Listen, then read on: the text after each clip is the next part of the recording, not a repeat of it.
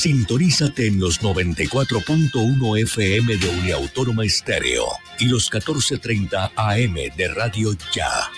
Noticias Ya, con la dirección de Jenny Ramírez y Osvaldo Sampaio Cobo.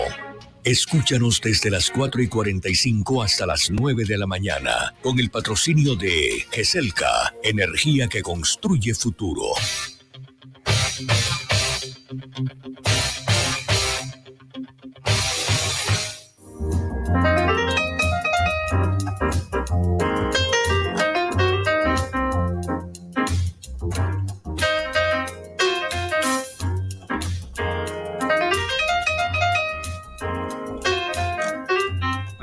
Días amigos del Caribe colombiano. El día comienza con noticias ya.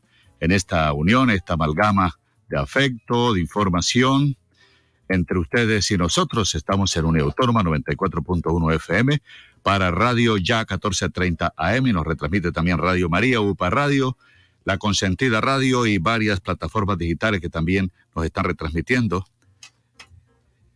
Eh, hoy es lunes 11 de octubre del año 2021. Mañana se conmemora lo que unos llaman el encuentro de dos mundos, otros el descubrimiento de América. En fin, ya estaremos hablando de ese tema también. Un saludo muy especial de todo nuestro equipo informativo. Está ya listo para presentarles la información. Carlos Restrepo, que es nuestro productor general, con la asistencia de Jorge Pérez. Nos acompaña Elvis Payares Matute en la presentación, redes, resumen de noticias. Jenny Ramírez Omán en la dirección y quien les habla Osvaldo Sampaio Cobo. ¿Qué está pasando hoy? ¿Qué va a pasar hoy? Aquí se lo vamos a contar enseguida. Cayó en Barranquilla el puntaje perfecto que traía el equipo Brasil, su primer empate en las eliminatorias 0 a 0 en el Metropolitano de Barranquilla, con acompañamiento de los aficionados estupendo. La alegría de la gente, lleno total, vistosidad en la tribuna Aquí se sienten mejor todos los jugadores de la tricolor y ellos mismos lo dicen. Además, en los otros partidos se dieron los resultados a favor de las aspiraciones colombianas de alcanzar tiquete a Qatar. Son las 4.48 minutos. Se estudia posibilidad de mantener vacunación en billares y discotecas. Hubo asistencia masiva en puntos de vacunación en los alrededores del Estadio Metropolitano. El superior de la Universidad del Atlántico escoge hoy rector titular entre cinco candidatos elegibles después de dos años de interinidad. Será por un periodo de cuatro años. El último titular fue Carlos Prasca, que renunció el 31 de octubre de 2019, hace ya dos años. Atención, vendaval causa estragos y daños en viviendas en Barranquilla, derribó árboles, líneas de energía en el barrio El Santuario, tumbó una pared en el colegio Marco Fidel Suárez. Aquí les vamos a contar. La ciudad es tan grande que usted no se imagina. Es posible que en su sector apenas llovizne, en otros sectores torrenciales aguaceros. Fin de semana un joven de 16 años fue asesinado en el barrio Los Trupillos, en un enfrentamiento entre muchachos, hablan de pandillas, del barrio El Bosque en medio del aguacero. La fiscalía investiga. Y esta es una buena noticia. Después de 17 años, la Plaza Alfonso López vuelve a ser epicentro de la inauguración del Festival Vallenato que comienza este miércoles. Se incrementan los robos de medidores de gas en Barranquilla, 1.177 se han robado este año en el, en el departamento del Atlántico, con el riesgo y el peligro que representa dejar los ductos con emanaciones de gas. 507 mil millones invertirá el Ministerio de Comercio en proyecto turístico en Juan de Acosta Atlántica que generaría 3.300 empleos directos e indirectos. Se va a la luz hoy en sectores de Barranquilla, Soledad, Galapa y Sabana Larga por podas y mantenimiento de aire. De 6 de la mañana a 5 de la tarde. Prepárate, Camilo. Vamos a ver en qué sectores. Pues dice así, Galapa. Dice eh, Sabana Larga, Soledad, Barranquilla, pero son algunos sectores. El clima para Barranquilla hoy, que la gente está pendiente. Son las 4.50 minutos, cielo parcialmente nublado, 27 grados la temperatura. Hoy los pronósticos de lluvia son para las 11 de la mañana 30%, mediodía 60%, a la 1 de la tarde 80%, a las 2 de la tarde 70%, a las 3.50%, a las 4.40 y a las 5 30%. Después, a las 6 de la tarde, amagos de lluvia del 30%. Amanece a las 5 y 47, cada tarde a las 5 y 43, 30% de probabilidad de lluvia en términos generales, humedad relativa 84%, sopla brisa del norte, 8 kilómetros por hora, la sensación térmica es de 31 grados, a pesar de la temperatura de 27, 1009 la presión, 0 centímetros de precipitación y la visibilidad muy buena en el aeropuerto de Soledad. 9.7 kilómetros clima para Barranquilla hoy. Nos preparamos para escuchar la palabra. Antes repasamos lo que dicen los periódicos de la ciudad que vienen tempranito aquí a nuestra mesa de trabajo. El Heraldo titula Colombia batalla y sigue sumando. Y da los marcadores, da los resultados los partidos de ayer. Venezuela 2, Ecuador 1, Bolivia 1, Perú 0, Argentina 3, Uruguay 0, le sirve a Colombia, Chile 2, Paraguay 0. Hoy en Barranquilla Junior sale en busca de su cuarta victoria consecutiva en liga. Consejo Superior escoge hoy al nuevo rector de un Atlántico. El periódico El Día titula El prontuario criminal de alias Sergio. Conozca el perfil delincuencial de Sergio Alvarado, presunto jefe de sicarios del Dinero Over estaría implicado en dos atentados con granadas. El señalado ha sido capturado cinco veces. Fortalecen frente de seguridad en los trupillos titulares del periódico al día. Aquí estamos, como siempre, bien temprano, encomendándonos al gran creador cuando son las 4 de la mañana, 51 minutos. Jenny Ramírez. Buenos días a todos nuestros oyentes. Gracias por estar conectados, pero primero eh, nos arrodillamos delante del Señor para darle gracias por permitir abrir nuestros ojos, por permitir encontrarnos con ustedes, por todos y cada uno de sus familias, sus, las personas que aman, por nuestro equipo de trabajo también que está preparado, Señor. Gracias porque tu amor es infinito, porque tu misericordia colma nuestros espacios, nuestra vida y porque sabemos que tú infinitamente estás siempre delante de nosotros, escuchándonos cuando estamos caminando a tu lado porque sabemos que, Señor, hoy pedimos eh, que nos des esa paciencia, esa tranquilidad, pero sobre todo sabiduría para poder entender, para poder eh, comprender a las personas que tenemos a nuestro alrededor, sus necesidades y, Señor, de alguna manera hacer un puente para que tú sigas obrando en ellos, para que tú sigas mostrando tus milagros y tu amor. Gracias, Señor, por despertarnos en esta mañana, por hacer que podamos eh, estar conectados con todos nuestros oyentes por el 94.1 FM, por eh, Autónoma, por 1430 M Radio Ya. Así que, Señor, esperamos que esta semana sea de grandes bendiciones, pero sobre todo que tu amor y tu misericordia y tu fe, la fe que podamos tener esté en nuestro corazón, que podamos vivir confiados que estás con nosotros. Más, Señor, que obtener oro, plata, tenemos, eh, queremos, Señor, que tú estés presente, guiándonos, abriendo nuestros caminos, que nos des ese amor y en ese corazón para poder ayudar a los demás. Señor, sabiduría, Padre, sabiduría, discernimiento para poder tener las mejores decisiones y para que esta semana sea de grande bendición. Señor mío y Dios mío, en esta nueva mañana de lunes nos presentamos ante ti para alabarte y darte gracias por cada una de las bendiciones que tú nos das con amor y generosidad. Tu sublime presencia ilumina nuestros días, tu compañía nos guía por el buen camino, tu bondad llena nuestras jornadas de éxito, prosperidad y alegría. Por todo te damos infinitas gracias. Padre Omnipotente, cada día y cada semana que pasa necesitamos más de ti. Te suplicamos que tu presencia brille con fuerza en nuestra vida, la vida de nuestras familias, la vida de esos oyentes maravillosos que están conectados, los que se van a conectar, la vida de nuestros amigos, de nuestro equipo de trabajo, como luz hermosa que nunca se apague, que estés ahí siempre con nosotros. Te pedimos también que seas tú quien nos guíe, quien nos cuide, quien oriente nuestros pasos por caminos buenos de bienestar y justicia, protegiéndonos siempre de todo mal y de cualquier peligro. Permítenos despertar cada día llenos de fuerza, vitalidad y entusiasmo para poder luchar por nuestros objetivos. No asientas que nos perdamos en las penumbras de la desesperación y la desesperanza y siempre cúbrenos con tu maravilloso manto de protección. Nosotros nos mantenemos cerca de ti, así como tú te mantienes cerca de nosotros porque donde tú estás todo es perfecto y no hace falta absolutamente nada. Por favor, bendice todo lo que emprendamos en esta nueva semana y como sabemos que todo lo que se pone en tus magníficas manos se multiplica, hoy encomiendo a ti nuestras vidas, nuestros sueños y nuestras luchas diarias para que seas tú quien nos colme de dicha actitud de triunfo. Amado Dios, tú eres maravilloso, siempre eres fiel y haces brillar tu luz para que llene nuestros días de bienestar y alegría.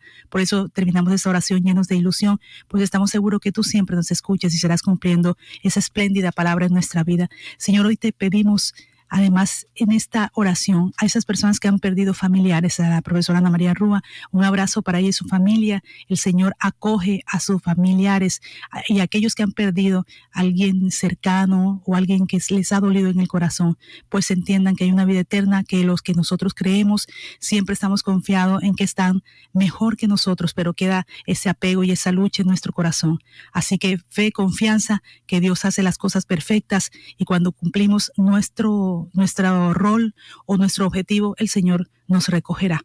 Así que un abrazo para todos. La salud, Señor, bendice a todos aquellos que hoy se levantaron con algún malestar, con alguna preocupación, que están pendientes de resolver situaciones que creen que están fuera de sus manos y que solamente tú, contigo todo es posible y eso lo sabemos. Gracias, Señor, porque despertamos todos los días con alegría, fuerza de propósito y tenemos metas claras de todo aquello que queremos lograr en esta semana, pero tú estás a nuestro lado y con tu compañía todos tus sueños, a los esos oyentes maravillosos que están ahí, van a ser respondidas y serán hermosas realidades siempre y cuando se haga tu voluntad y así lo creemos, Señor, que sea siempre tu voluntad delante de nosotros, no lo que nosotros deseamos o queremos en el corazón, es lo que sea bienestar para nosotros. Así que creemos y confiamos en que tú harás lo que tengas que hacer en nuestras vidas. En aquel tiempo la gente se apiñaba alrededor de Jesús y él se puso a decirles, esta generación es una generación perversa, pide un signo, pero no se le dará más signo que el signo de Jonás, pues como Jonás fue un signo para los habitantes de Nínive,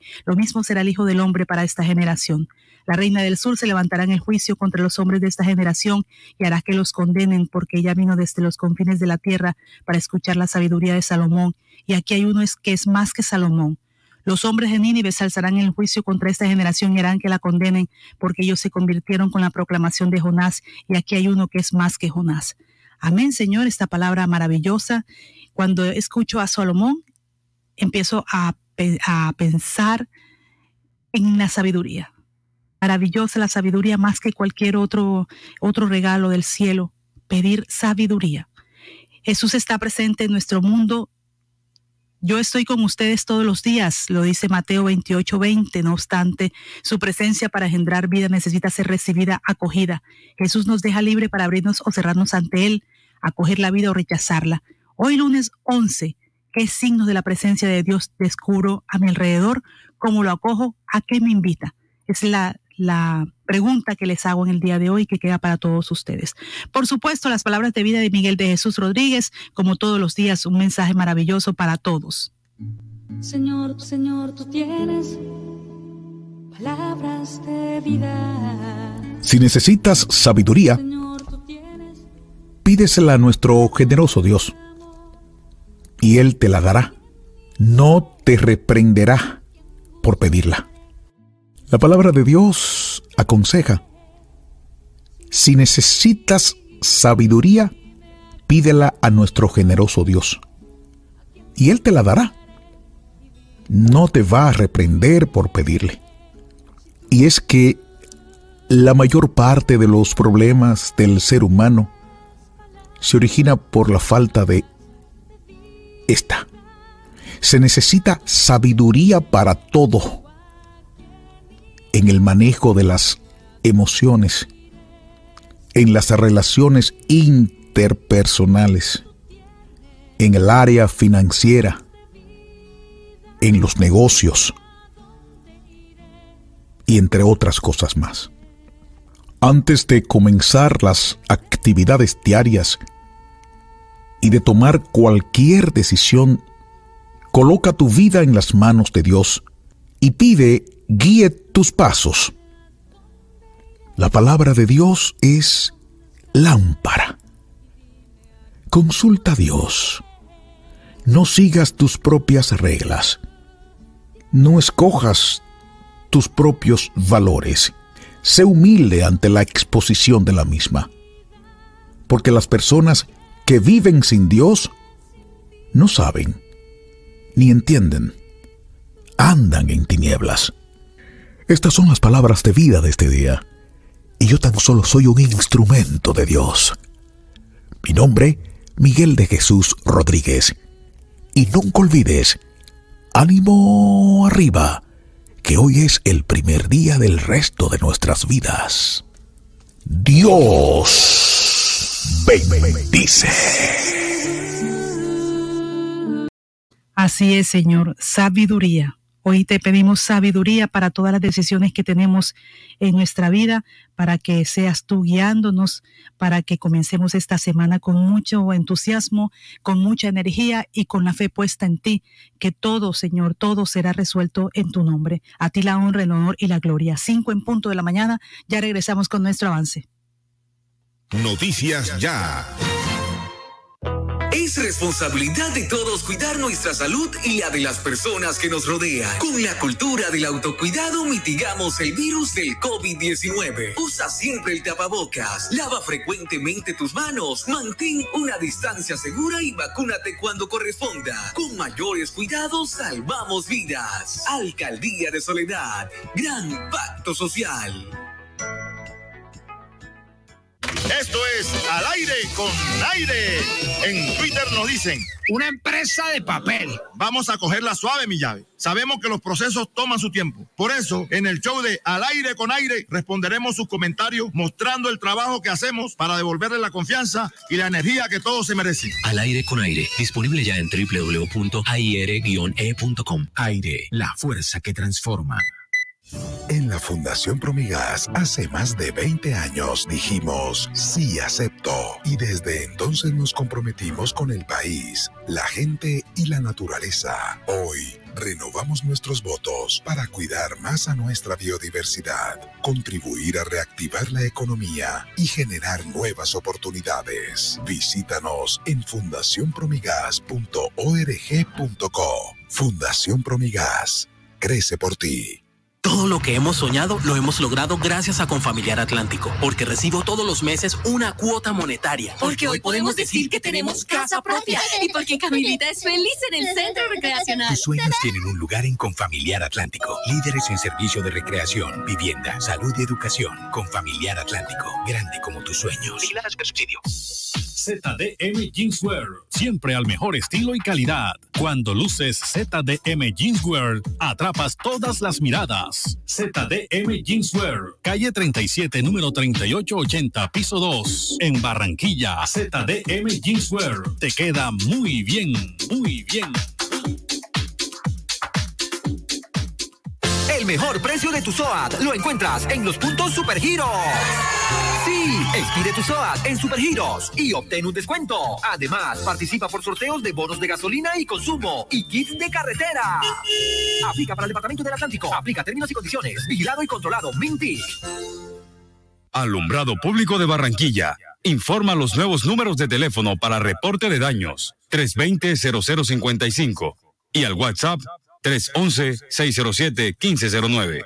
Hasta el 15 de octubre, aprovecha y paga tus impuestos en mora con un 95% de descuento en los intereses. Ingresa a www.barranquilla.gov.co y conoce los beneficios tributarios vigentes. Así sí paga. En Barranquilla, los impuestos sí se ven. Alcaldía de Barranquilla.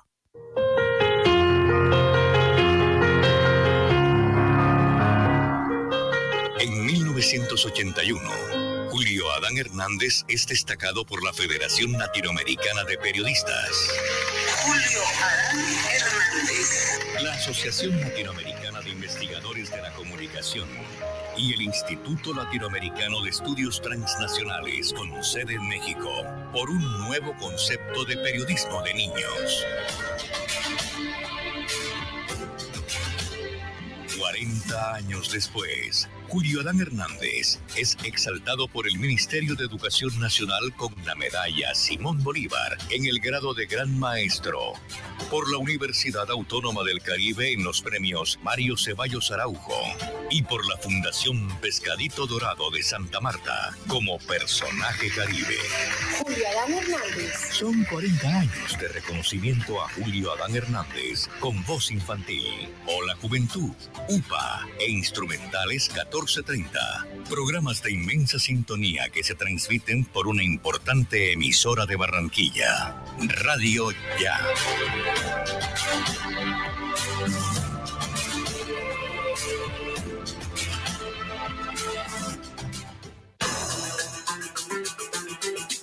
Avance informativo.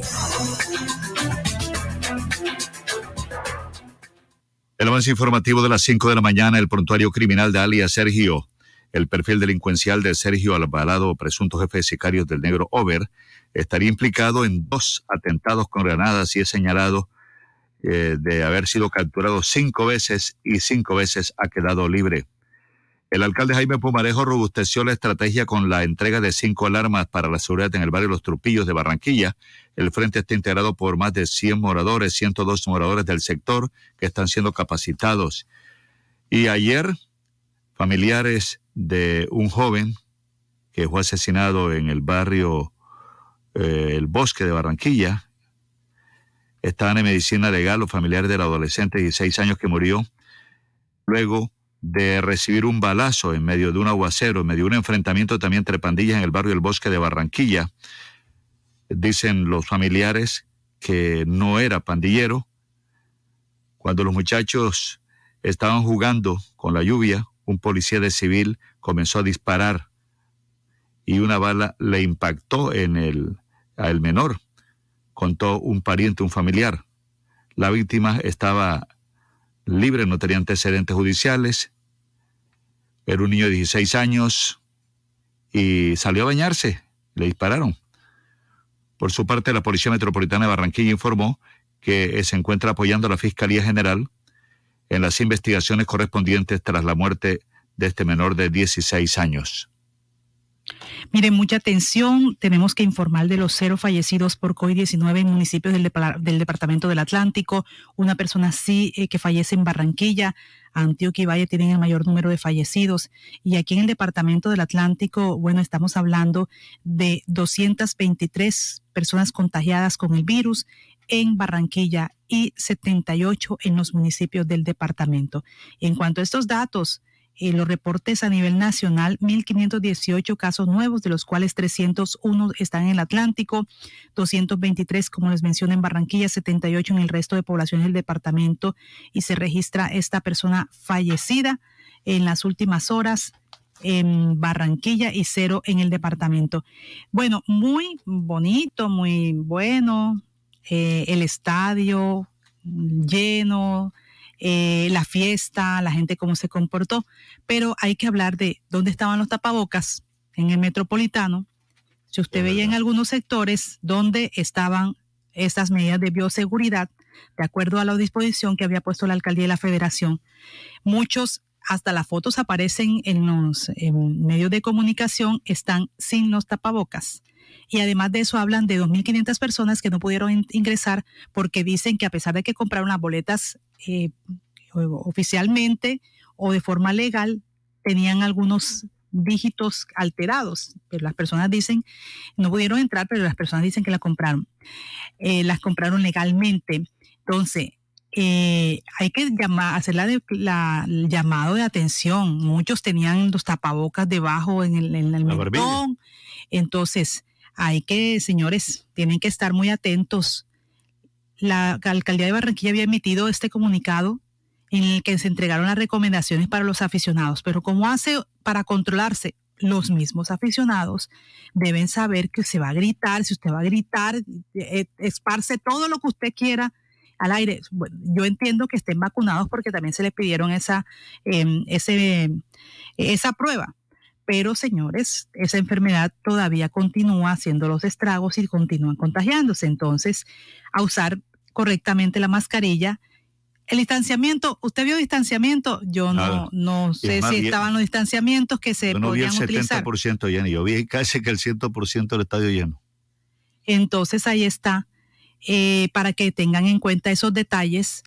Y también la noticia, lo que había eh, ofrecido el empresario Cristian Daes 25 millones de pesos para quien hiciera los goles a, Brasil. Pero se ha dicho entonces que lo que se va a hacer ahora es por el arquero de la selección Colombia, Cristian Daes va a entregar 25 millones a la fundación que el arquero eh, decida.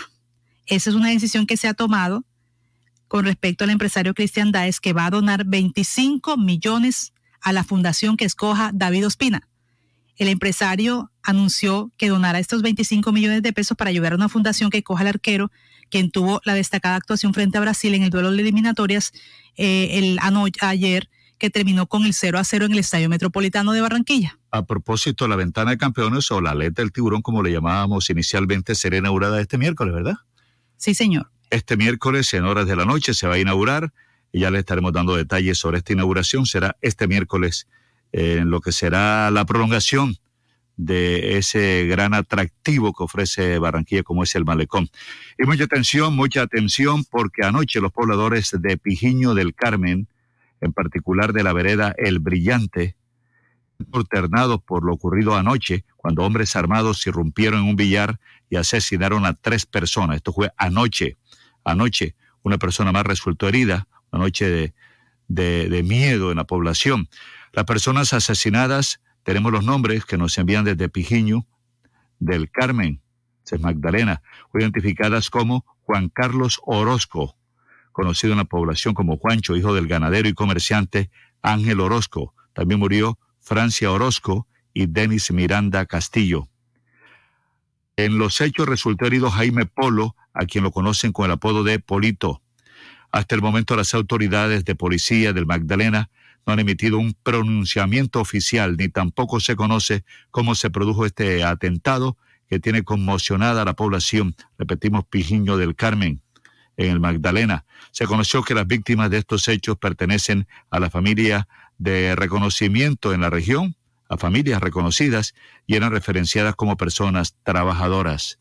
Son las 5-11 minutos. Mire, bueno, luego de los comentarios surgidos por la cancelación de la eutanasia de Marta Sepúlveda por parte del Instituto Colombiano del Dolor y luego del pronunciamiento del Ministerio de Salud que dio a conocer que hasta el momento no ha sido notificada de la sentencia que garantiza el derecho a la muerte digna por lesiones corporales, corporales o enfermedades graves e incurables, la Corte Constitucional a través de su oficina de, oficina de comunicaciones recordó que el comunicado de prensa es una herramienta útil para informar el sentido de las decisiones, refiriéndose a esta sentencia en la que se garantiza el derecho a una muerte digna por lesiones corporales, enfermedades graves e incurables. Precisó recientemente que el sentido de las decisiones informadas a través de un comunicado de prensa tiene efectos a partir del momento en que se adoptan, pues así lo exige la vigencia de los principios de legalidad, seguridad jurídica y preservación de la cosa juzgada constitucional.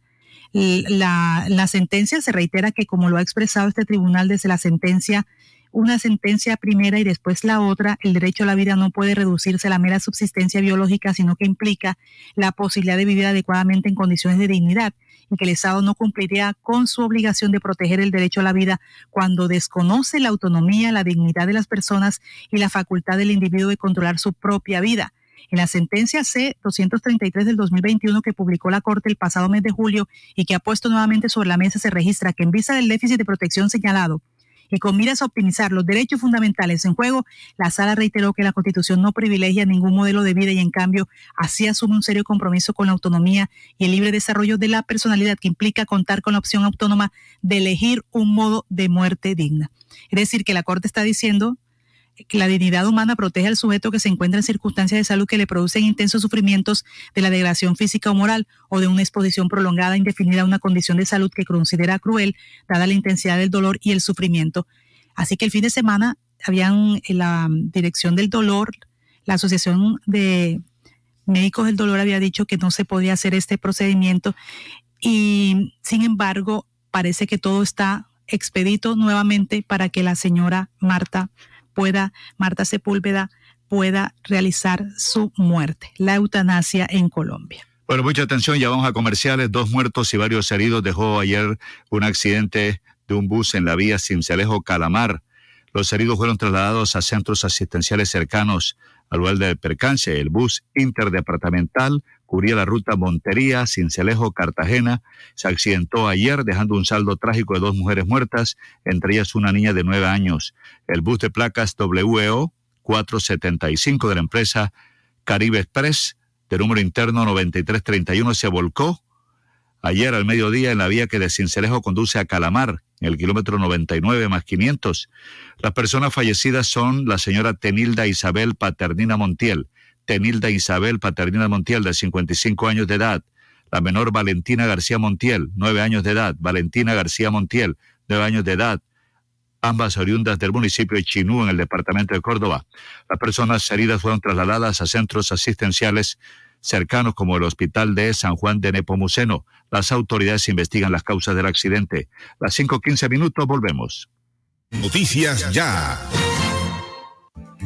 Para que en sus obras la mirada pueda pasar con libertad, manteniendo la seguridad y el buen diseño, controlando la temperatura y el ruido externo. Su mejor opción es Tecnoglass. Transformamos el vidrio según sus necesidades. Llámenos 373-4000 Tecnoglass. El poder de la calidad. Certificado por gestión ambiental y calidad y Contec. Ahora en el Centro Recreacional Solinilla, lánzate a la diversión. Ven y disfruta con familia y amigos del nuevo tobogán. Relájate en nuestras confortables cabañas mientras deleitas la mirada con su maravillosa vista y te das un chapuzón en la gran zona acuática. Centro Recreacional Solinilla. Ven, te estamos esperando. Más información en nuestras redes sociales o en www.conbarranquilla.com. Con Barranquilla, creciendo juntos.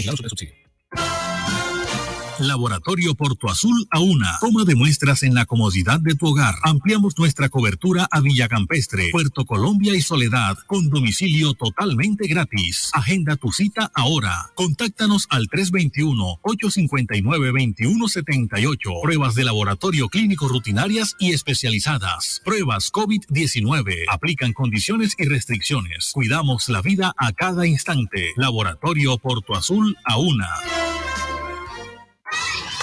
Dos. Dos por dos. Dos por dos. Dos metros entre tú y yo. Dos metros que hoy nos salvan. Lejos para cuidarnos. No podemos bajar la guardia. No podemos bajar la guardia. Por mis papás, por mi abuelita y por toda la comunidad. Recuerda que tu autocuidado es clave para ganar. Con GESELCA, junta contra el coronavirus, lo vamos a lograr.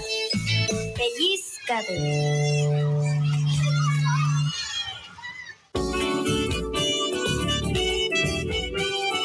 Cuando trabajamos en equipo, también rendimos un homenaje al amor. La Superintendencia de Industria y Comercio reconoce a Los Olivos como una de las marcas más sobresalientes y notorias de Colombia, gracias al incremento en el valor y posicionamiento de nuestra marca, el tiempo de operación y la sostenibilidad de la organización. Los Olivos, siempre rindiendo un homenaje al amor.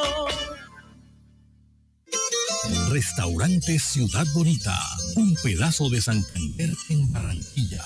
Asados, carne a la llanera, sancochos y tamales, pan de bono artesanal, almohábanas y arepas de choclo.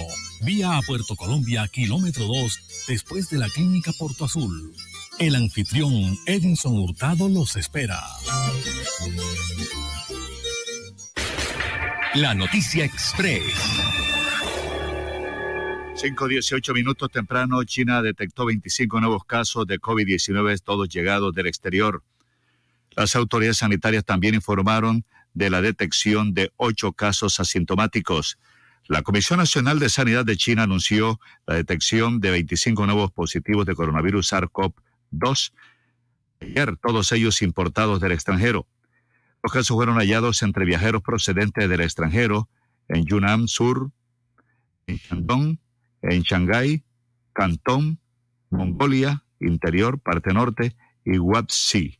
Las autoridades sanitarias también informaron de la detección de ocho casos asintomáticos, todos también importados del extranjero, aun cuando Pekín no los computa como casos confirmados a menos que manifiesten síntomas.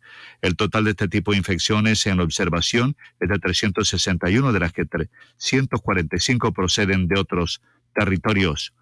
19 minutos. este caso también que es lamentable, el grupo de periodistas del canal Caracol que estaban en Nueva Granada haciendo un previo con este tema de la cara amable de la ciudad y mientras estaban ellos en esa cancha en el barrio Nueva Granada, viendo también un equipo, eh, los equipos eh, jugaban fútbol de equipos infantiles. Sí, ellos, destacaron eso, unos niños que muy Bueno, Osvaldo, llegan unos delincuentes y lo roban que robaron todas sus pertenencias, los celulares, tarjetas de crédito, así es.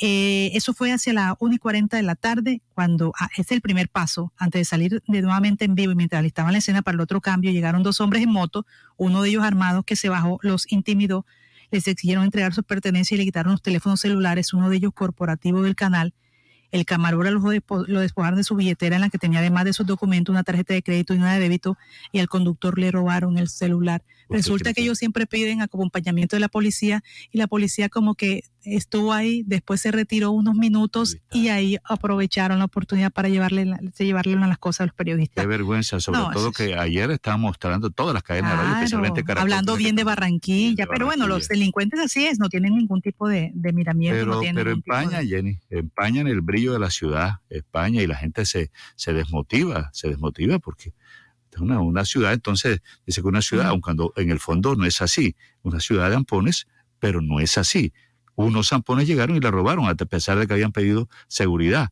Es penoso, es vergonzoso. Más de 2.500 aficionados, usted lo decía Jenny, no pudieron ingresar al Metropolitano para ver a Colombia ante Brasil. Las boletas fueron anuladas porque los códigos estaban alterados a pesar de ser compradas legalmente. ¿Y qué será? ¿Le devolverán la plata? Más de 2.500 aficionados se quejaron ayer tarde no poder ingresar al Metropolitano luego de haber comprado previamente las boletas para presenciar el juego de eliminatorias entre Colombia y Brasil. Según denuncias recibidas por la personería de Barranquilla, en las diferentes entradas a los hinchas se les informó de supuestos dobles códigos en todas las graderías. ¿Qué dice Boris Eduardo Páez? ¿Qué tiene titulares? Boris, buenos días. Muy buenos días. Estos son los hechos más destacados para hoy en los deportes de Noticias Ya. Selección Colombia sigue sumando en los clasificatorios al Mundial de Qatar 2022 en un partido bastante disputado, el combinado nacional empató 0 por 0 con Brasil en el estadio Roberto Meléndez Lara. El arquero David Ospina y el cartagenero Wilmar Barrios fueron los más destacados. En los otros juegos se dieron resultados favorables para Colombia. Argentina derrotó a Uruguay, Chile venció a Paraguay, Venezuela superó a Ecuador y Perú cayó ante Bolivia. Este jueves Colombia jugará como local ante Ecuador. En la postemporada del béisbol de grandes ligas, el lanzador Luis Patiño perdió actuando como relevista ante los Medias Rojas de Boston. Hoy se disputarán cuatro partidos desde las 12 y 5 del mediodía. En disputa de la Liga Colombiana, Junior visita esta noche al Atlético Bucaramanga. El juego será a las 8 de la noche. Francia derrotó 2 por 1 a España y se coronó campeón de la segunda edición de la Liga de Naciones UEFA. Este y otras informaciones más adelante en la sección deportiva porque la noticia ya y confirmada. Boris, muchas gracias. Como lo decía Yanni hace algunos minutos, ¿dónde lo viste? El estadio de caucho lleno. ¿Y dónde viste el tapaboca? Nada, no hubo tapabocas. O digamos, lo que uno apreciaba en las tomas de televisiones, la gente, y incluso, bueno, las parejas dándose besitos, porque hay una sección dentro de la transmisión y es el de, el de los besos, el de los el demostraciones de afecto, en fin. Entonces, cada quien dando su, su besito allí. Tapaboca en el metro, ¿dónde lo viste? Un estadio de caucho, indisciplina social. Eh, realmente se ha hablado de un aforo del 75%. El ministro había dicho que era obligatorio el, el tapaboca, la medida de bioseguridad. Nada, nada. Esto es riesgoso, Jenny, porque se pueden tomar medidas mucho más drásticas y entonces, dependiendo cómo se comporte también la ciudad en camas UCI, así será también para el partido de este ¿Es el, jueves? En el jueves, en el Metropolitano frente a Ecuador. Yo tengo hoy los partidos del próximo... A las 4 de la tarde. De este jueves, sí. El partido, hay estos partidos. A las 3, Bolivia-Paraguay. Bolivia-Paraguay a las 3. A las 4, Colombia-Ecuador. A las seis y media, Argentina-Perú. A las 7, Chile-Venezuela. Y mira este partido, se y 7 y 30, la tiene Maluco Uruguaya. Uruguay y, tiene que visitar a Brasil a las 7 y 30 de la noche este jueves. Vamos a una pausa, regresamos. Noticias ya. Contribuyente del Impuesto Predial de Puerto Colombia, si presentas deudas de vigencias anteriores, tendrás un 80% de descuento en los intereses moratorios hasta el 31 de octubre. Alcaldía Municipal, por un nuevo Puerto Colombia. Abre bien tus ojos, no lo pienses más. Si aprendes inglés, tu vida pronto cambiará. El Colombo Americano te está esperando ya con los mejores docentes y la mejor calidad en el Colombo Americano. Te enseñamos inglés de verdad Jardín Central de Flores. Exprese sus sentimientos con flores. Las flores que hablan, las más bonitas y más frescas en Jardín Central de Flores. Pedidos a domicilio 362-0942 y 346-6563. Jardín Central de Flores. Farmanat, droguería y tienda naturista, proveedora de tu bienestar, medicamentos reconocidos y productos naturales, nacionales e importados. Farmanat, plantas medicinales que relajan y mejoran el sueño. Sube tus defensas con NutriTransfer, Colostrum, vitamina C, vitamina D. Farmanat, atención personalizada de Israel Castilla Gamarra. Domicilios por el 332 4177 al 300 807-7687. Estamos en la calle 76, número 3949, diagonal al Colegio Militar Acolsure. Atendemos en jornada continua de 8 de la mañana a 9 de la noche. La Corporación Educativa Formar te invita a ser un técnico laboral con conocimientos enfocados en principios prácticos de alta competencia formándote como una persona de éxito para el mundo laboral empresarial en el área administrativa. Calcio 28, suplemento dietario. El calcio es esencial para el crecimiento y la formación de huesos. Ayuda a mantener su fortaleza y densidad. Previene la osteopenia y la osteoporosis. Calcio 28, ahora adicionado con vitamina C y vitamina D3, con más contenido de calcio. Ahora en suspensión. Haga sus pedidos al 304-637-2186 o acérquese a la carrera 45, número 7561, local 1, www.distribuidoradisher.com. Calcio 28, registro sanitario, SD 2016-0003-3741. No se deje engañar con imitaciones, tapa de caja y frasco contramarcadas y marca de agua en la etiqueta. Calcio 28, el original. Pídalo también en su droguería más cercana. Conexión Regional en Noticias Ya. 5.27 minutos, 5.27 minutos. Vamos a empezar a hacer este recorrido por los municipios del Departamento del Atlántico y comenzamos hablando de los cero fallecidos por COVID-19 en los municipios. Alentador, eh, una cifra que es bienvenida y ojalá siguieran así. En estos últimos días, el departamento, los municipios del Atlántico han reportado un balance positivo en lo que tiene que ver con las personas fallecidas, pero Barranquilla sí reporta un muerto en las últimas 24 horas por esta enfermedad cero muertes por COVID-19 en municipios del Atlántico y un fallecido en Barranquilla por causas asociadas al coronavirus. Las cifras informadas en las últimas 24 horas por el Ministerio de Salud. Murieron 38 personas en el país, de esa entonces uno en Barranquilla el contagio de reportes 301 en el Atlántico, 223 corresponden a Barranquilla y 78 en el resto de poblaciones del departamento. Vamos al centro del Atlántico con Antonio Cervantes. Antonio, bueno, eh, hay una comisión, lo que entendemos es que va a hacer un seguimiento de lo que está pasando en la planta de Ponedera por las situaciones de la falta de agua que se han registrado en las últimas semanas. Antonio Cervantes, buenos días, adelante. Muy buenos días, Jenny. Buenos días a todos nuestros amables oyentes. Sí, estamos en el corazón del Departamento del Atlántico, en donde las últimas horas se han reportado ocho casos positivos de COVID en el municipio de Sabana Larga, cero fallecimientos, gracias a Dios. Seguimiento en los últimos 14 días, 971 casos, pruebas tomadas 46.909, pruebas negativas 38.023, pruebas en estudio 5, casos positivos 8.878, aislamiento domiciliario 186 hospitalizados cero en UCI dos personas. Han fallecido hasta el momento en Sabana Larga 249 personas, recuperados 8.841 y existentes 138 casos. También se conoce en las últimas horas que al sur, más exactamente en Borque, que es corregimiento de Campo de la Cruz, eh, reporta a la empresa Aire que se robaron 400 metros de cable en esa población, dejando sin fluido eléctrico a esa población de Borques a operarios, trabajan ahora con fin de recuperar la energía para ese corregimiento que pertenece a Campo de la Cruz. Igualmente hay que decir que el alcalde del municipio de Sabana Larga, luego de la problemática de la falta de agua en nuestro municipio, eh, cogió para un día de hoy una comisión conformada por periodistas, presidentes de acciones comunales y también los concejales y algunos miembros de su gabinete con el fin de verificar qué es lo que está pasando en la planta de tratamiento de agua potable en Ponedera, en donde no llega en su totalidad el agua a nuestro municipio. En los últimos días se han presentado interrupciones, se ha dicho que por daño en una tubería que viene de Ponedera hacia Sabana Larga en el trayecto de la vía, pero siempre se presenta esta situación.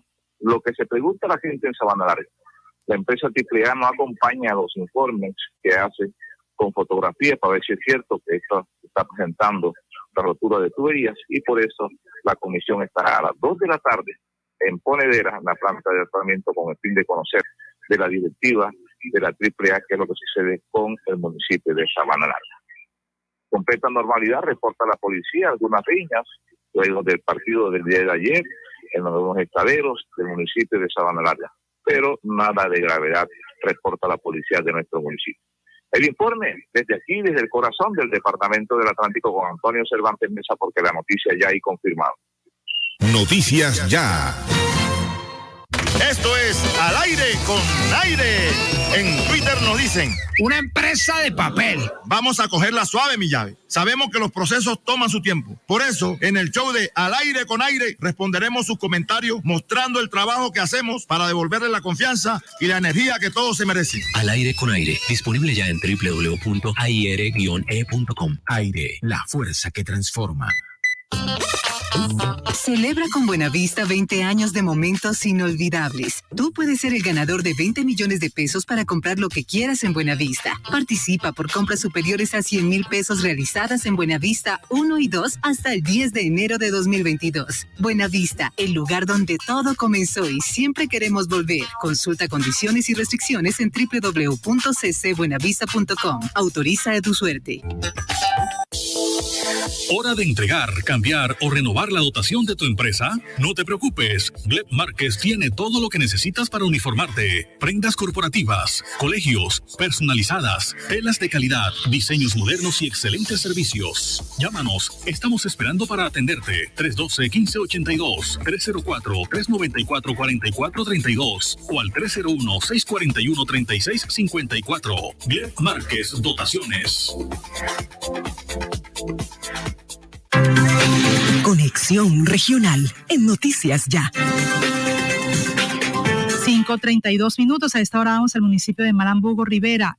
Bueno, el tema de seguridad sigue preocupando todavía a las autoridades. Está todavía en firme esta propuesta que había hecho el alcalde Ruménez Monsalve con respecto a armar a los comerciantes. Eh, ¿Cómo es o cómo ha transcurrido estos días, este fin de semana en materia de seguridad y otras noticias? Hugo Rivera, buenos días allá en el estudio de la audiencia de Noticias Ya. El tema de la propuesta del alcalde, del alcalde Romero González con los comerciantes está en discusión todavía, así que mm, esto pique y se extiende. Algunos están de acuerdo, otros no. Bueno, estaremos atentos a ver qué, eh, mm, qué decisión toman las autoridades, aunque ya recordemos que la semana anterior el alcalde de Barranquilla se pronunció con respecto a este tema de, la decisión del alcalde de Malambo y él no está de acuerdo. Entonces, hay que tomar eh, las decisiones en el municipio de Malambo por parte de las autoridades con relación a esta situación. Repetimos, muchos eh, comerciantes no están de acuerdo con esto y ahí eh, y este tema está en discusión. Por otra parte, también la administración municipal, representante de la administración municipal, representantes también del Gaula, de la Policía y del Ejército Nacional y también entes de, seguridad, de la inteligencia, hacen recorridos por diversos locales comerciales del municipio de Malambo para invitar a administradores y propietarios a denunciar a los eh, casos de extorsión eh, de los que están siendo víctimas. La mejor opción no es pagar, sino denunciar. Si ellos denuncian estos hechos, nosotros actuaremos como autoridad para brindarles seguridad y garantías, señaló, eh, señalaron representantes de las autoridades, tanto policiales como administrativas. Así que mm, ahí está eh, el llamado que hace eh, las autoridades a los comerciantes, y no solamente a los comerciantes, también a las personas que a diario transitan por las diferentes calles del municipio de Malambo. Así que estaremos atentos a qué decisión se toma con respecto a la decisión que hace semanas atrás tomó el alcalde Romelio Monsalve.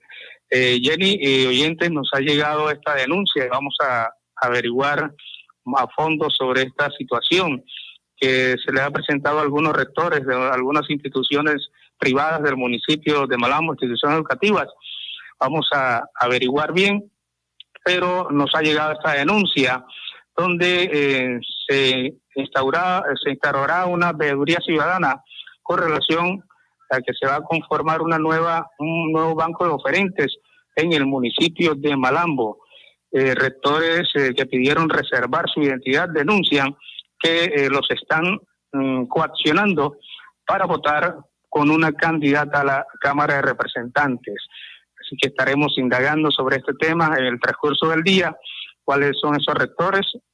Obvio, vamos a omitir sus nombres y también para que denuncien eh, cuál es la denuncia que ellos hacen con respecto a este tema del nuevo banco oferente que se va a integrar, que se va a conformar en el municipio de Malambo y que según eh, los rectores los están obligando a votar por una candidata a la Cámara de Representantes.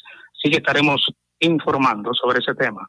Esta es la información, Hugo Rivera, porque la noticia es ya y confirmada. Noticias ya. Distribuidora Gómez le tiene todas las telas para su hogar y para sus confecciones. Chifón, dacrones, linos, drill, antifluidos, la mejor calidad a los mejores precios. También toda la ropa para damas, caballeros y niños, formal, informal y deportiva. Estamos en el centro de Barranquilla. Distribuidora Gómez. Para que en sus obras la mirada pueda pasar con libertad, manteniendo la seguridad y el buen diseño, controlando la temperatura y el ruido externo, su mejor opción es Tecnoglass. Transformamos el vidrio según sus necesidades. Llámenos 373-4000 Tecnoglass, el poder de la calidad. Certificado por gestión ambiental y calidad y Contec. Hotel Araguat Plaza, su casa en Cincelejo. 70 habitaciones diseñadas para el confort de nuestros huéspedes, bienestar y descanso durante su estadía de negocios o de placer. Cumplimos con todos los protocolos de bioseguridad. Reservas 318-330-9737. Visita nuestra página web hotelaraguatplaza.com. Araguat Plaza, su casa en Cincelejo. Es responsabilidad de todos cuidar nuestra salud y la de las personas que nos rodean. Con la cultura del autocuidado mitigamos el virus del COVID-19. Usa siempre el tapabocas, lava frecuentemente tus manos, mantén una distancia segura y vacúnate cuando corresponda. Con mayores cuidados salvamos vidas. Alcaldía de Soledad, gran pacto social. Antes que salga el sol, usted estará mejor informado. Son las 5 de la mañana, 38 minutos, 5.38 minutos. Se estudia posibilidad de mantener vacunación en billares y discotecas. También hubo asistencia masiva en puntos de vacunación en los alrededores del Estadio Metropolitano. Es importante recordarles, y lo vamos a ampliar en la agenda del día, que el Consejo Superior de la Universidad del Atlántico escoge hoy a rector titular entre cinco candidatos elegibles después de dos años de interinidad. Son ellos Danilo Hernández, más adelante hablaremos de su perfil y de sus propuestas, Marcela Cuellar, que es arquitecta, Danilo Hernández, contador, Álvaro Lastra, es abogado, Alberto Moreno es profesor, licenciado en biología y magíster en genética, y Alfredo Palencia, abogado con maestría en gobierno municipal. Vamos ahora a otro frente de la información con otros temas. Elvis Payares Matute. Son las 5 de la mañana, 39 minutos, 5.39 minutos en Noticias Ya. Otras informaciones, bueno, en los últimos minutos se ha dado a conocer el Nobel de Economía para fue entregado a David Carr, Joshua, Joshua Angris y Guido Invens por el análisis del mercado laboral. Los economistas David Carr, Joshua Angris y Guido Invens recibieron hoy el Nobel de Economía por sacar conclusiones de experimentos inesperados y aplicarlos al análisis del mercado laboral, informó la Real Academia de la Ciencia Sueca. El galardón es el último de los premios eh, Nobel anunciado y será entregado, como los demás, el próximo 10 de diciembre. También en las últimas horas se da a conocer que el Comité de Paro alista nueva jornada de protestas para el día 20 de octubre. Los profesionales de la salud saldrán a las calles para exigir un trabajo decente y el, el pago de sus salarios atrasados. Los integrantes del Comité Nacional del Paro anunciaron que el próximo 20 de octubre se realizará en el país una nueva jornada de movilizaciones a nivel nacional para exigir mejores condiciones laborales de los colombianos. El presidente de la Central Unitaria de Trabajadores y vocero del Comité del Paro, Francisco Maltés, afirmó que en la ciudad de Bogotá esta manifestación saldrá desde el Parque Nacional para llegar a la Plaza de Bolívar. Eh, Maltés resaltó además que esta nueva convocatoria en las distintas ciudades contará con el acompañamiento de las comunidades indígenas que desde las regiones se trasladarán a las grandes ciudades para marchar en las calles. En otras informaciones también les contamos a nuestros eh, oyentes, bueno, lo que titula el diario La Libertad en su primera eh, página, al igual que el diario Hoy del Magdalena en la, en la ciudad de Santa Marta. El diario La Libertad destaca Colombia y Brasil se repartieron los puntos en el estadio metropolitano. Cuentas de ahorro hasta por 39.977.578 no podrán ser embargadas. Destaca también liberan a monja colombiana Gloria Narváez, secuestrada por yihadistas en Malí en 2017.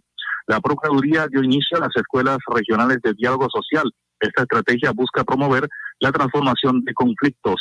El Senado de la República están en curso proyectos de fortalecimiento al empleo juvenil y apoyo al emprendimiento afro. El diario Hoy del Magdalena destaca en su primera página atentado Mm, a bala dejó tres muertos en Pijiño del Carmen.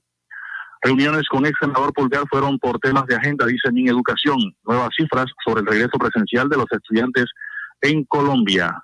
Saludo para nuestros oyentes. Walter eh, Anaya Sierra nos reporta esta hora su sintonía. Igualmente nos saluda Manuel Osorio Escorcia. Saludos para Katy Blum Pupo, la pastora Marta Escobar Guete, Romualdo Olmos Rojas, Edwin Preciado desde Estados Unidos, Nubia Pinilla también nos reporta esta hora su sintonía, Dama Dorada, Cielo Escobar Molinelo nos está reportando esta hora también eh, sintonía, al igual que Jennifer Maldonado Jiménez, María de Lourdes Tati Zambrano, Alcides Enríquez López Meriño, Cecilia Martínez, los oyentes conectados a esta hora con Noticias Ya. Vamos a conocer las efemérides un día como hoy. Las efemérides de hoy en Noticias Ya. Hoy es 11 de octubre. Un día como hoy de 1916 nació en República Dominicana Luis Calaf Pérez. Fue un cantante, compositor y guitarrista. En 1737 un terremoto devasta a Calcuta. Se registraron 300.000 muertos. En 1984, la astronauta estadounidense Catherine Sullivan se convierte en la primera mujer en caminar en el espacio en la misión 41G. En 1987 es asesinado Jaime Pardo Leal, candidato presidencial de la Unión Patriótica. Por eso hoy es el Día de la Dignidad de las Víctimas. En 1981 en Bucaramanga mueren cuatro hinchas por disparos de la policía. Dudar de nuestra realidad y de la del mundo es una experiencia que todos hemos conocido. En 1990, el mexicano Octavio Paz gana Premio Nobel de Literatura. Blanca de esta lámpara. Miro para el cielo, me mira la gente, para ellos yo soy diferente. En 2013, la selección Colombia perdía 3-0 ante Chile y empató 3-3 de esa manera fue el Mundial después de 16 años. En 2011, James Rodríguez debuta con la selección Colombia en el partido contra Bolivia, que gana el combinado patrio 2 a 1. Hoy es el Día Internacional de la Niña, creado por las Naciones Unidas. Pasaron las efemérides con el apoyo documental de Antonio Cervantes Mesa. Les habló Elvis Payares Matute. Noticias ya. Noticias ya.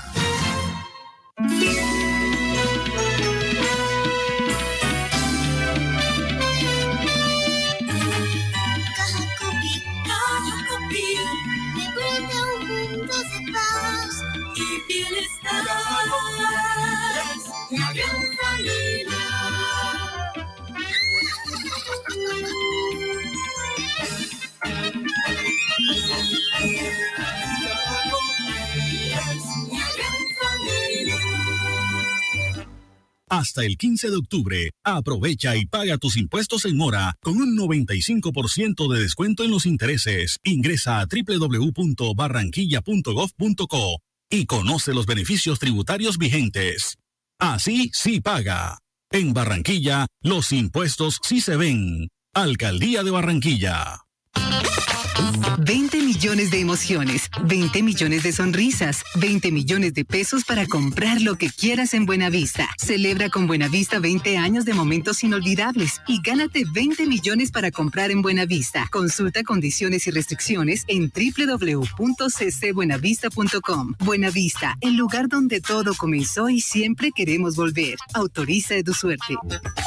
Afuera. Adentro. Si sus obras tienen ventanería y fachadas de aluminio y vidrio de CI Energía Solar, usted está adentro. Tecnología de punta, máxima calidad y precios competitivos nos distinguen. Llame al 366-4600 CI Energía Solar y es Windows, certificado por gestión ambiental. Se siente la vista fresca, un ambiente de armonía, porque cuidamos del aire que respiras cada día y traemos la alegría que traen los viejos amigos. En familia y en tu casa siempre estaremos contigo. Las compactadoras de AAA cuidan el medio ambiente porque se mueven con gas natural vehicular. Donde estés, estamos cuidando el aire que respiras. Gases del Caribe y AAA. Vigilado Superservicios. 5.46 minutos en esta emisión estaremos ampliando el vendaval que causó estragos, daños en viviendas en Barranquilla, derribó árboles, también líneas de energía, especialmente en el barrio El Santuario, y tumbó una pared en el colegio Marco Fidel Suárez. Estaremos ampliando y haciéndole seguimiento a esta información. También les contaremos más adelante que después de 17 años la Plaza Alfonso López de Valledupar vuelve a ser el epicentro de la inauguración del Festival de la Leyenda Vallenata que comienza este miércoles. Son las 5.47 minutos. Todo lo que hemos soñado lo hemos logrado gracias a Confamiliar Atlántico, porque recibo todos los meses una cuota monetaria. Porque hoy podemos decir que tenemos casa propia y porque Camilita es feliz en el centro recreacional. Tus sueños tienen un lugar en Confamiliar Atlántico. Líderes en servicio de recreación, vivienda, salud y educación. Confamiliar Atlántico, grande como tus sueños. subsidio. Un país avanza cuando se desarrolla kilómetro a kilómetro con energía. Cada vez que un nuevo proyecto es puesto en servicio, cada vez que una infraestructura llega a su punto de destino, cada vez que Transelca avanza de un punto a otro, lo hacemos todos. Transelca, filial del grupo empresarial ISA, más de una década contribuyendo al desarrollo del Caribe. Restaurante Los Helechos, el sabor colombiano que te invita a volver, reabre al público con la mejor comida colombiana, auténtica bandeja paisa y los exquisitos buffet ejecutivos. Mil metros cuadrados de atención y seguridad. Teléfono 309-3202, carrera 52, número 7070. Búscanos en la web www.restauranteshowloshelechos.com. Los deportes en acción con Boris Eduardo Páez en Noticias Ya. En Noticias Ya. Boris, viendo la tabla de puntuación después de los partidos de ayer, la tabla de posición de los clasificatorios, observo que Ecuador es tercero, tiene 16 puntos, cuarto Uruguay 16 puntos también, Colombia es quinto, tiene 15, pero como se están dando los resultados, ayer se le dieron los resultados a Colombia, eh, por ejemplo, el partido de Ecuador, que fue derrotado Ecuador por Venezuela 2-1, ese partido le favorece a Colombia, el de Paraguay también creo que le favorece a Colombia. Y los partidos que vienen, Boris, le favorecen a Colombia también. Mire, Colombia enfrente a Ecuador, que es el directo, el directo a, derrotar, porque es el que está a un puntico de nosotros, ¿no? Entonces, Colombia estaría dos puntos por encima. Eh, Uruguay, que la ve maluca, la próxima fecha se enfrenta a Brasil en, eh, jugando de local Brasil. Boris, buenos días. Osvaldo, ¿qué tal? Un saludo a usted, a toda la audiencia a esta hora de la mañana. Efectivamente, eh, pues eh, Colombia ha ido su, haciendo su trabajo, porque indudablemente lo ha hecho. Empatar con Uruguay en Montevideo no era nada fácil. y fíjese lo que se logró frente a Brasil, que había ganado todos los partidos, nueve partidos jugados, nueve ganados incluido Argentina. O sea, le ganó a Argentina, le ganó a Uruguay, le ganó a los grandes y Colombia le pudo sacar un empate. Eh, pues no fue el mejor partido, indudablemente, eh, para la retina de, un aficionado que le gusta el buen fútbol, pero Colombia hizo su trabajo. Colombia eh, se salvó de algún par de situaciones, allí estuvo actuando muy bien Opina, pero también tuvo la oportunidad de ganar en situaciones que pudo provocar ofensivamente. Así que Colombia se le va dando, vaya a paso lento, pero paso firme con rumbo a lo que será el Mundial de Qatar 2022 y como usted ya lo ha dicho acertadamente, se han ido dando los resultados, resultados que eh, han sido lógicos porque equipos como Venezuela, pues es lógico que gane como local, es, es lo más eh, normal, eh, pues superó ayer al seleccionado de Ecuador, y también Bolivia en la altura. Es que muchos hablan, no, es que Bolivia, no, pero que vaya y gane allá en la altura de Bolivia no es cosa fácil. Ayer derrotaron a los peruanos y los chilenos jugando también de local, también se supone que eh, debe ser eh, lo lógico, también han superado, eh, ha, superado, ha, obtenido ese, ese, triunfo que también le favoreció a, a Colombia frente a los paraguayos. Así que eh, pues se han dado estos resultados y Colombia pues ahí está eh, metido, aunque aún está en zona de repechaje, pues eh, el futuro es muy benévolo para, para nuestro país. Colombia siguió sumando en estas eliminatorias al Mundial de Qatar ante el gigante de Sudamérica, la selección de Brasil. El juego terminó empatado 0 por 0. El combinado nacional supo mantener su arco en cero y tuvo algunas opciones que pudieron significar la victoria. Incluso el árbitro argentino estuvo con la complacencia del VAR no sancionaron una clara mano en el área brasileña que debió ser penal, pero los jueces se hicieron los locos. Siempre, siempre pasa con Brasil, con Argentina. Eh, el VAR pues parece favorecer, parece darle la, la, mano a estos equipos poderosos, a estos equipos que siempre están allí invitados a los mundiales de una u otra manera, jugando bien, jugando mal, jugando regular, eh, pero allí están. El arquero David Ospina volvió a aparecer cuando Brasil lo exigió. El cartagenero Wilmar Barrios fue el jugador más valioso para mí en la mitad de la cancha. Tremendo jugador este, este, este cartagenero al servicio eh, del fútbol ruso. El zaguero Cuesta, también importantísimo, sigue sorprendiendo gratamente por su rendimiento en la defensa. Al final, el empate sirve para sumar en la tabla de posiciones, donde Colombia llega a 15 puntos y sigue quinto en el puesto de la zona de repechaje. Escuchemos al técnico Reinaldo Rueda, luego del cotejo jugado en el Estadio Metropolitano y su concepto del empate ante Brasil. Eh, un partido muy intenso, muy disputado y donde creo que el primer tiempo quizás eh, estuvimos un poco imprecisos en, en lo que fue en la posesión de balón, haciendo quizá una posesión con pases muy cortos. Y bueno, creo que se corrigió eso en el intermedio, eh, buscando los espacios libres, buscando el pase entre líneas. Y los hombres que ingresaron creo que hicieron un buen comportamiento, brindando eh, esa posibilidad de que Colombia tuviera un poco más de profundidad y poder buscar el arco rival. Ahí estaba eh, Reinaldo Rueda, el técnico del seleccionado colombiano, haciendo ese análisis del compromiso. También el volante colombiano Jefferson Lerma estuvo en rueda de prensa y esto dijo sobre el empate en el estadio metropolitano ante Brasil. es muy valioso para nosotros, creo que seguimos en la pelea, hoy se, han dado unos resultados que, nos favorecen, sabemos que este punto va a tener mucho más valor si, ganamos contra Ecuador eh, ya pensamos en ello. Eh, ya, es historia, eh, muy contentos por, la buena labor. Sabemos que Brasil lleva nueve partidos en línea consiguiendo victorias. este partido le hemos arrebatado un punto que nos beneficia bastante.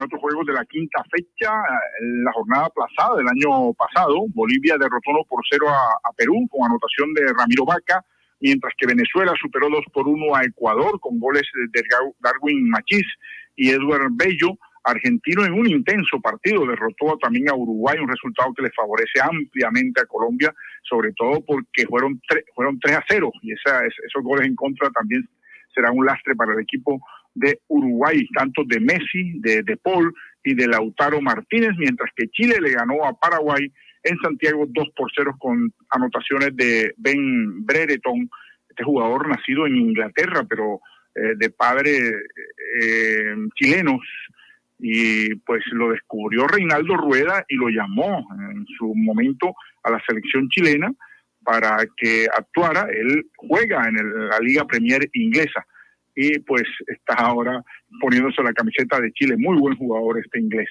Eh, y Mauricio Isla también marcó el segundo tanto de los chilenos. Otros, todos, realmente todos los resultados favorecieron a Colombia. Concluida la jornada, la tabla de posiciones quedó con Brasil en el primer lugar con 28 puntos, seguido de Argentina con 22, Ecuador es tercero con 16 unidades, superando a Uruguay, que también tiene 16, pero por mejor diferencia de goles está primero el equipo ecuatoriano. Colombia, como dijimos, es quinta con 15 puntos, detrás están Paraguay en el sexto puesto con 12 y séptimo está Perú con 11 unidades. La próxima fecha será este jueves, donde Colombia recibirá a Ecuador en el estadio Roberto Meléndez Lara. Esperemos que se produzca un triunfo importante frente a un equipo directo como lo es el conjunto de Ecuador. En la postemporada del de grandes ligas, anoche como relevista, el lanzador barranquero Luis Patiño cargó con la derrota de los Reyes de Tampa Bay ante los Medias Rojas de Boston, seis carreras por cuatro. El lanzador colombiano entró en el inning número 12 y sacó sin problemas a sus tres oponentes, Rafael Devers, a Sander Bogaer y al mexicano Verdugo. Pero en el episodio 13, luego de colgar el primer out, eh, dio una base por bolas y posteriormente el puertorriqueño Cristian Vázquez la sacó de jonrón para dejar en el campo a los Reyes. Con la victoria, los Medias Rojas toman ventaja en la serie divisional dos juegos contra uno. Era el debut de Patiño en una postemporada y cargó con su primera derrota. Lamentable para el pelotero colombiano. En otro juego de la jornada dominguera, los Medias Blancas superaron a los Astros de Houston 12 carreras por 6. Esta serie sigue en favor de Houston dos juegos contra uno. Hoy habrá cuatro partidos a las 12 y, a las 12 y 5 del mediodía. Los Bravos de Atlanta reciben a los Cerveceros de Milwaukee. A las 2 y 35 de la tarde, Medias Blancas serán home club ante los Astros de Houston. A las 6 y 5, los Reyes de Tampa Bay y los Medias Rojas jugarán el cuarto partido de la serie. Y a las 9 y 35 de la noche, la jornada la Sierra Dodgers y el equipo de los Gigantes de San Francisco, donde actúa el barranquero Donovan Solano. La Liga Colombiana de Fútbol este fin de semana disputó gran parte de la fecha número 13. Jaguares derrotó a Pasto cuatro goles por uno. Tolima superó como visitante al Once Caldas dos por cero. El Deportivo Cali con un gol de Teófilo Gutiérrez empató dos por dos con la Equidad. Millonarios empató cero por cero con América y Nacional derrotó como visitante al Huila cuatro por uno. Hoy a las ocho de la noche Junior visita al Atlético Bucaramanga mientras que Patriotas jugará ante el Santa Fe jugando a las seis de la tarde. Entre tanto, en el viejo continente, Francia derrotó dos por uno a España en el Estadio San Siro de Milán para coronarse campeón de la segunda edición de la Liga de Naciones UEFA.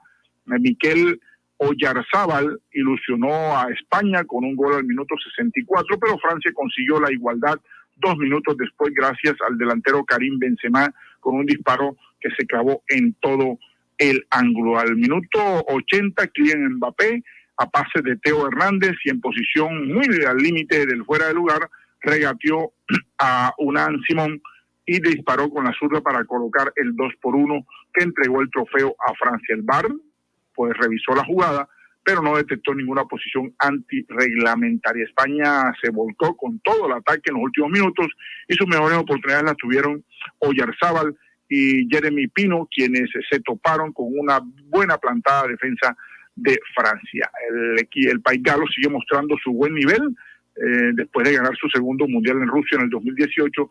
Ahora se adjudica la Copa de Naciones Europeas. En el partido por el tercer lugar, Italia derrotó a España.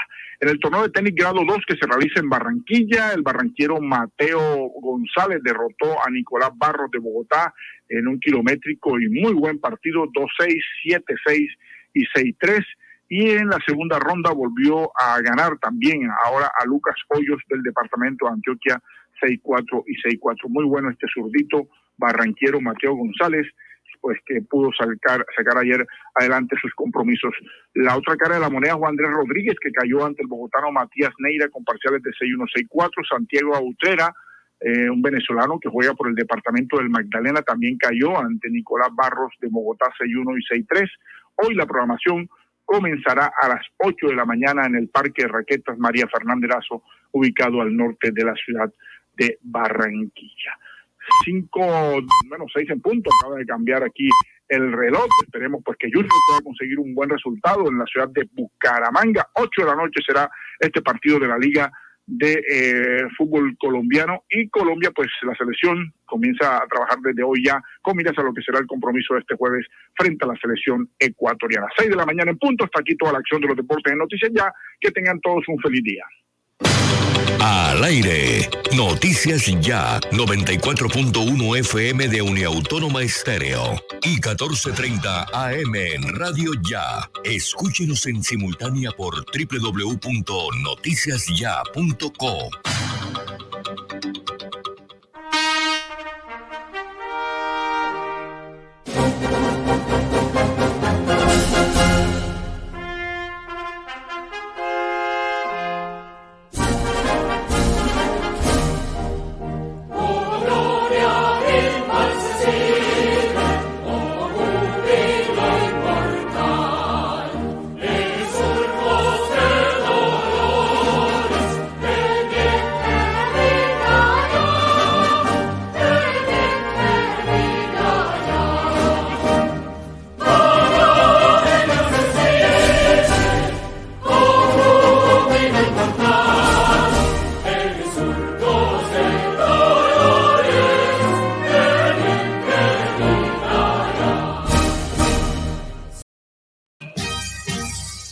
Noticias Ya. Laboratorio Porto Azul a una. Toma de muestras en la comodidad de tu hogar. Ampliamos nuestra cobertura a Villa Campestre, Puerto Colombia y Soledad, con domicilio totalmente gratis. Agenda tu cita ahora. Contáctanos al 321-859-2178. Pruebas de laboratorio clínico rutinarias y especializadas. Pruebas COVID-19. Aplican condiciones y restricciones. Cuidamos la vida a cada instante. Laboratorio Porto Azul a una.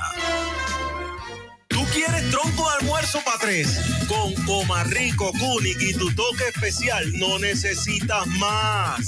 Pasta Comarrico y salchichita Kunik XL. ¡Ay, mamá! Tronco de almuerzo para tres. Y no te vale más de 3,400 pesitos. Ahora en el Centro Recreacional Solinilla, lánzate a la diversión. Ven y disfruta con familia y amigos del nuevo tobogán. Relájate en nuestras confortables cabañas mientras deleitas la mirada con su maravillosa vista y te das un chapuzón en la gran zona acuática. Centro Recreacional Solinilla. Ven, te estamos esperando. Más información en nuestras redes sociales o en www.conbarranquilla.com. Con Barranquilla, creciendo juntos.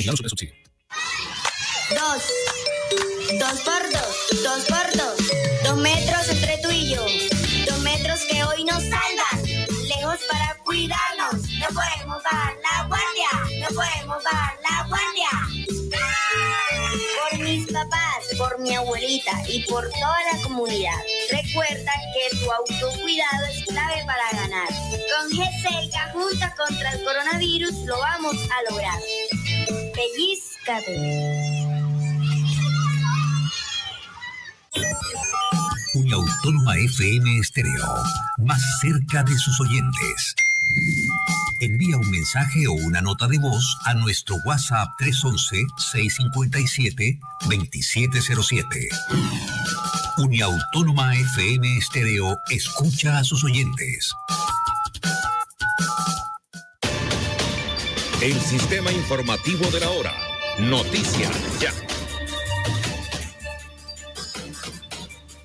Seis, cuatro minutos. La policía da un balance positivo antes, durante y después del partido de la selección Colombia. Habla de ocho capturas durante el día. Uno de estas eh, de un sujeto que había cometido un hurto en los alrededor del estadio. La policía entrega y califica como positivo el, el dispositivo de seguridad para el partido de la selección Colombia. Reporta 31.390 personas que ingresaron al estadio metropolitano, que tenían un aforo de 33.450, se detectaron adivine, 9.292 boletas fraudulentas. En los alrededores del estadio, unidades del grupo de carabineros capturaron a un hombre por el delito de hurto. Esta es una de las capturas de las siete que se registraron durante el día de en el día de Barranquilla y su área metropolitana por diferentes delitos. También se incautaron dos armas de fuego, se inmovilizaron 32 motocicletas y se impusieron 89 comparendos. Dos mil policías estuvieron dentro de este operativo que garantizaron la seguridad del encuentro deportivo y además se realizó el acompañamiento del sector comercio de los sitios donde había aglomeraciones de personas hasta, bueno, Mm, eh, ya entrada también la noche con la celebración después de este 0 a 0 con el equipo brasileño. Mire, y mucha atención que el Ministerio de Salud está llamando la atención de los ciudadanos con respecto a el protegerse y a tener algunas medidas para que su inmuno, lo que tiene que ver con la inmunidad que, que nuestro cuerpo reporta no sea eh, afectada por algunas decisiones que se toman como el alcohol, pero está dando algunas recomendaciones y está hablando de este tema que es de gran importancia en este momento cuando se enfrenta el COVID. A reforzar los cuidados del sistema inmunológico, el mecanismo del cuerpo humano funciona como una barrera ante el virus, bacterias y contra enfermedades, infecciones y ataques de patógenos externos. Están hablando el ministerio de tres tipos de inmunidad eh, los seres humanos tienen tres tipos de inmunidad. La primera inmunidad es la innata, es con la que todas las personas nacen, que es una forma de protección general que incluye las barreras externas del cuerpo como la piel, las membranas mucosas, por ejemplo, las que recubren la nariz, la garganta y el tracto gastrointestinal.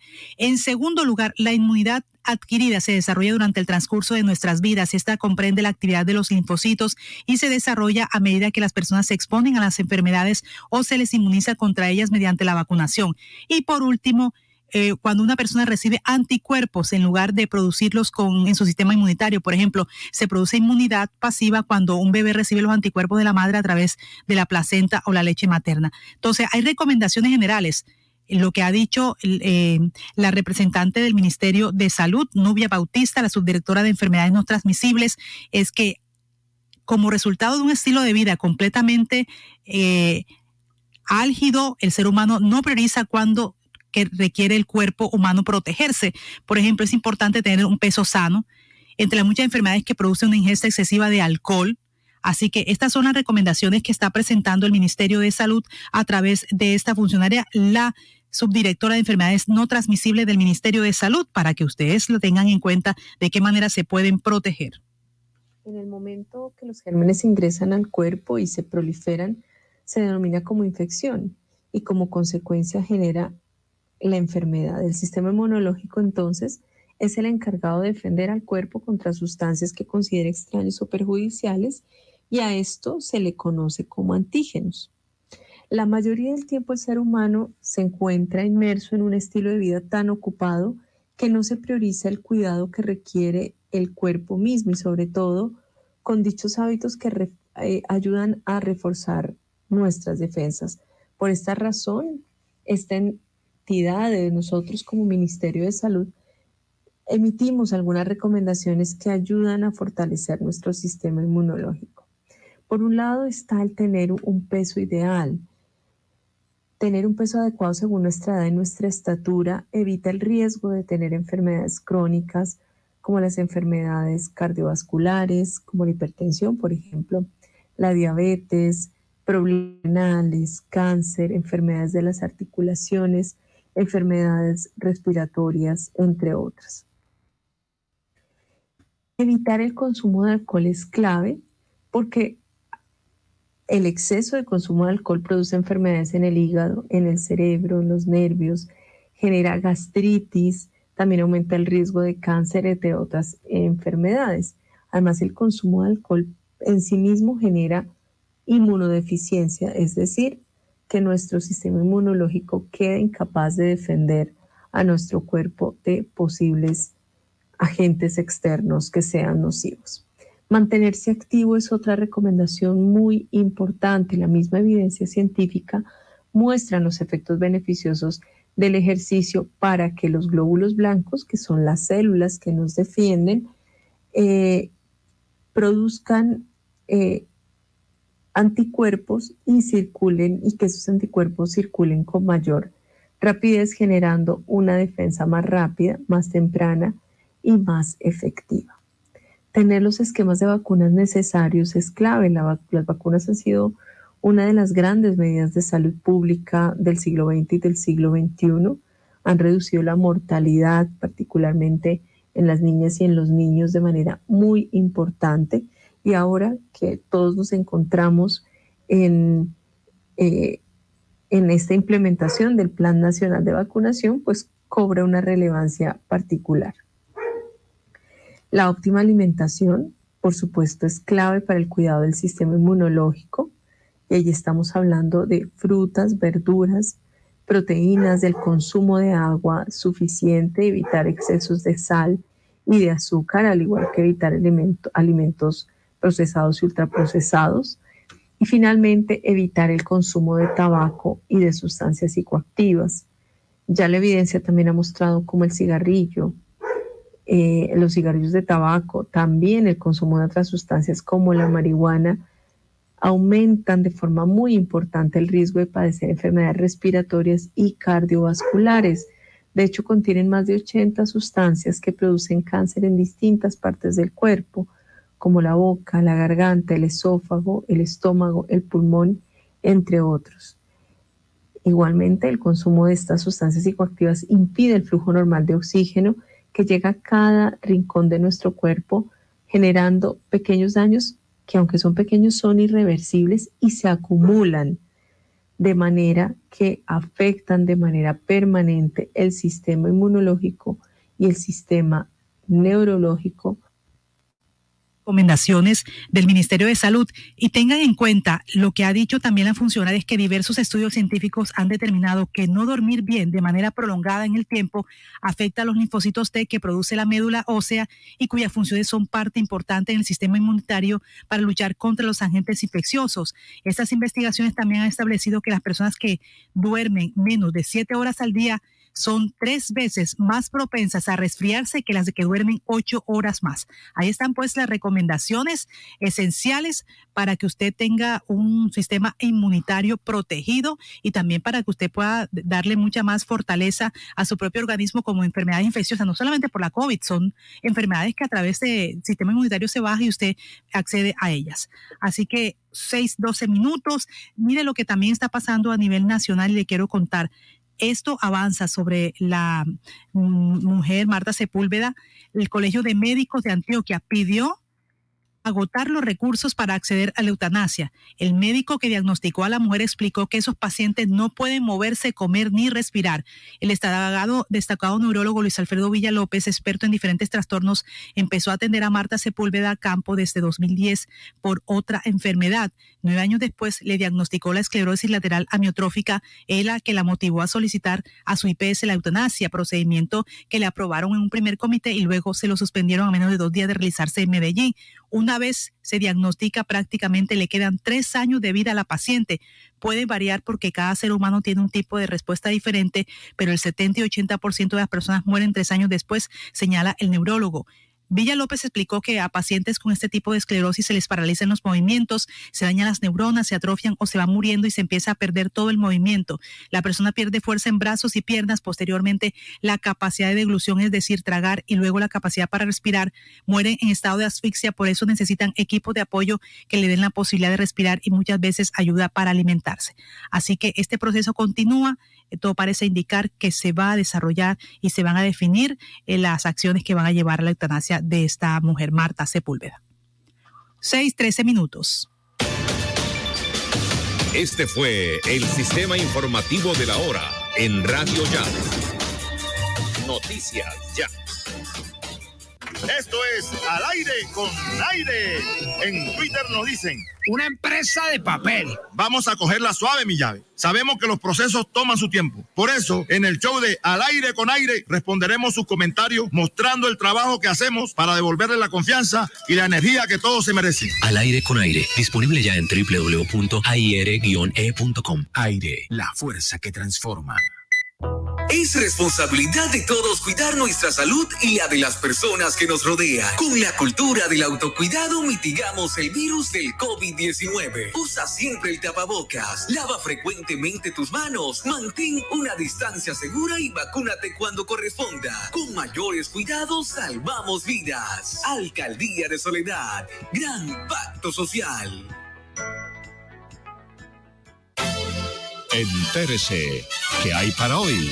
Se dieron a conocer mucha atención hoy el Premio Nobel de Economía para David Carr, Joshua Angris y Guido Imbens. Los economistas David Carr, Joshua Angris y Guido Imbens recibieron hoy el Nobel de Economía por sacar eh, conclusiones de experimentos inesperados y aplicarlos al análisis de mercado laboral, informó la Real Academia de la Ciencia Sueca. Los galardonados en ciencias económicas de este año han demostrado que se pueden responder muchas de las grandes preguntas de la sociedad. Su solución es utilizar experimentos naturales, situaciones que surgen en la vida real, que se asemejan a experimentos aleatorios, explicó la academia. Todos ellos, el canadiense Carr, el estadounidense Engris y el holandés estadounidense Invens, han proporcionado nuevos conocimientos sobre el mercado laboral y han mostrado que las conclusiones, especialmente sobre causa y efecto, se pueden extraer de los experimentos naturales. Su enfoque se ha extendido a otros campos y ha revolucionado la investigación empírica, valoró la academia utilizando experimentos naturales. David Carr ha analizado los efectos del salario mínimo, la inmigración y la educación en el mercado laboral, precisaron los miembros de la institución. Engels e Invens mostraron ¿Qué conclusiones sobre causa y efecto se pueden extraer de los experimentos naturales? El marco desarrollado por ellos ha sido ampliamente adoptado por investigadores que trabajan con datos de observación. Total, hoy dieron a conocer Premio Nobel de Economía para David Carr, Joshua Ingris y Guido Imbens. En otras noticias que están en la agenda del día, bueno, hoy, mucha atención, el Consejo Superior de la Universidad Atlántico escoge al nuevo rector, y este evento se cumplirá hoy en la sesión del Consejo Superior de la Universidad. Hay cinco candidatos, cinco eh, de los aspirantes que fueron escogidos por los estudiantes, los profesores de la universidad y en una consulta de estudiantes y docentes. Son ellos, mucha atención, Danilo Hernández, contador egresado de la Universidad del Atlántico, especialista en gerencia pública, estudios en pedagogía y maestría en administración de empresas, su perfil laboral incluye también la docencia en universidades de la región Caribe, Contaduría General y el Ministerio del Interior, entre otros. Su propuesta rectoral cuenta con cuatro ejes programáticos, gobernabilidad, sostenibilidad, impacto y participación. La arquitecta de la Universidad de los Andes, Marcela Cuellar, dos maestrías en restauración de monumentos arquitectónicos y en arte, museos y gestión del patrimonio histórico. Además, es candidata a doctora en Historia y Estudios Humanísticos. Se destaca también en su concepto, la universidad debe pensarse como la herramienta para el cambio social, tanto de nosotros como del país y de la humanidad, como un espacio abierto, dinámico, plural, propositivo y vehemente que garantice la educación con calidad. Tercer aspirante elegible, Álvaro Lastra, abogado, Universidad Libre de Barranquilla, doctor en Derecho Constitucional de la Universidad de Navarra, España.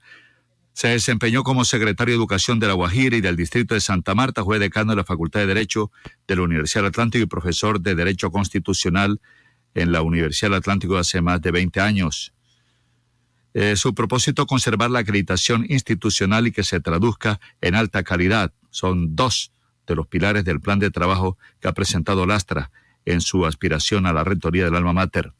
Está Alberto Moreno, licenciado en biología y magíster en genética. Tiene experiencia como docente universitario en ciencias básicas en Universidad del Atlántico y Norte y Metropolitana.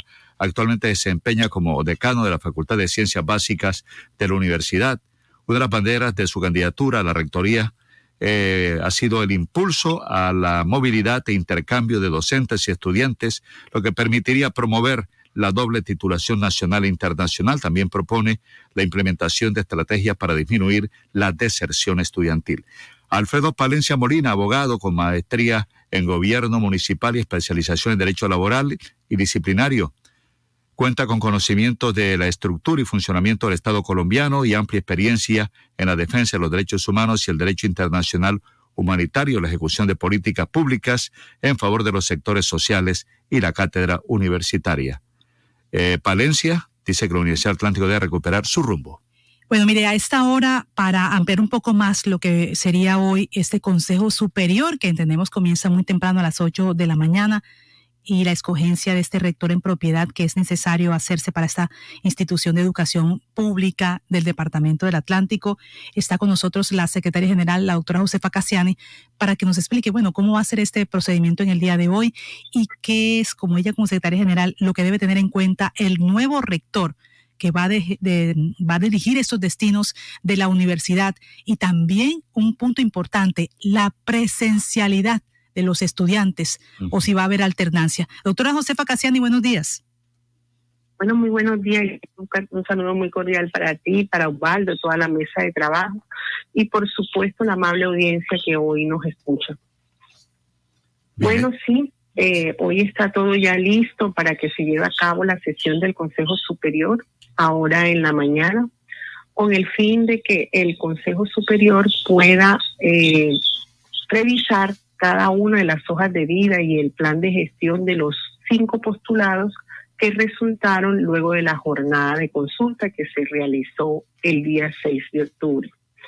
Estos postulados van a tener la oportunidad primero eh, de una entrevista directa con los consejeros y luego entonces eh, viene a sesionar la plenaria con el fin de poder designar al rector de la Universidad del Atlántico para un periodo 2021 al 2025. Bueno, eh, doctora Josefa Cassiani, ¿cómo funciona? ¿Tiene que tener cuántos, cuántos votos el candidato? Eh, ¿Se tiene en cuenta esa consulta o es un proceso que comienza desde cero? ¿Se, se va a escuchar a cada uno de los representantes, de los, bueno, de los que están en estos cinco postulados, ¿no? De los que ocuparon los cinco primeros lugares en votación. Bueno, la, la consulta es vinculante. Esto indica que única y exclusivamente el Consejo Superior debe designar al rector de los cinco que resultaron de la jornada de consulta. Y eh, posteriormente, eh, estos requieren para ser designado de cinco votos de los consejeros, de conformidad como lo estipula el Acuerdo Superior número 001 del 2021. Quien sabe que cinco o más votos es el rector o la rectora de la Universidad del Atlántico. ¿Cuántos son los miembros del superior? Los miembros del Consejo Superior son nueve y están de la siguiente manera. Tenemos un representante, un designado de la, del presidente de la República, tenemos un delegado del Ministerio de Educación, tenemos un representante del sector productivo, tenemos un representante de los estudiantes, tenemos un representante de los profesores, tenemos un representante de las directivas, tenemos un representante de los rectores, tenemos un representante de los egresados y la gobernadora del Departamento del Atlántico, que es la presidenta del Consejo Superior. Doctora Josefa Cassiani, ¿con qué se encuentra el nuevo rector de la Universidad del Atlántico y qué para usted debe tener en cuenta eh, en todo lo que tiene que ver con, bueno, académicamente hablando, financieramente hablando, ley 550? Bueno, ya la, universidad ha avanzado bastante. Eh, quiero manifestarles que con esta administración realmente eh, la presidenta del Consejo Superior y los consejeros, así como las directivas de la Universidad del Atlántico, el señor rector han dado todo por sacar adelante eh, la universidad. Hoy tenemos una universidad eh, financieramente bastante eh, avanzada, con la casa en orden en el tema financiero. ya observamos cómo se han cumplido los compromisos de la 550 eh, nos falta aún trabajar en el tema de la presencialidad. Ya vemos cómo ha ido avanzando el tema de la vacunación de los estudiantes. Pero se requiere, y ya lo han solicitado, no solamente los estudiantes, sino también el Consejo Superior, que a trabajarle a la presencialidad en la Universidad del Atlántico. Es por ello que desde la gobernación del Atlántico se están llevando a cabo eh, las adecuaciones pertinentes para contar con todos los protocolos de bioseguridad. Es por ello que el nuevo rector tendrá que eh, trabajarle mucho a este tema de la presencialidad, eh, tendrá que ejecutar su plan de gestión. Cada uno de estos postulados presentaron un interesante programa de gestión que por supuesto eh, los electores tuvieron en cuenta al momento de elegir a su a su candidato de preferencia y pues continuar en esa gran labor de, sacar adelante la universidad eh, académicamente. Ya hemos observado también en el tema de investigación cómo está participando nuestra universidad. Por ende, eh, tiene que seguirse abanderando ese tema, el tema académico, el tema investigativo, el tema, eh, seguir adelante con el tema presupuestal y el, el plan de gestión que presenta cada uno de estos candidatos. Doctora Josefa Cassiani, ¿la universidad está, está lista para la presencialidad? Bueno, como te lo acabé de indicar, ya se están adelantando numerosas e interesantes obras, no solamente en la sede centro, sino también en la sede de Bellas Artes, en la sede de Sabana Larga. Yo creería, pues, que con todos estos avances que han tenido las obras, que van, pues, a, a prisa, eh, vamos a contar con esos protocolos de, bioseguridad. O sea, sería este año. Quiero manifestarte que la universidad cuenta hoy con un comité COVID que vive todo el tiempo verificando eh, que estos avances y, por supuesto, que se cumpla con todos los protocolos emanados del Ministerio de Salud. Pero sería este año, doctora Josefa Casiani. Bueno, ya este año nos falta poco, ya yo creería que eh, nos falta nada más dos meses ahorita eh, por culminarla, pero ya ahorita el otro año que empieza el nuevo semestre, creería yo que eh, estaría previsto para eso. Pero bueno, eso lo determina eh, el nuevo rector que tendría que apuntarle a ese tema y por supuesto todos los avances que tengamos en las adecuaciones que se están llevando en la Universidad del Atlántico. El rector que se escoja hoy por parte del superior se posesiona y estará por cuánto tiempo? ¿Cuándo se posesionaría? Así es. Así es, Osvaldo, el rector eh, que designe hoy el Consejo Superior eh, contaría con un periodo fijo de cuatro años, contados a partir de este año del 2021 hasta el 2025. Bueno, doctora Josefa Cassiani, secretaria general de la Universidad del Atlántico, muchas gracias por sus declaraciones para la comunidad, para los oyentes. Con mucho gusto, Osvaldo, siempre presta a brindarte la información de primera mano. Feliz día para todos. Muchas gracias, sí sabemos. Son ya las 6 de la mañana, 27 minutos. Comienza la semana de receso con un dólar a 3.765 pesos con 80 centavos. Para compra 3.600, para venta 3.807. El euro 4.356,65 barril de petróleo tipo Bren. Para Colombia, 82 dólares 42 centavos la libra de café en la bolsa de Nueva York, 2 dólares 54 centavos. 2 dólares 54 centavos.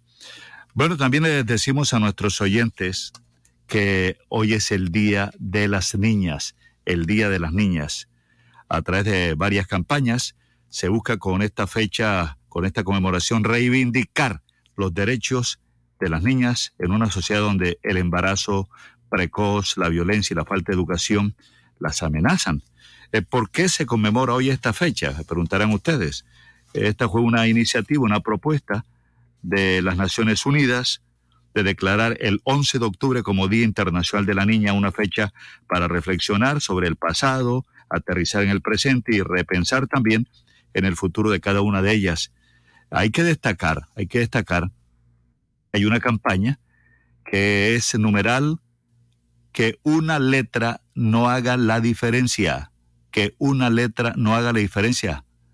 Eh, se dice pues que, que una letra, en el marco de esta fecha, pues la Fundación Plan ideó una particular campaña que consiste en que las niñas tomen sus redes sociales para cambiar su nombre de femenino a masculino con el objetivo de hacer un llamado a la sociedad para evidenciar las oportunidades que tienen los niños frente a las niñas. Numeral, que una letra no haga la diferencia. Mire, mucha atención que el presidente Iván Duque está en Estados Unidos. Comienza esa agenda a las 10 de la mañana de reunión con el presidente del Banco Mundial, David Malpass. También a las 12 del mediodía tiene un encuentro con eh, Chamber of Commerce, reunión con Cristalina Georgia, directora del FMI, Fondo Mundial. A las 2 y 30 va a ser este encuentro. A las 4 y 30 reunión con Joseph Kerr, que es el CEO de Innovio, disponible también en esa reunión. Encuentro con Mauricio Claver, presidente del BID, va a ser las 5 y 30 y a las 6 y 35 encuentro con Howard Buffett. Es eh, la agenda que tiene el presidente de la República, que comenzará desde las 10 de la mañana, la, iniciando con esta reunión con el presidente del Banco Mundial, David Malpass, que, bueno, esta es la agenda del presidente. Cuando usted hablaba de Baldo, este, este día que comienza hoy, esta semana, el origen de la semana de receso escolar. La semana de receso nació a raíz de un decreto que se firmó durante el mandato del presidente Álvaro Uribe en el año 2007 el decreto es el 1373. Consiste en un periodo semanal de interrupción a la actividad académica para los alumnos de los centros educativos preescolares de educación básica y media de los calendarios A y B. Este comprende los cinco días hábiles de la semana anterior a la conmemoración del descubrimiento de América, que es el 12 de octubre, también llamado Día de la Raza. Este mandato obliga a las instituciones públicas y privadas a tomar este descanso que no afecta a las 40 semanas académicas establecidas en la Ley General de Educación, ni las 12 semanas de vacaciones estudiantiles preestablecidas por esta ley que seguirán siendo las mismas. El calendario está dispuesto por el gobierno desde enero del 2021, determina que la semana de descanso de los estudiantes será desde hoy 11 eh, de octubre hasta el domingo 17 de este mes. Así que por eso es que en esta semana ya están los estudiantes en sus casas descansando y bueno, ya no están, algunos que están en alternancia, pues que llegan a las instituciones no tienen que ir ni tienen que recibir clases virtuales. Mire, fíjese usted que coincide, bueno, no coincide. En Estados Unidos termina precisamente hoy la semana de receso. Ellos también la hacen, yo no sé si juegue copia o réplica de la que hacen en Estados Unidos, pero en Estados Unidos comenzó la semana pasada y termina hoy termina hoy, o sea que mañana arrancan los niños en las escuelas. La de Colombia comienza hoy hasta el próximo domingo. Hablando de noticias de hoy, hoy lunes, ojo, mantenimiento de redes en barrios de Barranquilla y Soledad, Galapa también. La empresa Aire realizará labores de mantenimiento de redes en sectores de Barranquilla, Soledad, Galapa y Sabana Larga. En algunos casos se harán obras de reposición de redes eléctricas e instalación de postes. En otros, podas de árboles. Los trabajos, atención, se ejecutarán entre 6 de la mañana y 5 de la tarde, dependiendo de la programación del acompañante. Pero no indica qué sectores de Barranquilla ni de ¿Usted los tiene? Sí, claro que sí. Mire, el personal técnico va a realizar labores de 9 y 10 de la mañana a 5 y 30 de la tarde en la calle 39 a la calle 40, entre carreras 40 y 41 en el barrio El Rosario y en la calle 39 con carrera 39, calle 39 con carrera 39 en el centro de Barranquilla. Eh, por el mismo tipo de trabajo se van a presentar suspensión de energía de 6 y 10 de la mañana a 6 de la tarde en el sector de la calle 55B hasta la calle 88 entre carreras 1E y 4A, de otro lado de la calle 82 a la calle 85B entre carreras 71 y 74 del barrio Paraíso, la labor será de adecuación de redes entre 7 y 30 de la mañana y 5 de la tarde. Adicional, se va a realizar adecuación de puntos de conexión de 6 de la mañana a 12 del mediodía en el centro de eventos Puerta de Oro. Y también hay mantenimientos eléctricos, mucha atención, esto es en los municipios. En Soledad se van a instalar elementos de red y postes en la calle 62, entre carreras 12 y 13, en Nuevo Milenio, de 6 y 40 de la mañana a 5 de la tarde mientras que de la calle 60 a la calle 62 entre carreras 18B y 22 en Las Moras, de 8 y 10 de la mañana a 5 de la tarde se instalarán redes para la construcción del nuevo circuito Caracolí 2, 3 y 4. Otras labores eléctricas en la calle 39 con carrera 12, eso es Manuela Beltrán, desde 6 de la mañana a 6 de la tarde por cambio de postes en la calle 81 con carrera 16 en los Almendros 1 por adecuación de redes y poda técnica de 7.50 de la mañana a 12 del mediodía. Sector comprendido de la calle 13 de la calle 13A entre carreras 25 y 26B, ese es el barrio La Esperanza de Galapa. Operarios trabajarán en adecuación de redes de 7 de la mañana a 5 de la tarde. En la carrera 14 con calle 25 en el barrio Tolima de Sabana Larga se instalarán redes y elementos eléctricos de 8 de la mañana a 5 de la tarde y en la calle 20A con carrera 17 en el centro de aire se ejecutarán trabajos en desarrollo a las obras de reposición de redes en el sector de 6 y 40 de la mañana a 4 de la tarde. De la tarde. Así que estas son las actividades, los mantenimientos, las podas, eh, los trabajos de que ha denominado aire para mejorar la prestación del servicio en Barranquilla y en municipios como Galapa, Soledad y Sabana Larga. Bueno, nos han confirmado que este miércoles será la inauguración de lo que conocemos como la aleta del tiburón la ventana de campeones. Ya estaremos dándole ampliación de esta información, pero va a ser inaugurada eh, con la presencia de figuras del Junior que han militado en el equipo barranquillero, con la presencia de ellos. Se habla de Delmínico, que uno de los arqueros de Junior también muy recordados, se habla de la Bruja Verón, vamos a ver quiénes vienen y quiénes realmente han confirmado. Eh, hoy también vamos a hacer un balance, Jenny, cómo le fue el sector hotelero, al sector económico de la ciudad de Barranquilla en este fin de semana y qué se prevé en esta semana que comienza hoy, la semana de receso. Eh, también les hablaremos a nuestros oyentes que el cielo está mayormente soleado, que hoy va a ser un día así, mayormente soleado, que el sol sale tempranito hoy, a las 5 y 48 ya salió, y así se mantendrá hasta las 8 de la mañana. Después día nublado, día nublado en Barranquilla y al mediodía probabilidad de lluvia a las 12 el 30%, a las 1 50%, a las 2 70%, a las 3 50%, a las 4 40% y a las 5 30%. Después a las 6 y 30 también, a las 6 de la tarde hay probabilidad de lluvia del 30%. La ciudad es tan grande que muchas veces Usted no siente el aguacero acá, simplemente no llueve o, serena, pero en otros sectores aguacero con arroyos y todo. Eh, les contaremos a los oyentes de noticias ya entonces que eh, hay esas posibilidades de lluvia, 84% de humedad, sopla brisa del norte 8 kilómetros, sensación térmica 31 grados, 1010 la presión y la visibilidad 9.7 kilómetros el clima para Barranquilla a esta hora. Eh, también ya les hemos informado cuáles son los partidos para este jueves en los clasificatorios a Qatar. A las 3 de la tarde este jueves Bolivia-Paraguay, Bolivia-Paraguay. A las 4 de la tarde Colombia-Ecuador. Colombia-Ecuador a las 4 de la tarde. A las 6 y 30 Argentina-Perú. 6 y 30 Argentina-Perú. A las 7 de la noche Chile-Venezuela. A las 7 y 30 de la noche Brasil-Uruguay. Brasil-Uruguay. Los resultados de ayer, Bolivia 1, Perú 0, Venezuela 2, Ecuador 1, Colombia 0, Brasil 0, Argentina 3, Uruguay 0, Chile 2, Paraguay 0. Y las posiciones son, primer lugar, primer lugar está Brasil con 28 puntos. Con, con los resultados perfectos, todos los partidos ganados. Ayer, primer partido que empata. Segundo, Argentina, 22 puntos. Tercero, Ecuador, 16 puntos. Cuarto, Uruguay, 16 puntos. Pisándole los talones, quinto lugar en repechaje. Colombia 15 eh, puntos, Paraguay 12, Perú 11, Chile 10, Bolivia 9 y Venezuela 7. Malo, también una noticia para hoy es que eh, están consternados pobladores del municipio de Pejeño del Carmen, en particular lo que es la vereda El Brillante, por lo que pasó anoche cuando hombres armados entraron en un billar y asesinaron a tres personas. Las personas que fueron asesinadas están identificadas como Juan Carlos Orozco, conocido en la población como Juancho, hijo del ganadero y comerciante Ángel Orozco. También murió Francia Orozco y Denis Miranda Castillo. En los hechos resultó herido Jaime Polo, a quien lo conocen con el apodo de Polito. Hasta el momento las autoridades de policía del Magdalena no han emitido un pronunciamiento oficial ni tampoco se conoce cómo se produjo este atentado que tiene conmocionada a la población. Se conoció que las víctimas de estos hechos pertenecen a familias de reconocimiento en la región y eran referenciadas como personas trabajadoras. Así que hoy amanece este departamento del Magdalena con esta noticia, ese asesinato de tres personas y una más herida en un billar en este sector de la vereda El Brillante eh, del municipio de Pijeño del Carmen. Bueno, son las 6 de la mañana, 38 minutos. Pasó la agenda del día, 6, 38 minutos.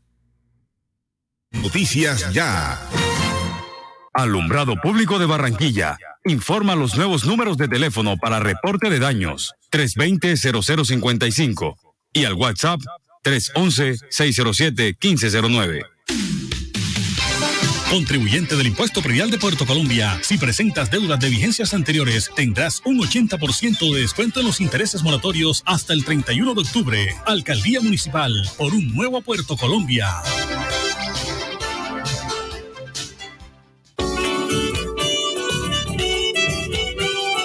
Cuando trabajamos en equipo, también rendimos un homenaje al amor. La Superintendencia de Industria y Comercio reconoce a Los Olivos como una de las marcas más sobresalientes historias de Colombia, gracias al incremento en el valor y posicionamiento de nuestra marca, el tiempo de operación y la sostenibilidad de la organización. Los Olivos, siempre rindiendo un homenaje al amor. Alianza de Medios, TVNet, su canal 8 y Noticias Ya se unen para ofrecerles la mejor información de lunes a viernes de 7 a 9 de la mañana.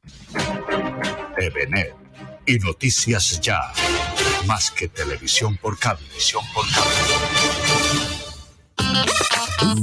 Celebra con Buenavista 20 años de momentos inolvidables. Tú puedes ser el ganador de 20 millones de pesos para comprar lo que quieras en Buenavista. Participa por compras superiores a 100 mil pesos realizadas en Buenavista 1 y 2 hasta el 10 de enero de 2022. Buenavista, el lugar donde todo comenzó y siempre queremos volver. Consulta condiciones y restricciones en www.ccbuenavista.com. Autoriza de tu suerte para que en sus obras la mirada pueda pasar con libertad, manteniendo la seguridad y el buen diseño, controlando la temperatura y el ruido externo. Su mejor opción es Tecnoglass. Transformamos el vidrio según tus necesidades. Llámenos 373-4000 Tecnoglass, el poder de la calidad. Certificado por gestión ambiental y calidad y Contec. Ahora en el Centro Recreacional Solinilla, lánzate a la diversión. Ven y disfruta con familia y amigos del nuevo tobogán. Relájate en nuestras confortables cabañas mientras deleitas la mirada con su maravillosa vista y te das un chapuzón en la gran zona acuática. Centro Recreacional Solinilla. Ven, te estamos esperando. Más información en nuestras redes sociales o en www.conbarranquilla.com. Con Barranquilla, creciendo juntos. Restaurante Ciudad Bonita, un pedazo de Santander en Barranquilla. Asados, carne a la llanera, zancochos y tamales, pan de bono artesanal, almohábanas y arepas de choclo. Vía a Puerto Colombia, kilómetro 2, después de la clínica Porto Azul. El anfitrión Edinson Hurtado los espera. Tema del día en Noticias Ya. Están evaluando pues cómo nos fue en el fin de semana con este partido. Todavía falta porque viene el partido este jueves en Barranquilla de Ecuador. Viene la semana de receso que comenzó prácticamente el viernes, los vuelos, los viajes, el turismo por carreteras. Está con nosotros Mario Mugdi, que es el directivo de Cotelco, a quien saludamos a esta hora de la mañana. Doctor Mario Mugdi, ¿han tenido tiempo de hacer alguna evaluación tentativa de cómo les fue, por lo menos este primer fin de semana, porque todavía falta el del jueves? Sí, Osvaldo, buenos días, un saludo para todos. La verdad que se vivió la alegría y la fiesta en Barranquilla con este partido y, y los reportes que tenemos nosotros, van faltando algunos datos por, por conciliar, son más del 95% de ocupación como se había previsto esto fuera de, que va a haber mucha gente que se pueda quedar esta semana para conocer todos los atractivos que tiene la ciudad. Invitamos también a la gente que, quiera venir, que, disfrute y venga ahora que se está eh, viviendo la, el receso escolar. Y el otro partido que es este jueves con el, frente a Ecuador, entonces hacer moñón a los dos partidos en una semana. nosotros, nosotros tratamos de, de, empaquetar los dos partidos, pero es muy, muy difícil ahora. Usted sabe, Osvaldo, que la situación no está bien para todo el mundo, todavía hay proceso de recuperación, pero pero se mostró que, que Barranquilla sigue viva y que, y que las cosas que se están haciendo nos están ayudando esperamos pues que para el partido este pues la ocupación pase del 80% eh, también que la gente aproveche el receso escolar y puedan venir a disfrutar de Barranquilla el partido con Ecuador. Doctor Mario Mubdi, bueno, directivo de Cotelco, eh, entendíamos, por ejemplo, la semana anterior algunos estaban hablando de unos pasajes que estaban supremamente costosos solo para venir a Barranquilla. ¿Eso mejoró? ¿Ustedes hablaron con, con las agencias? ¿Qué les han dicho? Bueno, yo creo que eso, eso de pronto frenó un poquito, pero la gente decidió venirse en carro, eh, mm. lo que, que vive cerca de la ciudad, otros municipios cercanos. Eh, había otras líneas aéreas con un poco más menos costosas. Pero eso es un tema de oferta y demanda y las empresas pues tienen la oportunidad de, mientras la demanda crezca mucho, pues eh, subir el, las tarifas. Y aquí pasa en todos los países del mundo. Lo que pasa es que uno, eh, pasando una pandemia, pues uno tratar de, de, de recuperarse poniendo unos precios que no pueden eh, a todo el mundo, pero, pero eso ya son políticas de cada empresa y lo que no se sabe si hay un ente regulador de esas tarifas. Ponerlas a 3 millones de pesos y si la gente los paga, pues así se va, pero pero nosotros en los hoteles no, no sabemos cuál es el, tema. Obviamente que la demanda crece, se, puso, ponen unos precios más altos de lo normal, siendo que Barranquilla tiene unos precios en la hotelería muy baratos con respecto a otras ciudades del país. Y esto pues es un momento de aprovechar, pero no de abusar. El tener la selección aquí también, en una u otra forma, favorece a Santa Marta y Cartagena. La gente se echa su rodadita, ¿no? Así es, ¿no? Y la gente viene por esa zona. Y viene el partido y se regresa y duermen allá. Entonces nos quitan la oportunidad de tener la gente aquí. Doctor Mario Mubdi, si uno le preguntara, por ejemplo, cuánto cuesta una noche en un hotel aquí en Barranquilla. En promedio. Ajá. Bueno, en no, en promedio puede estar en 400 mil pesos. Eso es lo que vale un día normal en una ciudad como Bogotá o, Medellín. Inclusive Santa Marta tiene tarifas mucho mayores. Pero aquí hay hoteles que cobraron 600, 800 mil pesos la noche. ¿Qué es lo que se cobra normalmente mm. cuando hay un evento de ciudad que alberga mucha gente? o sea, que atrae mucha gente. El carnaval, por ejemplo. Pero eso es lo que hacen normalmente en todas las ciudades. No tienen una tarifa publicada, RAC, que se llama, es la tarifa máxima que tú puedes cobrar en tu hotel. Normalmente eso se establece que se debe de colocar en la recepción las tarifas máximas que tú cobras en un hotel. ¿Cómo vio el partido, Mario? Hombre, yo pienso que esto nos va a ayudar mucho, Osvaldo, para el partido con Ecuador, porque la gente está muy entusiasmada. Aunque creo que seguimos en el quinto lugar, no han podido subir, pero nos hemos mantenido y nos hemos sostenido ahí. Estamos un puntico, un puntico del cuarto que lo comparten dos equipos. Así es. Entonces la, la idea es que con Ecuador tenemos que ganar o ganar para poder estar más tranquilos. Así es. Y, y lo comparten Ecuador y Uruguay, y Ecuador es el que viene el jueves. Y Ecuador y Uruguay, imagínense usted. Entonces este partido va a estar eh, bien, bien, bien interesante. Mm. Y, y, nosotros pues tenemos que prepararnos y, aprovechar la semana de receso, así sea que la gente venga al partido y se bueno, bueno.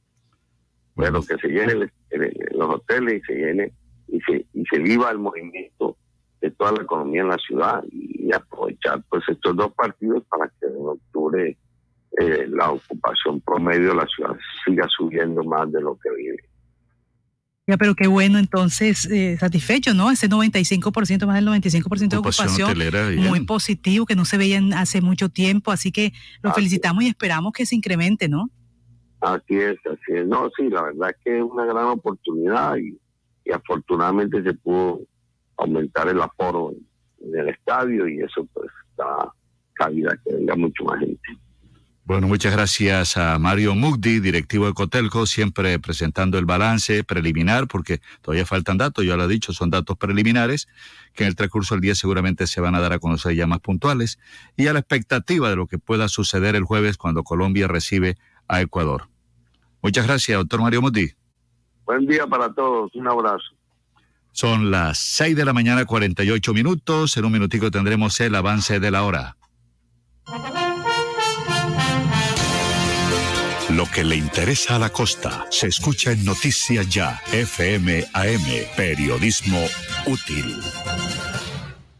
Hasta el 15 de octubre, aprovecha y paga tus impuestos en mora con un 95% de descuento en los intereses. Ingresa a www.barranquilla.gov.co y conoce los beneficios tributarios vigentes. Así sí paga. En Barranquilla, los impuestos sí se ven. Alcaldía de Barranquilla. Es responsabilidad de todos cuidar nuestra salud y la de las personas que nos rodean. Con la cultura del autocuidado mitigamos el virus del COVID-19. Usa siempre el tapabocas, lava frecuentemente tus manos, mantén una distancia segura y vacúnate cuando corresponda. Con mayores cuidados salvamos vidas. Alcaldía de Soledad, gran pacto social. Laboratorio Porto Azul a una. Toma de muestras en la comodidad de tu hogar. Ampliamos nuestra cobertura a Villa Campestre, Puerto Colombia y Soledad con domicilio totalmente gratis. Agenda tu cita ahora. Contáctanos al 321-859-2178. Pruebas de laboratorio clínico rutinarias y especializadas. Pruebas COVID-19. Aplican condiciones y restricciones. Cuidamos la vida a cada instante. Laboratorio Porto Azul a una. Alumbrado Público de Barranquilla. Informa los nuevos números de teléfono para reporte de daños 320-0055 y al WhatsApp 311-607-1509. El COVID no se ha ido. Pellizcate. Usa el tapabocas, pero bien puesto. No en el cuello ni tampoco abierto. Cubre tu nariz, ojo con eso. Bien pegado a tu rostro tiene efecto. Antes de ponértelo, lava tus manos. Y de esa forma con que nos cuidamos. No lo toques ni te lo quites con frecuencia. Entre todos creemos conciencia. Pellizcate. ZDM Jeanswear, siempre al mejor estilo y calidad. Cuando luces ZDM Jeanswear, atrapas todas las miradas. ZDM Jeanswear, calle 37, número 3880, piso 2, en Barranquilla. ZDM Jeanswear, te queda muy bien, muy bien.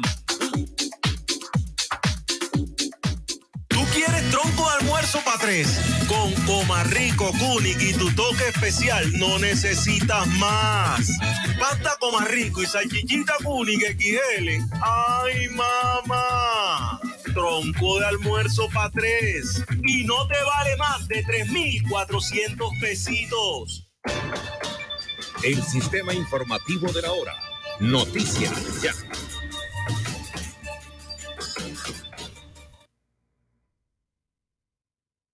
Bueno, a esta hora, eh, bueno, información internacional, lo que está pasando en el mundo. Eh, mire, Merck pide autorización de emergencia para su antiviral. Recuerde que este lunes presentó el pedido por la autorización de emergencia en su antiviral experimental oral contra el COVID-19, Molnupiravir. Es el eh, Merck que está solicitando a la Administración de Alimentos y Medicamentos de Estados Unidos esta autorización de uso de emergencia para su tratamiento antiviral experimental contra el COVID-19, el monopiravir.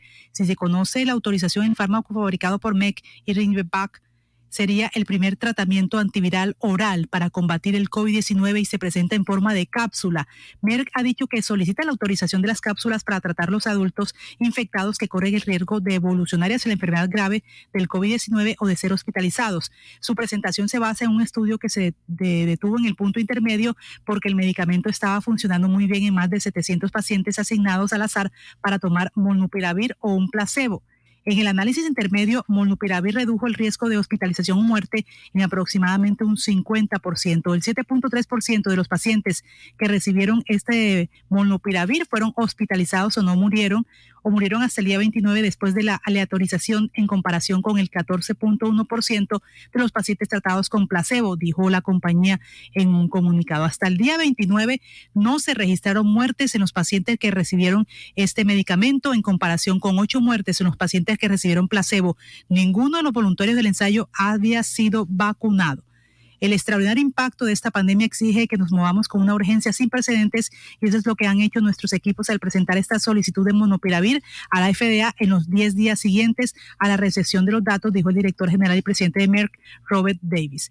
Aquí está información internacional 120 segundos con Florentino Mesa. El mundo sin fronteras. Hola, ¿qué tal? Soy Florentino Mesa y esta es La Vuelta al Mundo en 120 segundos. El Premio Nobel de Economía fue otorgado este lunes a los expertos estadounidenses David Carter por sus contribuciones empíricas a la economía del trabajo y a Joshua Angrist y Guido Immens por sus contribuciones metodológicas al análisis de las relaciones causales. El secretario de Estado estadounidense Anthony Blinken se reunirá el próximo miércoles con sus homólogos de Israel, Jair Lapid, y de Emiratos Árabes Unidos, Abdullah bin Zayed, para analizar, entre otros temas, los avances en la normalización de las relaciones. La Cumbre Mundial sobre Biodiversidad COP15 comenzó hoy en la ciudad de Kunming, suroccidente de China, con el objetivo de conformar la agenda global con las metas que deben alcanzarse hacia 2030. El evento se extenderá hasta el viernes, mayormente de forma virtual. La tormenta tropical Pamela se formó en el Pacífico mexicano y se prevé que se fortalezca hasta convertirse en huracán antes de tocar tierra cerca del puerto de Mazatlán hacia mediados de la semana. A poco más de un mes para las elecciones regionales y locales, Venezuela aprobó los sistemas de votación en un simulacro calificado como exitoso por el Consejo Nacional Electoral, con la participación de la mayoría de la oposición y la observación de organismos internacionales. Irak batió un récord mínimo de participación en las elecciones parlamentarias del fin de semana, dijo hoy el organismo independiente que supervisa los comicios. Las elecciones se adelantaron varios meses por un alzamiento popular contra la corrupción y la mala gestión. Las conversaciones entre comandantes de los ejércitos chino e indio para retirar tropas de zonas disputadas en su frontera terminaron sin avances y no lograron desescalar un pulso iniciado hace 17 meses, que ha incluido choques esporádicos con víctimas mortales. Tras un perjudicial testimonio sobre el daño para los niños, Facebook implementará varias herramientas para alentar a los adolescentes a tomarse un descanso y avisar a los jóvenes si están viendo repetidamente el mismo contenido que no sea propicio para su bienestar. Esta fue la vuelta al mundo en 120 segundos. 6.55 minutos. Mire, hoy entonces el presidente Iván Duque hace un periplo por Estados Unidos, comenzando desde las 10 de la mañana con el director del Banco Mundial y Sofía Pisani nos tiene también otras informaciones de Estados Unidos que conmemora hoy, lunes, el feriado del Día de Colón y el Día de los Pueblos Indígenas.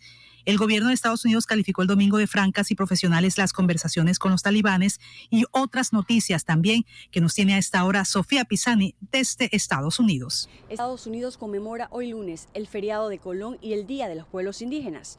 El presidente de Estados Unidos, Joe Biden, emitió la primera proclamación presidencial del Día de los Pueblos Indígenas. El lunes trae además el regreso de los desfiles del Día de Colón en Nueva York y Chicago grandes eventos anuales que fueron cancelados el año pasado debido a la pandemia del coronavirus.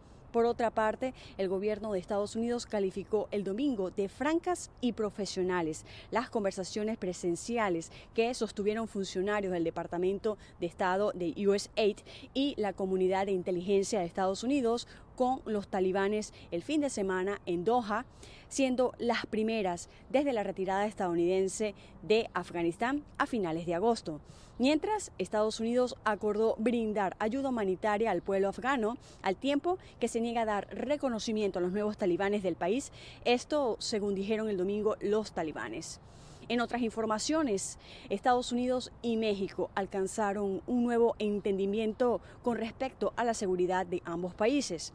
El nuevo acuerdo bilateral prevé ajustar la estrategia contra el tráfico de armas y el crimen organizado. Las delegaciones de ambas naciones se reunieron en la capital mexicana, en donde se llevó a cabo el diálogo de seguridad de alto nivel. Tras el encuentro, el secretario de Estado Anthony Blinken consideró en rueda de prensa que el acuerdo marca un nuevo capítulo en la cooperación bilateral. Por último, un ingeniero nuclear de la Marina con acceso a secretos militares fue acusado de intentar pasar información sobre el diseño de submarinos de propulsión nuclear estadounidense a alguien que pensaba que era un representante de un gobierno extranjero, pero que resultó ser un agente encubierto del FBI. Así lo dijo el Departamento de Justicia el domingo. Desde Washington, Sofía Pisani, Voz de América extranjero, pero que resultó ser un agente encubierto del FBI. Así lo dijo el Departamento de Justicia el domingo. Desde Washington, Sofía Pisani, Voz de América. Gracias, Sofía Pisani. Mire, y el Papa Francisco, la mayor consulta de la historia de la Iglesia y cómo puede cambiar uno de los poderes más antiguos del mundo. Lo presentan como el mayor proceso de consulta democrática en la historia de la Iglesia Católica, el Papa Francisco puso en marcha este fin de semana un proceso que puede cambiar el futuro de una institución que a lo largo de los siglos se ha convertido en símbolo de una rígida jerarquía, conservadurismo y poca transparencia. El sumo pontífice urgió a los católicos a no quedarse encerrados en sus certezas, sino a escuchar los unos a los otros al presentar la iniciativa en la misma de este, en la misa de este domingo en la Basílica de San Pedro. ¿Estamos preparados para la aventura de este viaje o nos da miedo lo desconocido, prefiriendo refugiarnos en las excusas habituales? ¿Es inútil o siempre lo hemos hecho así? planteó el Papa. Francisco quiere que durante los próximos dos años la gran mayoría de los 1.300 millones que se declaran católicos en el mundo sean escuchados sobre el futuro de la Iglesia. Para ello cuenta con los impulsos de las comunidades locales en una primera fase, asambleas regionales en la siguiente etapa y finalmente el sínodo de los obispos previsto para 2023 en el Vaticano asuntos que han salido a la luz más recientemente como una mayor participación femenina en la toma de decisiones de la Iglesia y una mayor aceptación de los grupos aún marginados por el catolicismo tradicional serán algunos de los temas que se presumiblemente van a aparecer en este proceso de consulta pública, el más grande jamás celebrado en la historia del catolicismo. Además, Francisco debe aprovechar este momento para consolidar un compromiso claro de su pontificado con las reformas, al definir que el próximo sínodo tendrá como tema la propia sinodalidad, el modo de ser y de actuar de la Iglesia se inspira en el modo de vida de los primeros cristianos cuyas decisiones fueron tomadas de manera colegiada. Así que esto no significa que la Iglesia Católica haya abrazado la democracia. Las decisiones continúan como de costumbre, respetando la jerarquía tradicional, la consulta pública será democrática, pero el Papa tendrá la última palabra. Si tiene éxito, la institución habrá dado un paso importante. Para los especialistas, la llamada sinodalidad puede dejar de ser un método para convertirse en una forma de pensar, lo que significa que el modelo llevado al extremo por Francisco o difícilmente puede dejarse de lado, incluso cuando sea el otro Papa. Así que esa es la consulta que está haciendo sobre el futuro de la iglesia el Papa Francisco que comenzó a socializarlo este fin de semana. Ya son las 7 de la mañana, 8 de la mañana, ¿verdad? Son las 7 en punto. De 7 en punto, ¿no? Las 8 en Venezuela. 8 en punto en Venezuela, 7 en punto en Colombia. Venezuela ya Venezuela había dicho que tiene todo listo y que todo está bajo control para sus jornadas electorales, que todo está bajo control. Esperemos que así sea. Acá espabila un poco el servicio de energía. Nos un segundito. Un segundito y eso aquí nos, nos interrumpe todo el, toda la información. Hoy amanecimos aquí también con problemas de internet en la emisora, en este sector el servicio de internet está caído, en el sector donde está la Universidad Autónoma del Caribe, razón por la cual eh, estamos un poco limitados, pero eh, la noticia siempre fluye aquí en Noticias Ya. ¿Qué me decía Jenny? Bueno, no, Valdo, le estaba diciendo, usted mismo hablaba de este Día Internacional de la Niña 2021, criar niñas fuertes durante una pandemia, en este, en el marco de esta celebración del Día Internacional de la Niña, el segundo de la pandemia. Eh, bueno, ha dado un momento para dar un paso atrás y considerar qué podemos hacer, qué podemos hacer, qué podemos trabajar para criar a nuestras niñas y realmente a todos nuestros niños en medio de esta pandemia, en medio de estos eh, problemas de salud mental, en medio de la violencia, disturbios políticos, división social y bueno, cómo podemos mantener la vista en el premio, criar niños sanos y resistentes que puedan convertirse en adultos fuertes y cariñosos que, como dice, pueden pagar el alquiler que puedan sostenerse ellos mismos, que comience un proceso desde que están pequeños para que no tengan esas dificultades en el, en el futuro cuando ya son adultos. Entonces, eh, hay que hablar sobre el tema. Vamos a hablar. preocupa, Jenny, preocupa también y debe ser preocupación de las autoridades de nosotros como padres también eh, el embarazo precoz. Mm. El embarazo precoz, niñas que eh, aparentemente usted le ve una niña estructurada, una niña madura, desde el punto de vista del cuerpo bien formada, eh, pero inmadura todavía desde el punto de vista psicológico. Y esos embarazos precoces la, la aíslan, la sacan de su estudio, de, su hogar, de la universidad, del colegio, la frustra. Eh, ahí es donde se incrementan las deserciones escolares, Jenny, la falta de educación, las amenazas, y, los embarazos muchas veces no deseados. Yo lo que digo, Valdo, es que desde que están muy pequeñas hay que darles esa posibilidad de que puedan opinar, de que desde niña ellos puedan expresar las inquietudes que tengan. se les y, que ellos tengan las inquietudes y puedan expresarlas y no sea eh, el espacio en donde se cohiba las eh, opiniones que tienen los niños, ya sean niño o niña, eh, empezar a, a tenerles a ella como parte fundamental de la familia, como que sus opiniones son escuchadas, como eres importante para mí, tú lo que tú dices está, es importante para mí, tu actuación es importante, lo que haces en la escuela es importante para mí y no como si fuese la autoridad, la mamá y el papá los únicos que pudieran hablar. Me parece que forma parte de esa confianza y que los niños cuando están eh, sujetos a algún abuso puedan hablar con sus padres porque tienen la suficiente confianza de saber que los padres no van a culparlas porque ellas han tenido esa situación con alguna persona que las ha abusado. Entonces es crearles autoconfianza para que sean asertivas en las relaciones que, construyen y también para que tengan la posibilidad de, estar seguras para el rol que quieren ejercer cuando sean más adultas. Entonces es como empezar a trabajar desde que son niñas en su proceso escolar, en la misma casa, con las personas, con sus hermanos, con hombres también, la, forma de relacionarse con, con niños. Así que es un trabajo tan, bastante pues, bastante fuerte que le toca a la familia al interior para crear niñas seguras, para crear niñas que, que sean normales mentalmente y que puedan desarrollar sus habilidades y su potencialidad. Mire, es una lucha histórica y también constante por la protección de los derechos de las niñas y por intentar mejorar sus condiciones. Eh, por eso, desde Barranquilla se adelantan campañas y hoy seguramente se va a hacer eh, trabajo de reflexión sobre las niñas empoderadas, niñas pilares para el futuro inclusivo, y por eso desde Barranquilla se adelantan estos proyectos donde se ven beneficiadas las niñas de la ciudad. Miren, hace algunos meses aquí nos hablaba en Jenny de, las niñas que viajarían al Space Center de la NASA en Justo Texas, al programa Ella es astronauta.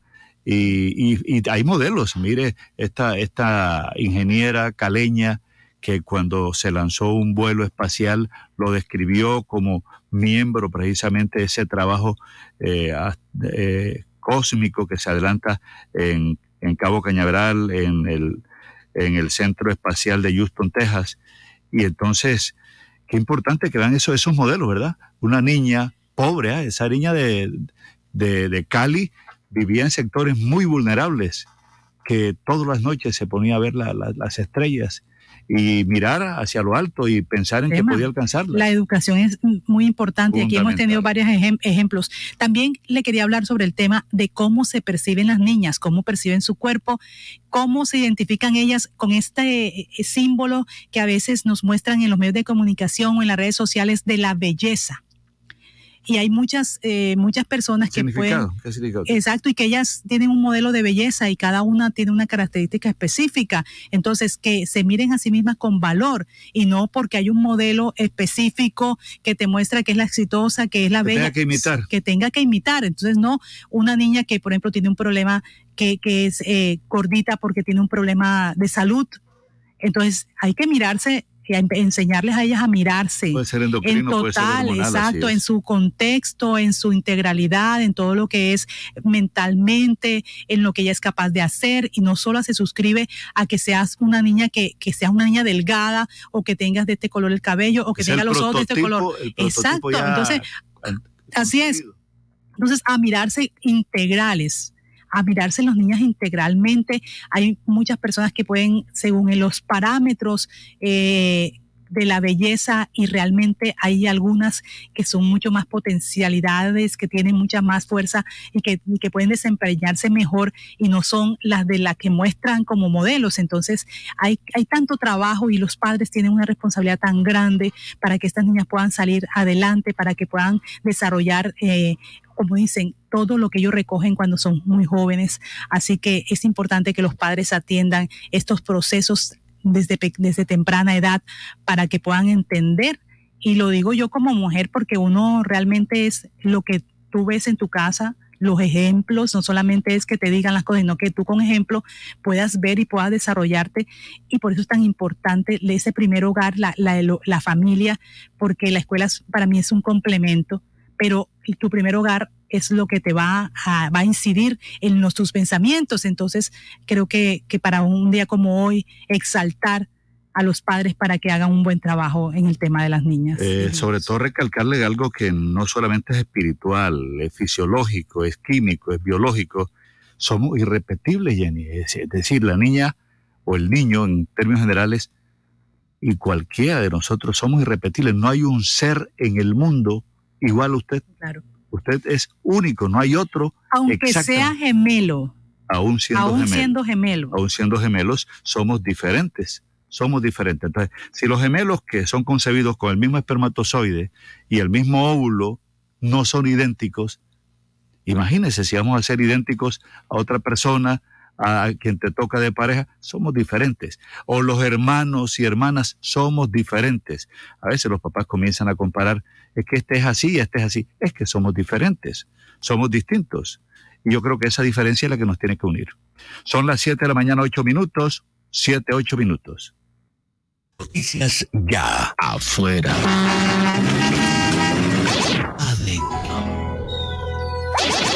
Si sus obras tienen ventanilla y fachadas de aluminio y vidrio de CI Energía Solar, usted está adentro. Tecnología de punta, máxima calidad y precios competitivos nos distinguen. Llame al 366-4600 CI Energía Solar y es Windows, certificado por gestión ambiental.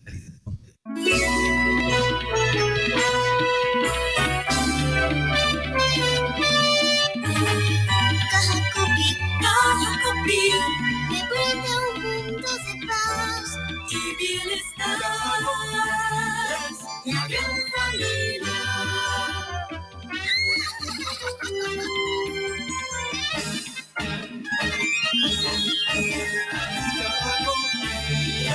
La gran familia. Esto es Al aire con aire. En Twitter nos dicen. Una empresa de papel. Vamos a cogerla suave, mi llave. Sabemos que los procesos toman su tiempo. Por eso, en el show de Al aire con aire, responderemos sus comentarios mostrando el trabajo que hacemos para devolverle la confianza y la energía que todos se merecen. Al aire con aire, disponible ya en www.air-e.com. Aire. Alianza de Medios, TVNet, su canal 8 y Noticias Ya se unen para ofrecerles la mejor información de lunes a viernes de 7 a 9 de la mañana. TVNet y Noticias Ya, más que televisión por cable. Televisión por cable. Les saluda Valeria Charri Salcedo, reina del Carnaval de Barranquilla 2022. Los invito a seguir bien informados con Noticias Ya, porque quien lo vive es quien lo goza.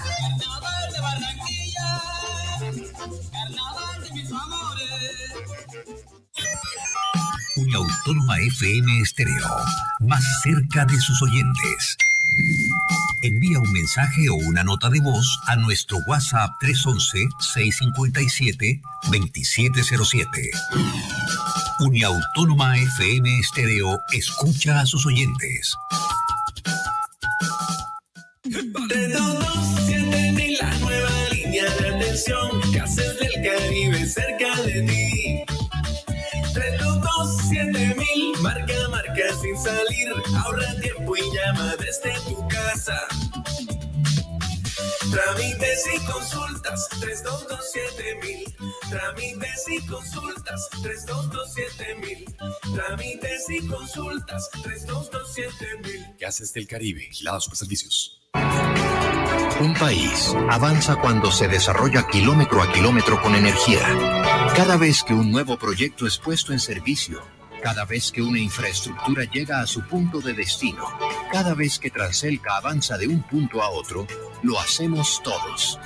Transelca, filial del grupo empresarial ISA, más de una década contribuyendo al desarrollo del Caribe.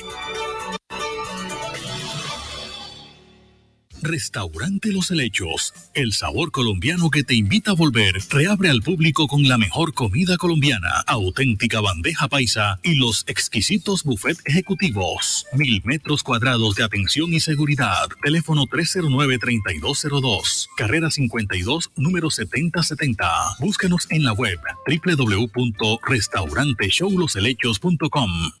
En la Fundación Promigas, hace más de 20 años dijimos sí acepto y desde entonces nos comprometimos con el país, la gente y la naturaleza. Hoy renovamos nuestros votos para cuidar más a nuestra biodiversidad, contribuir a reactivar la economía y generar nuevas oportunidades. Visítanos en fundacionpromigas.org.co. Fundación Promigas. Crece por ti. Usted escucha Noticias Ya. Las 7 de la mañana, 12 minutos, 7 de la mañana, 12 minutos, dos homicidios por hurto de motocicletas en Barranquilla. Las víctimas de los hechos aislados en Barranquilla y su área metropolitana son dos trabajadores. En hechos aislados, este fin de semana dos trabajadores fueron asesinados en Barranquilla su área metropolitana por hurtarle la motocicleta. Bueno, las motocicletas, son dos.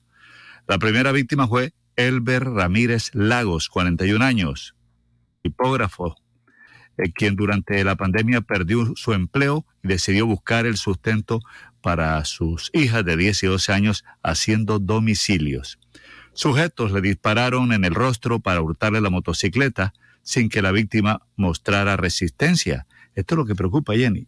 O sea, ya no, no hay que... Van dos casos, lo que usted está mencionando. ya no hay que hacer resistencia. O sea, usted dice, llévate la moto, coge, llévatela.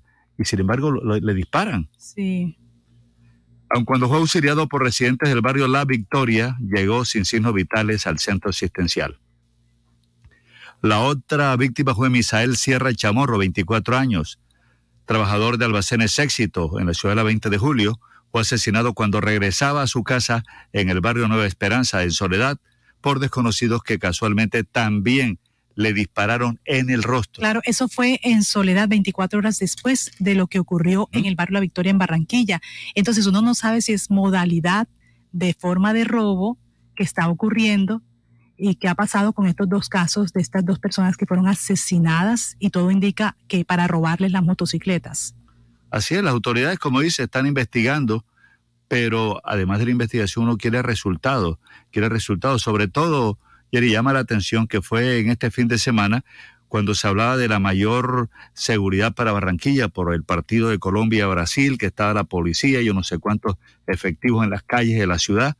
Esto fue cerca del estadio metropolitano también. Entonces, llama la atención dos casos de esto. Por robarle la moto, matan al dueño de la moto esta banda o estos delincuentes van precisamente es a matarlo y después robarle la moto.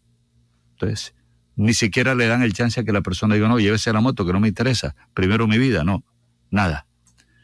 Son ya las 7 de la mañana, 15 minutos, 7 de la mañana, 15 minutos. Osvaldo, bueno, a esta hora tenemos al secretario de Salud del Distrito de Barranquilla, el doctor Humberto Mendoza. Son varios temas, por ejemplo, se están desarrollando eh, actividades, eh, estas vacunaciones en, las discotecas. discotecas, bares. ¿Cómo avanza esto? Otra preocupación, ¿Qué se hace con esa cantidad de gente en el estadio sin los tapabocas, sin correctamente tener esa, Sin distanciamiento y sin nadie se habló porque estaba súper lleno ese, ese estadio. Yo no sé si cumpliendo el aforo, pero lo que se veía era como si, si estuvieran desbordados. Y otro tema también que nos interesa, doctor Humberto Mendoza, estamos hablando del dengue, que no podemos descuidar esa enfermedad que por ejemplo nos están hablando de una, una dos dos personas, eso sucede en Cartagena, de 10 y 14 años, que están en una unidad de cuidados intensivos en Cartagena por dengue. Entonces son temas importantes.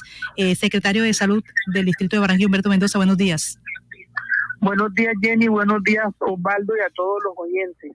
Eh, bueno, en principio hablar de que un trabajo incansable, arduo de las semanas anteriores, intensificado del jueves eh, hacia acá, puntos de vacunación nocturna desde el día jueves, líneas de bioseguridad, un esquema completo de puntos de vacunación y de controles de bioseguridad al ingreso del estadio.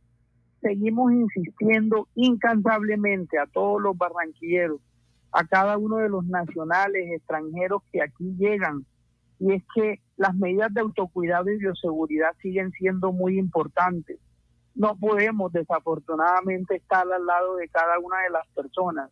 Y sí es evidente que cuando se hacen esos ponches en la televisión, esos tomas de fotos, las personas se quitan las mascarillas, las, vemos en las manos de ellos, en la barba, eh, es importante mantener el autocuidado, cumplir las recomendaciones que se hacen en los altoparlantes, en las pantallas, y que antes del ingresar al estadio se, se, le pide a los asistentes. Importante eh, señalar eh, en el tema de vacunación que hemos, hemos iniciado la vacunación a migrantes, población no solo venezolana, sino en general migrantes regulares o no regulares, los que nos están escuchando acudir a los puntos de vacunación. Tenemos, tenemos todas las vacunas disponibles en este momento, no hay ninguna excusa para no estar vacunado y eso va a llevar a que estos controles cada día vayan a ser más estrictos alrededor de que las personas que acudan a sitios cerrados o a eventos masivos deban estar vacunadas. En este momento estamos hablando de una primera dosis, pero en la medida en que la ciudad avanza, ya los mayores de 50 años están en el 87% de cobertura completa, es decir, esquemas de segunda dosis o de dosis única. Entonces, Jenny, eran como, eran varias preguntas bueno, en este caso se desprende también el tema de vacunación. Se están desarrollando las, vacunaciones en los bares. ¿Cuál es el resultado de las mismas? Y también entendíamos, el eh, doctor eh, Humberto Mendoza, las de AstraZeneca, ¿se disminuye el tiempo? Si la gente le pusieron vacunación para tres meses, ¿puede ir antes? Entonces, en este caso, un mensaje a todos los oyentes que se vacunaron con AstraZeneca y que tienen en el carnet tiempos para 84 días, prácticamente tres meses a que pueden y deben ir a vacunarse su segunda dosis a partir del día 30, es decir, ya no requieren tres meses, sino a partir de 30 días, obviamente le van a preguntar que sea una solicitud de cada paciente. ¿Por qué? Por dos razones. Por un lado, por la disponibilidad de biológicos y segundo, por los riesgos del el brote que, se ha estimado para septiembre y octubre brote que hace dos semanas estamos viendo nosotros el incremento de los casos. Entonces, punto uno importante el que está eh, tratando Jenny es todos los oyentes que tengan primera dosis de la vacuna AstraZeneca, revisar en su carnet. Y si tiene ya más de 30 días de su vacuna, por favor acuda al punto más cercano y aplíquese su segunda dosis de vacuna AstraZeneca. Hay un aspecto importante. Y, frente a los puntos nocturnos, decir que vamos a continuar con esfuerzos para incrementar la vacunación, pero decirle a los oyentes que la exigencia no es que vamos a vacunar en los eventos masivos diferentes al estadio y en los sitios nocturnos. En el sitio nocturno el establecimiento debe garantizar y en el evento masivo el responsable debe garantizar que solo ingreses personas vacunadas. Los controles que hará la Secretaría de Gobierno de Control Urbano y Espacio Público, la Oficina de Seguridad Ciudadana, estas dependencias verificarán que los que estén presentes en esos eventos masivos y que estén presentes en esos sitios nocturnos estén vacunados. Tienen que llegar vacunados, no es que se van a vacunar en la puerta de los establecimientos.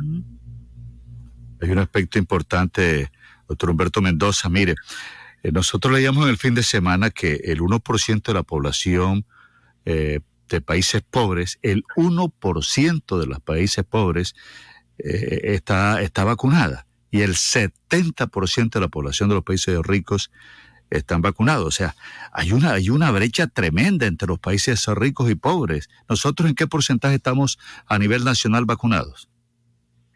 Bueno, Colombia está llegando al 40% de población vacunada a expensas de que en el mes de septiembre y abril llegaron una gran cantidad de, vacunas en esos dos meses.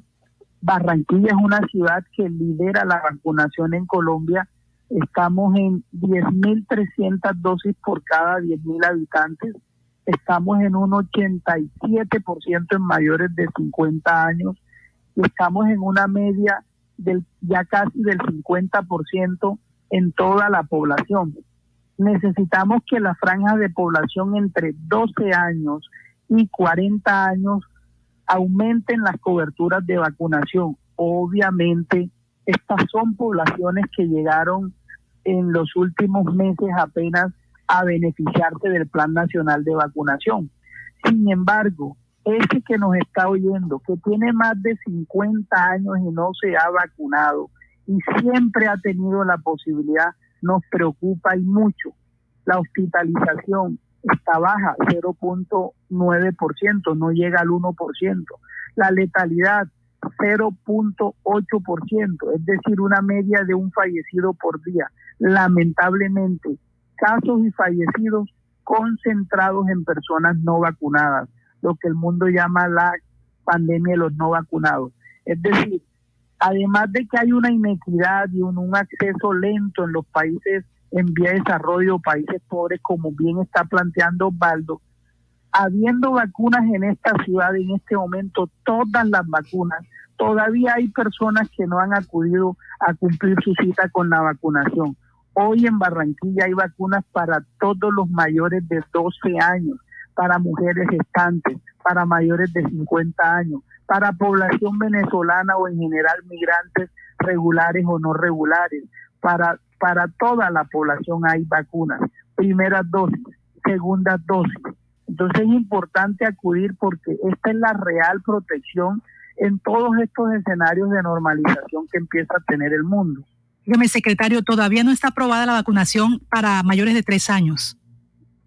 En Colombia seguimos a partir de 12 años. Mm. Toca esperar que el gobierno nacional vaya recibiendo lineamientos de la Organización Mundial de la Salud y siempre de acuerdo a las disponibilidades de biológicos que como bien decía Osvaldo sigue siendo un factor crítico para el avance de cobertura, las disponibilidades de vacunas. Dígame, secretario, ya para terminar, el tema del dengue. Por ejemplo, nos envían un caso de dos hermanos de 10 y 14 años que están en una unidad de cuidados intensivos por dengue. Aquí, ¿qué tanto impacto ha tenido en en Cartagena, Osvaldo? ¿Qué tanto impacto ha tenido el dengue eh, aquí en Barranquilla? Hemos venido trabajando fuertemente en la prevención de dengue.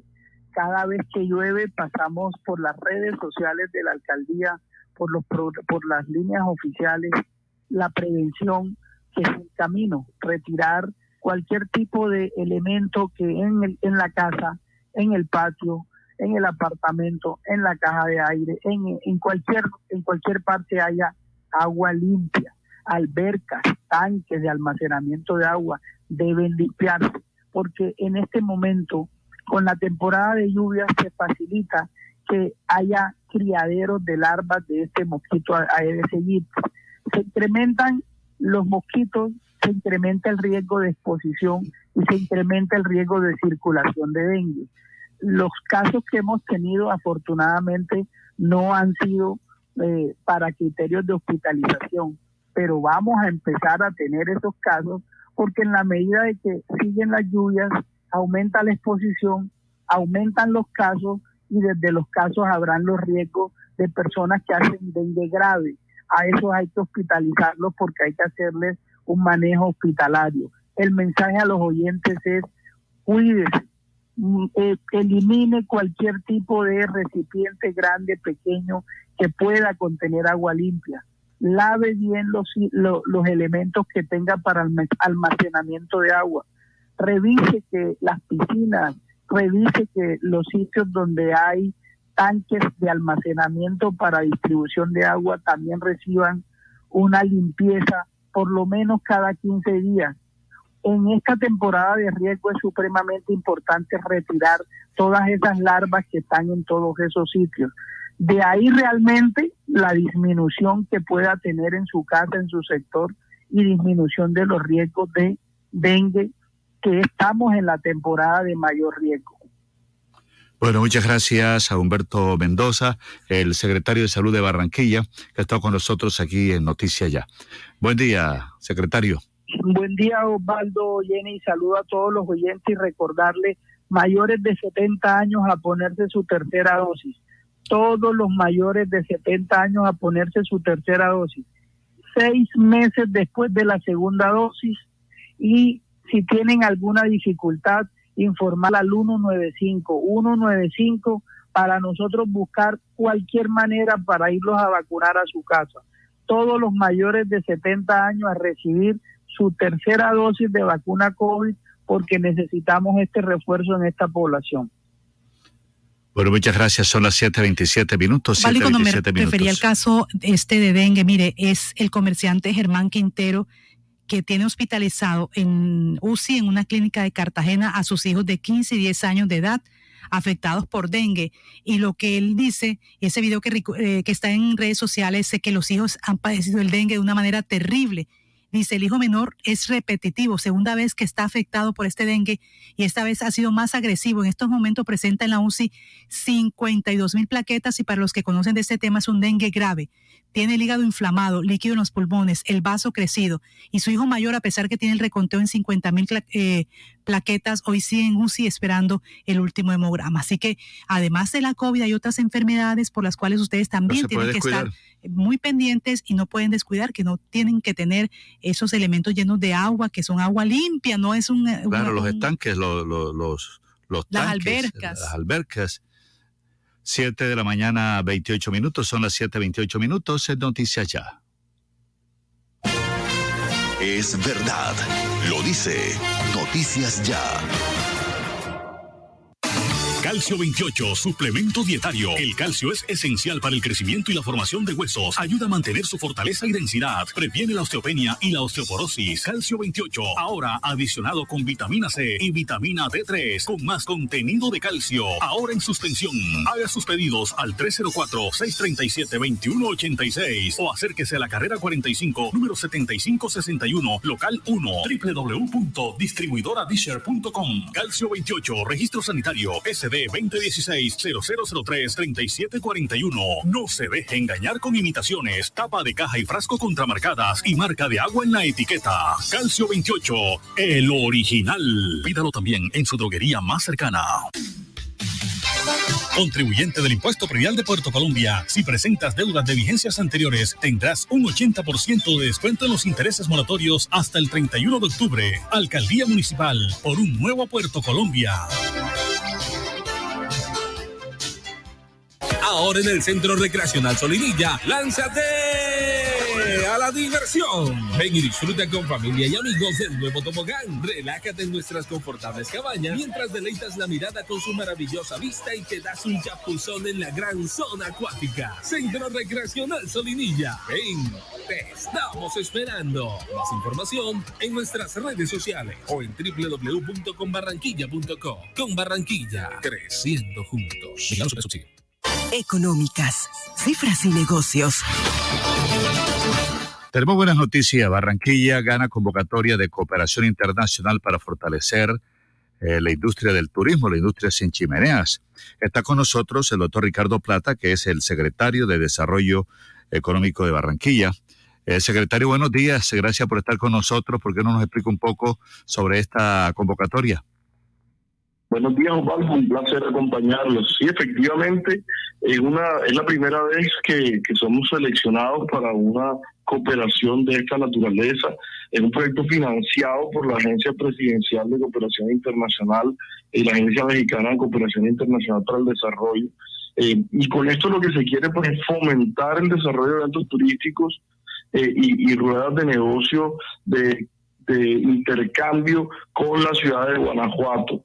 Eh, entonces, a través de este, este esfuerzo, eh, lo que se quiere es beneficiar cerca de 300 sectores directos y transversales de la industria del turismo de ambas ciudades, eh, que se fortalecerán en sus capacidades y, y de esa manera mejorar el posicionamiento turístico a partir de distintos ejes de trabajo. Entonces, es una realmente un espaldarazo a ese esfuerzo que estamos haciendo en dos frentes. En la Oficina de Relaciones Internacionales es la oficina más nueva de la alcaldía de la Secretaría de Desarrollo Económico creada en diciembre del 2020 y en la Oficina de Turismo que, que también recientemente pasó a la Secretaría de Desarrollo Económico, eh, pues trabajaron de la mano para poder lograr este, este eh, proyecto y creo que nos va a generar pues muchos aprendizajes eh, y, mucho intercambio con la ciudad de Guanajuato. ¿Y esto en qué incide en la economía y especialmente en la gente, en la comunidad? Al final es una, el turismo, como lo hemos visto en estos días de, partidos, que ahora con el 95% de la ocupación hotelera y con las bares, restaurantes em, y gastrobares llenos en estos días previos y posteriores a, los partidos de la selección. Eh, vemos el impacto positivo que esta genera. La Cámara de Comercio ha dicho que hay un derrame aproximado de 25 mil millones en esta fecha de partidos de la selección de esta, de esta semana.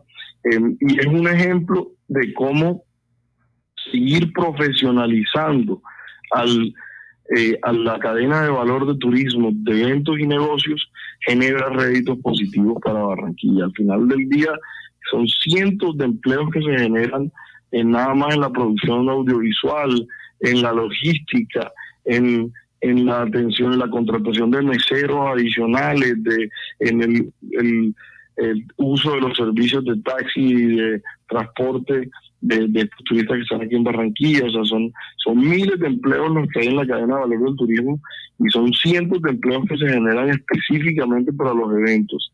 Eh, y de esta manera, pues, estos cooperaciones internacionales nos terminan dando herramientas adicionales para seguir avanzando en, en, la consolidación de nuestro turismo local. Secretario, precisamente cuando se habla de esta cooperación que es financiada y hay unos ejes de trabajo a lo que usted estaba refiriéndose, estamos hablando entonces de recursos que entrarían para estas personas dedicadas a ese sector de turismo y en qué sectores o en todas las áreas que tienen que ver con turismo o va dedicado algún alguna sector específico dentro de lo de turismo.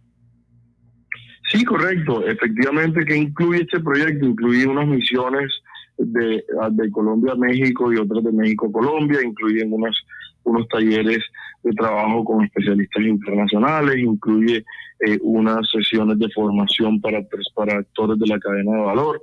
Eh, entonces, eh, cuando decimos que está financiado por el gobierno es que eso no le genera ningún costo a la ciudad, la ciudad lo que lo que hace es poner su experticia y su, y su gente, la Oficina de Turismo y la Oficina de Relaciones Internacionales para pues, darle forma al proyecto. Fueron ocho proyectos en total los que fueron seleccionados y Barranquilla pues logró este que es uno de los más importantes. Entonces, eh, finalmente son maneras de buscar recursos eh, y, intercambios que no nos generan costos o, no afectan directamente al presupuesto de Barranquilla, pero sí le generan un impacto importante eh, al crecimiento económico local. Doctor Ricardo Plata, bueno, vimos en este despliegue de las grandes cadenas de televisión mostrar a Barranquilla en todos los frentes, eh, yo creo que esto es importante, muy positivo en el malecón, en el estadio, en los comercios, en los centros comerciales. Esto es importante. Ahora se está hablando que el, el, miércoles se inauguraría lo que aquí popularmente llamamos la aleta del tiburón o la ventana de campeones. Eh, ¿Cómo se va a organizar esto para, para este miércoles, doctor Ricardo Plata? Osvaldo, sí, entiendo que se está planeando, pero no, no tenemos información. En mi caso no tengo información directa de cómo es exactamente la dinámica del evento, eh, pero, pero lo que se quiere es aprovechar. Eh, entiendo que los ojos del país y del mundo están puestos sobre Barranquilla. Esta es una de las de las eh, monumentos emblemáticos de la ciudad y pues merece su, su, su inauguración oficial, por decirlo de alguna manera, pero no no tengo digamos información concreta específica de, la logística ni de los, tiempos. Eh, de eso, sí habría que coordinarlo directamente con el comité de eventos que está liderado por la Secretaría de Gobierno. Óigame, secretario, ahora vamos al tema del estadio. Eso estaba, pero no parecía que tuviera el aforo, estaba súper lleno. ¿Y cómo hace uno para hacer ese control al interior de las personas que estaban sin el tapaboca? Y también le insistimos eso al secretario de Salud. Eh, no hay forma, por ejemplo, mm, mm, que se reciba una sanción por eso, no hay nada hablado al respecto. La gente, porque entendemos que es la gente, la gente la que tiene que asumir esa responsabilidad. Correcto, el autocuidado es fundamental. Digamos que eh, en general también uno pues se tiene que hacer una evaluación de, de, la generalidad y no de casos individuales, pero efectivamente la misma línea que decía el secretario, no es posible tener un policía asistente. Eh, entonces, de esa manera, eh, al final la, responsabilidad directa tiene que ser de cada uno, de lo contrario entonces no se pudieran hacer ningún evento de esta naturaleza. Por supuesto, se refuerza la seguridad, se, se mantienen, se envían mensajes permanentes del cumplimiento de los protocolos de bioseguridad, se, eh, digamos, se chequea el carnet de vacunación al ingreso, se colocan puntos de vacunación aledaños. Entonces, si necesitamos pues que todos los asistentes, todos los espectadores, todos los ciudadanos que están en función de disfrutar sanamente, de, acompañar a la selección, de, consumir y de, de gastar en nuestro territorio, pues lo hagan de manera biosegura. El, mensaje de la reactivación siempre ha sido una reactivación gradual, responsable y segura, eh, y por eso, digamos, ya todos no podemos eh, pretender que, que, esto es información nueva, venimos desde el gobierno nacional, desde los gobiernos locales, insistiendo en que esos son los cuidados mínimos que se tienen que llevar. Eh, entonces, digamos que, que si bien hubo algunos incumplimientos, eh, en la generalidad las personas estaban, eh, en la generalidad las personas estaban disfrutando sanamente, acompañando la selección y los protocolos de bioseguridad se estaban ejerciendo con el control debido. pero sí tenemos que insistir en ese llamado y, es muy válido eso que, que, están diciendo. El, no, el autocuidado es fundamental para que este proceso continúe, de lo contrario, pues la reactivación se podría haber perjudicado. Doctor Ricardo Plato, ¿no coincide su apreciación y su precisión, pues, en cuanto a la, a, la ocupación hotelera? Hablamos hace algunos minutos también antes con el doctor Mario Mugdi, hablaba del 95% de ocupación hotelera y sobre todo nos falta el partido este jueves frente a Ecuador, que también hay eh, la motivación, la motivación por el resultado que se dio en Barranquilla y los resultados que se dieron también en otros partidos. Yo creo que estamos en una semana importante, estamos también en la semana de receso, el receso escolar. Así es, la combinación, yo creo que hay una combinación de factores positivos que inciden sobre, sobre el, hecho de que estos tres fechas hayan ocurrido, pues la primera por fuera en Uruguay el jueves, pero que ya generó un ambiente futbolístico en el país. Eh, y los partidos de ayer domingo y del próximo jueves 14, lo que terminan en portarse en el marco de esta semana, de receso y con mucho turismo nacional, eh, que es la, tendencia más eh, predominante en este momento en el turismo, dado que aún quedan algunas restricciones para los viajes y para los viajeros internacionales. Eh, hace que Barranquilla pues esté en el epicentro pues del, turismo nacional en este momento. Muchas personas que vienen a, descansar con sol y playa en la costa caribe colombiana deciden pasar por Barranquilla, ver el partido, quedarse un día antes, quedarse un día después, disfrutar del malecón, de nuestros restaurantes, de nuestras eh, de nuestros centros comerciales, eh, de nuestros parques. Eh, y, también de, esa experiencia inolvidable e inigualable que es estar en Barranquilla para un partido, y no solamente para aquellos que van al estadio. Eh, se vive diferente, se disfruta diferente, se, se aprecia diferente. Entonces, eh, y la invitación continúa, lo que queremos es que estén acá y precisamente que, que, estén presentes, siempre con bioseguridad, siempre con atención a cumplir los protocolos, pero que se gocen Barranquilla como nosotros los barranquilleros nos la gozamos. Muchas gracias, doctor Ricardo Plata, el secretario de Desarrollo eh, Económico de Barranquilla, que ha estado con nosotros aquí en Noticias. Ya que tenga buen día y gracias por atendernos. Gracias a ustedes, Osvaldo. Un saludo a todos. Siete de la mañana, 40 minutos. Ahora faltan 20 minutos para las 8. Vale, un dato que me están pasando. Bueno, vamos a. Un dato que me están pasando a esta hora mm, los habitantes de sector corredor universitario, urbanización La Playa. Dice agradecer trabajando y estudiando virtualmente, daño masivo, plataforma de Claro en el sector del corredor universitario, urbanización La Playa. Agradecemos su apoyo, nos lo está enviando desde ese sector de Barranquilla. y bueno, ahí está la preocupación. José Matías Reyes Salcedo nos están diciendo que a esta hora hay un daño masivo. Eh. Lo que hemos dicho, Jenny, en esta pandemia se rajaron, las empresas de telefonía celular se rajaron y no tienen ni siquiera la mínima intención de reparar de reparar eh, la rajada. No hay forma porque siguen siendo exactamente iguales. el, Internet se cae, los muchachos que están en las universidades tienen dificultades, el comercio tiene dificultades, la industria también, las tiendas también, todo, todo, todo. Y en la casa también. Entonces, esto es el pan de cada día, el pan de cada día. Se rajaron las empresas de telefonía. Son las 7:42 minutos. La credibilidad no se encuesta. Noticias ya. Siempre con la verdad. Dos. Dos por dos. Dos por dos. Dos metros entre tú y yo. Dos metros que hoy nos salvan. Lejos para cuidarnos. No podemos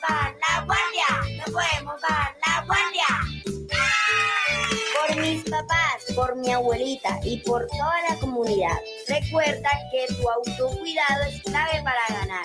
Con GESELCA juntas contra el coronavirus lo vamos a lograr. Pellizcate. Restaurante Ciudad Bonita, un pedazo de Santander en Barranquilla. Asados, carne a la llanera, zancochos y tamales, pan de bono artesanal, almohábanas y arepas de choclo.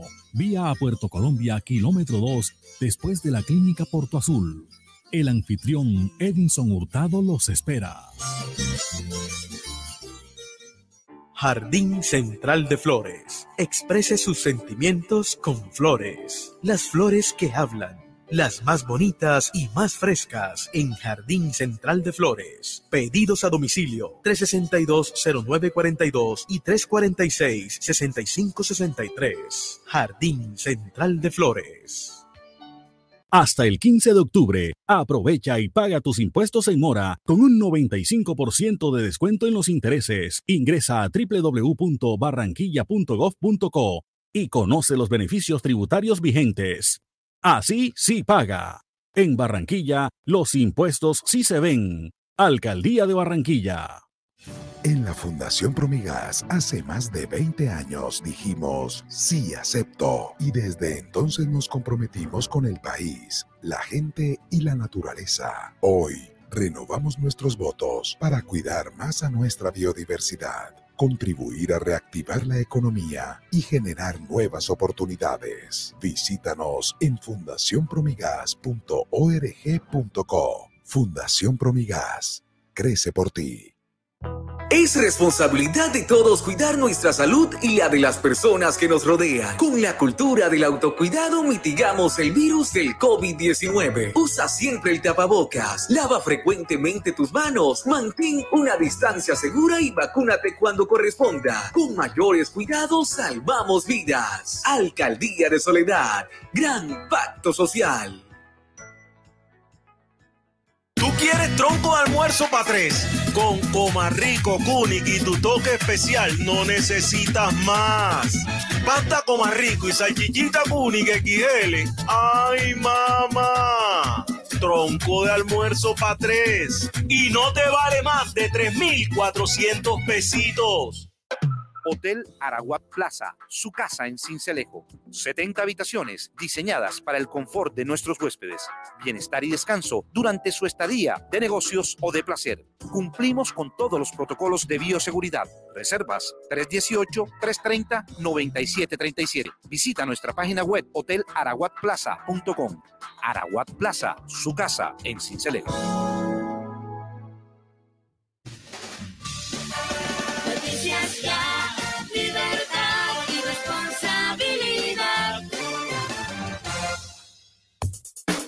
Lo que la gente quiere saber. Hablemos del Día de las Niñas, cómo analizamos esta conmemoración qué campañas se puede adelantar para reivindicar sus derechos en la sociedad, cómo evitar eh, el embarazo precoz en la escuela, en la casa, la violencia también, el matoneo, la falta de educación, la falta de oportunidades. Eh, para contextualizar y también para ser puntuales, esta, esta conmemoración eh, se desarrolla en el país y en el mundo gracias a- al apoyo de la Asamblea General de las Naciones Unidas, que declaró el 11 de octubre como el Día Internacional de la Niña. Como lo dijimos, una fecha para reflexionar sobre el pasado, aterrizar en el presente y también repensar en el futuro de cada una de ellas. Está con nosotros la psiquiatra Astrid Arrieta, que siempre nos acompaña y que con su conocimiento nos orienta también. Doctora Astrid Arrieta, buenos días. Eh, buenos días, muchas gracias por la invitación. Y sí, hoy es el Día de la Niña y ayer el Día de la Salud Mental. Eh, no sé qué me quieren preguntar o... Sí, o- claro. Doctora Astrid Arrieta, antes comencemos por este día que fue ayer de la salud mental. ¿Qué se considera como salud mental el en, en el marco de esta celebración? cuando no tenemos una salud mental? ¿Por qué se considera que hay algunos aspectos que han sido más relevantes en esta pandemia para los seres humanos Entonces hablemos de un poco de contexto de, todo esto de salud mental, de qué manera podemos enfrentarlo y por qué es un problema de salud pública. Sí, bueno, de entrada la Organización Mundial de la Salud ha cambiado el concepto de lo que es salud.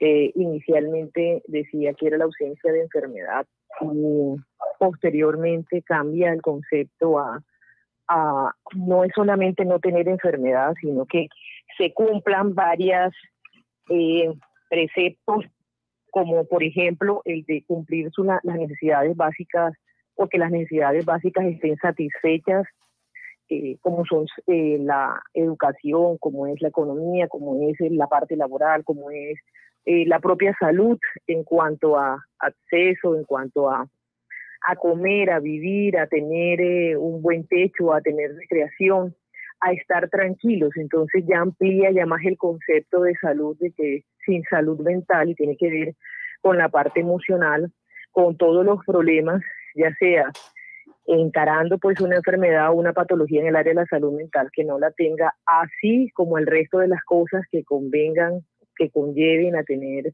eh, una, una mejor vida. Entonces la salud, dentro de la salud hace parte de la salud mental y la salud mental tiene que ver con todo lo que está dentro de nuestro interior, así como el, el contexto exterior, hasta el sociopolítico, incluye en la salud mental. De nada vale tener muchas cosas, ¿cierto? Si no tenemos, si no podemos acostarnos tranquilamente una noche. Si no estamos tranquilos, no podemos tener paz. Eso es salud mental. ¿Y qué se considera enfermedad mental? Enfermedad es patología, o sea, todo aquello que pueda cumplir con una serie de, requisitos dentro del área de la medicina y tiene que ver que tenga una fisiopatología, que tenga una etiología, etiología es una causa, que tenga unas manifestaciones clínicas, manifestaciones clínicas significa cuáles son los síntomas y, signos que tiene ese paciente, que se pueda, que tenga los, se busque los criterios de diagnóstico, que tenga estudios donde se compruebe que hay que tenga, eh, que se pueda hacer un diagnóstico, que tenga eh, un tratamiento y un pronóstico de ahí en adelante. Enfermedad mental es cualquier alteración que se dé en un funcionamiento normal en el cuerpo. Eso es patología. Entonces, enfermedades son, todas enfermedades mentales son aquellas patologías o enfermedades que están dentro del área de, las, de la parte mental o psiquiatría. Doctora Astrid Arrieta, mire, dicen que aproximadamente 350 millones de personas padecen depresión y un gran número de ellas son mujeres, de esos casos. Sí, eh, la depresión en una relación entre hombre y mujer es más frecuente, es más frecuente en las mujeres que en los hombres. Eh, como hay varias causas, digamos así, es multicausal, una de las causas que dicen es la parte hormonal. Entonces nosotros eh, antes de la menstruación, durante el embarazo, posterior al embarazo, con la menopausia, tenemos unos bajones o subidas o bajones de hormonas. Podría estar explicado, pero bueno, es una, es una de las razones. Yo creo que en una proporción, hablaban de una proporción de una, dos o una, tres. Eh, lo otro es, eh, nosotros hablamos mucho más que los hombres, entonces la forma de manifestar la depresión de una mujer es diferente. La mujer tiene un grupo de apoyo grande, que es el grupo de apoyo de amigas, que para los hombres a veces es más difícil, las amigas se, cuentan más cosas que tienen que ver con la parte emocional, los hombres cuando se reúnen hablan de otras cosas como el fútbol, como carros, como no cosas tan personales, les cuesta un poquito más de trabajo. Entonces, sí, hay más eh, eh, probabilidad de que le dé una depresión a una mujer que a un hombre, pero eso no, no, no lo exime, o sea, solamente le da a las mujeres falso, le da a los hombres, pero le da más a las mujeres que a los hombres. ¿Y por qué ocurre la depresión, doctora Astrid Rieta? ¿Por qué pasan esos casos, ya sea en hombre o mujer? Entonces, eh, tú me hablabas de que eh, la depresión es una enfermedad, una patología. Entonces, como una patología tiene unas causas. Entonces, unas causas significa, yo no voy a buscar solamente una causa externa. ¿Qué significa eso? Ah, porque yo oigo las expresiones. Uno, el diferenciar entre tristeza y depresión. La tristeza es una emoción la depresión es una enfermedad. Como enfermedad eh, se le puede, se le tiene que hacer un diagnóstico, hay que hacer un tratamiento. Ese tratamiento puede tener eh, varias cosas, eh, psicoterapéutico, psicoeducación, farmacológico, el tratamiento que tiene que ver con la parte de la educación a la familia o psicoterapia de grupo. Entonces, la enfermedad dentro de las causas puede ser que la vida tuya sea perfecta, entre comillas, pero genéticamente tú puedes heredar ciertos genes en la familia que hace que a ti te dé depresión. O sea, si hablamos más, hilando más fino, yo puedo tener episodio depresivo asociado a un trastorno depresivo mayor, que es una enfermedad, o puedo tener un episodio depresivo asociado a otra enfermedad que se llama trastorno afectivo bipolar que da episodios depresivos. Entonces, esa es una de las causas. Una de las causas es la genética. Otra causa son factores externos. Significa que de pronto con un cambio, cambios en mi estilo de vida, en los procesos de adaptación, ejemplo, pandemia. Yo venía de una manera y súbitamente mi vida cambió porque se, se, se separó todo el proceso que yo tenía por el proceso de la pandemia. Eh, o yo de pronto me casé o de pronto eh, con cosas buenas me estoy refiriendo, de pronto eh, ascendí o de pronto me mudé. O sea, cuando súbitamente hay un proceso donde lo que tú llevabas se detiene y que cambiar por otro, hay un periodo de adaptación. Ese puede ser un factor, factor desencadenante. Son muchas causas lo que da la enfermedad. La enfermedad en este caso es la depresión. Deja aprender es a diagnosticarla para poder identificar uno de los riesgos más grandes que tienen las enfermedades en psiquiatría, que es el suicidio.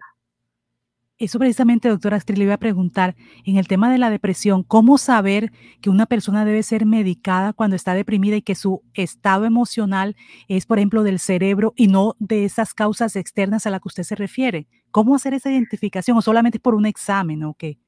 No, entonces aquí es, eh, te voy a echar un cuentecito corto porque sé que estamos ahí. Hace cuatro días un compañero médico me dice, eh, Astrid, te, te, amo para esto, es que eh, yo tengo una amiga que no puede dormir, entonces mándame algo que no me cause dependencia y que le quite el insomnio. Entonces yo le dije, hombre, eso no es tan así tan fácil, hay que identificar si es insomnio primario o insomnio secundario.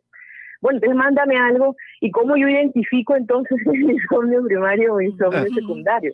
Te le digo yo, pues para eso estamos los psiquiatras, para poder, poder identificar cuándo se necesita un tratamiento farmacológico porque es sintomático el insomnio o en este caso porque sea el primario, puede ser otra cosa, ¿cierto? Como la apnea obstructiva del sueño que no requiere un tratamiento farmacológico, sino de un aparato que se llama el CIPAC. Entonces tendría que valorarlo, o sea, lo que hace que el personal de salud tenemos un entrenamiento para poder determinar, no significa que, porque dijiste a una frase ahí que no, que no está bien, es algo así como, ah, si son factores externos, entonces yo no necesito tratamiento farmacológico. No. Lo que la que persona que va a identificar qué tipo de tratamiento tú necesitas es el perito en eso. ¿El perito quién es? El psiquiatra, ¿cierto? El psiquiatra o las, o las eh, otras especialidades o, o, las otras profesiones como psicología, como entrenamiento de psicología clínica, las que se han ido por esa línea. Eh, que pueden remitir al psiquiatra. Entonces yo puedo, después de una valoración, de ver qué tiene el paciente, ver qué necesita, porque esa es mi eh, obligación como médico, esa es mi responsabilidad, ese es mi ejercicio diario. Yo puedo decirte, después de haberte evaluado, yo pienso que tú lo que necesitas es psicoterapia, no necesitas tratamiento farmacológico. O yo puedo decir, llevas ya dos años en esto, definitivamente con psicoterapia tú no vas a salir, necesitas tratamiento farmacológico más psicoterapéutico. O sea, una evaluación por un profesional, ¿cierto?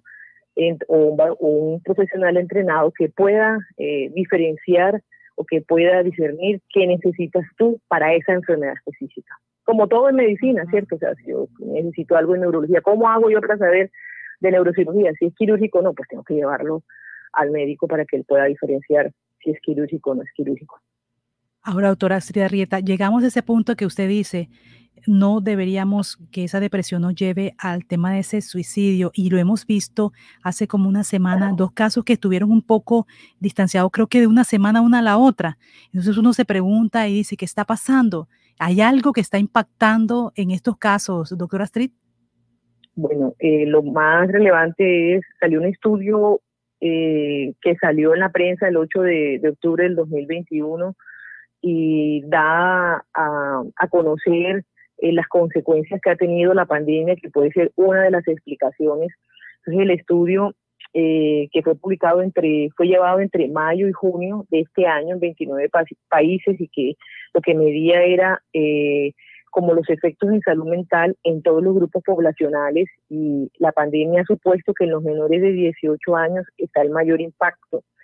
Eh, el 37% de los encuestados considera que el suceso eh, repercutirá y lo seguirá haciendo en menores, empeorando su salud mental y bienestar. Y seguido en un descenso en sus calificaciones académicas, 35%, e incluso unas mayores tasas de desempleo y pérdidas eh, de ingresos que sería más para los adultos. Entonces, para nuestros jóvenes, fíjense, yo, yo siempre saco como, como a colación esto porque a mí me entrevistaron hace un año y un poquito más con respecto a, a lo que iba a ser en cuanto al COVID y la relación de salud mental, yo les decía que la segunda pandemia iba a ser esta, que es la pandemia de salud mental, lo estamos viviendo. Nosotros de entrada tenemos unas condiciones de salud pública en relación a salud mental, porque ya es considerado, eh, yo considero que la, la problemática de salud, eh, de salud mental de los adolescentes, de lo que está pasando es un problema de salud pública.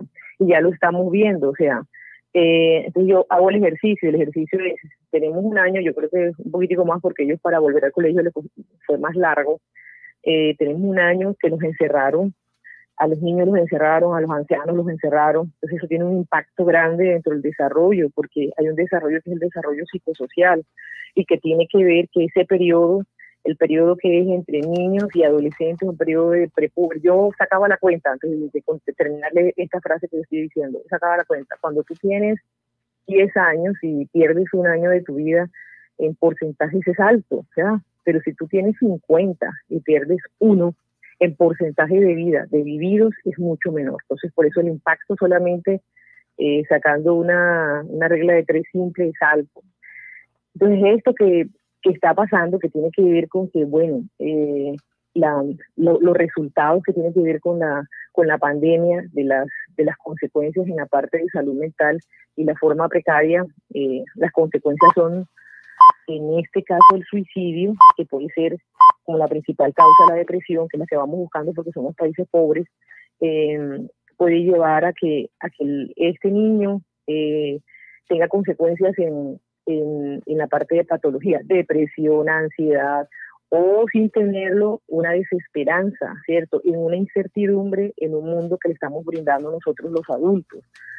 Japón ya creó el Ministerio de Salud Mental. Nosotros ya veníamos mal haciéndole, cerrando los ojos ante una problemática tan grande, la problemática de salud mental, llamada también la cenicienta en la medicina, que es la psiquiatría, el tratar de no ver sea, no ver, porque nos cuesta muchísimo trabajo ver nuestras emociones, muchísimo trabajo aceptar rabia, aceptar la tristeza, eh, nos cuesta nada de trabajo aceptar la risa, entonces el no querer ver que la parte de salud mental es tan o más importante que cualquier otro y que las consecuencias son estas que tú acabas de decir, que son consecuencias de dos suicidios, y eso es lo que conocimos porque hubo más mm. de adolescentes, de menores de edad, nos lleva a que tenemos que movilizarnos más como eh, entes, como sea responsable la Secretaría de Salud en crear eh, campañas, pues ni siquiera es campaña, un programa completo que impacte en este grupo poblacional. Y lo segundo es una recomendación para los periodistas, o sea, la forma como se da la noticia también es, no es negarla, es la forma de presentación. Puede llevar también a eh, suicidios extensivos, se llama así. Si yo doy una noticia, pero eso se lo, eso se lo caer, no puedo decirlo dentro, del, dentro de, la, de, la noticia. La noticia es, hay una preocupación, tenemos que verla, tenemos que presentarla, tenemos que darle herramientas a la comunidad para poder identificarla, para poder apoyar, que es la segunda de la Asociación Colombiana de Psiquiatría, que es escuchar.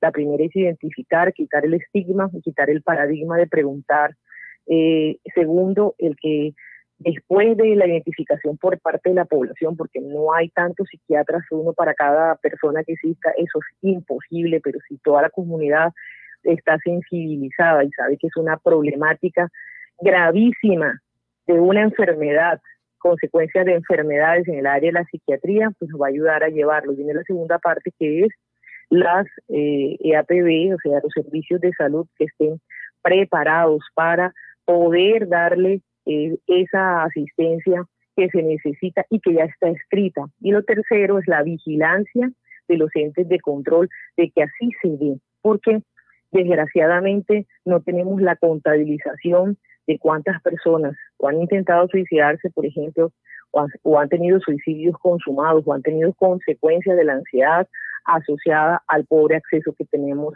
nosotros a la salud. Doctora Triarrieta, eh, el tema que habíamos hablado sobre el Día Internacional de la Niña, la niña. hoy, hablando de salud mental, ¿cómo hacemos para tener estas niñas sanas mentalmente? Vean, eh, hablábamos que el grupo poblacional más implicado en la pandemia eh, y por al el cual una población debe prestarle toda la atención del mundo porque son años de vidas perdidos más grandes si un niño o un adolescente se enferma o muere, porque todo lo que pierde en productividad un país, si hablamos en términos económicos ahora, el, eh, Osvaldo dijo una la última frase que él utilizó para hablar del Día de la Niña y dijo oportunidad. ¿ya? Y no es solamente oportunidad para un género, oportunidad para una población menor específica, oportunidad para estudiar, oportunidad para trabajar, oportunidad para tener salud, oportunidad que yo tenga, independientemente de mi condición económica o mi condición de género, la misma oportunidad que cualquier otro niño de mi país.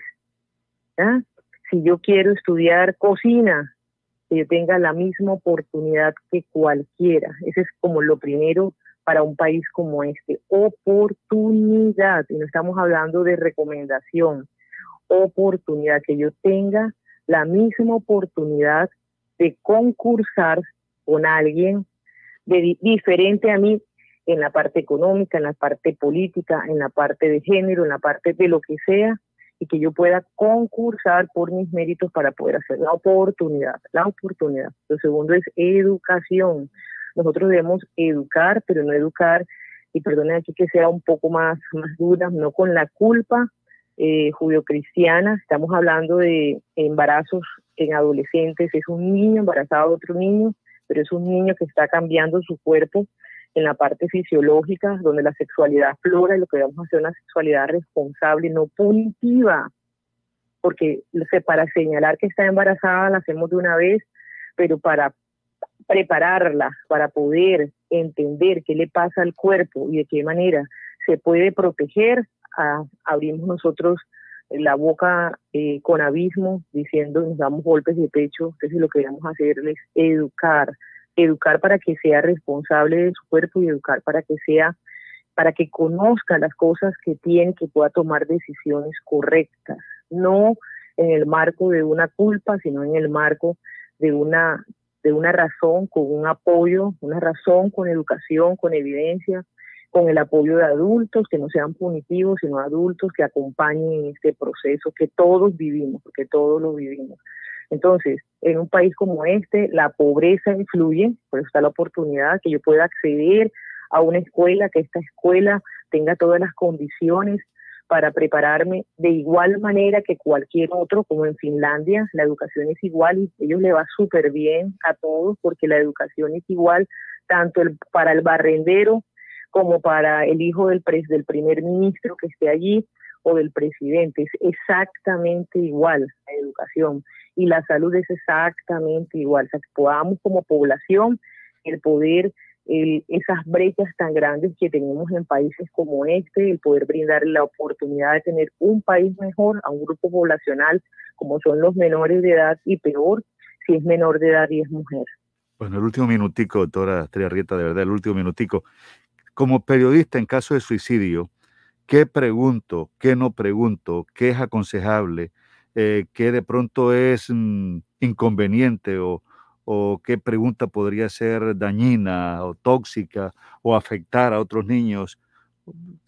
¿Qué podemos hacer nosotros? Por ejemplo, por ejemplo pues es, por eso les digo que tengo que que tiene que ser con un taller específico para decirle, pero dar eh, la causa del suicidio eh, teniéndole, dándole el acceso a, a, lo que, con lo que lo hizo, cómo lo hizo y dónde lo hizo, por ejemplo, eh, si yo pongo, ah, lo hizo con tal cosa y lo compró en tal, tal, tal, y que vale tal y el nombre es tal. Eso no se Entonces yo estoy diciéndole a una persona que de pronto se le pasó, un niño, que puede ir a la calle tal con tal, al teléfono tal con tal, a comprar el medicamento tal, que es más efectivo que el que había pensado. Ahora, aquí es más, más difícil en la plena época de, de eh, las redes sociales, pero ya aquí yo le estoy dando como una persona a la cual la gente sigue, por ejemplo, un periodista, eh, una información específica de la cual fue efectivo para alguien, de algo que está pensando. Esa es una de, de las maneras, o sea, la forma como yo puedo, como presento la, la, la noticia. Bueno, doctora Astrid Arrieta, psiquiatra, gracias por esa asistencia y esa ayuda, ese apoyo a la comunidad y a los periodistas. Y cuando quiera hacemos un taller con nuestros periodistas. Sí, me parece una excelente idea y de verdad lo digo, o sea, no es esas esa respuestas que, da, que, que, le hacen a uno y que uno, uno, responde por responder como los buenos días, ¿no? De verdad que sí. Bueno, muy amable, que tenga buen día, doctora bueno, Triarrieta. Bueno, que pase bien, saludos. 8 de la mañana, 8 minutos, 8, 8 minutos en Colombia. Noticias ya. Alumbrado Público de Barranquilla informa los nuevos números de teléfono para reporte de daños 320-0055 y al WhatsApp 311-607-1509. Restaurante Los Helechos, el sabor colombiano que te invita a volver, reabre al público con la mejor comida colombiana, auténtica bandeja paisa y los exquisitos buffet ejecutivos. Mil metros cuadrados de atención y seguridad. Teléfono 309-3202, carrera 52, número 7070. Búsquenos en la web www.restauranteshowloshelechos.com. La Renovadora, su lavandería de siempre en Barranquilla, ofrece su servicio en línea mediante WhatsApp 312-648-9532. El servicio se brinda dando cumplimiento al artículo 3 del decreto 531 de 2020, implementando acciones de bioseguridad. La Renovadora, carrera 44, número 5763 por el Mercadito de Boston. Cineland llega a Barranquilla con las mejores películas en estrenos, las mejores salas de cine y los mejores descuentos en la y dulcería, adquiriendo la membresía Cineland. ¿Qué estás esperando para ser parte del Club Cineland? Visítanos en Cineland Americano y en Cineland Panorama.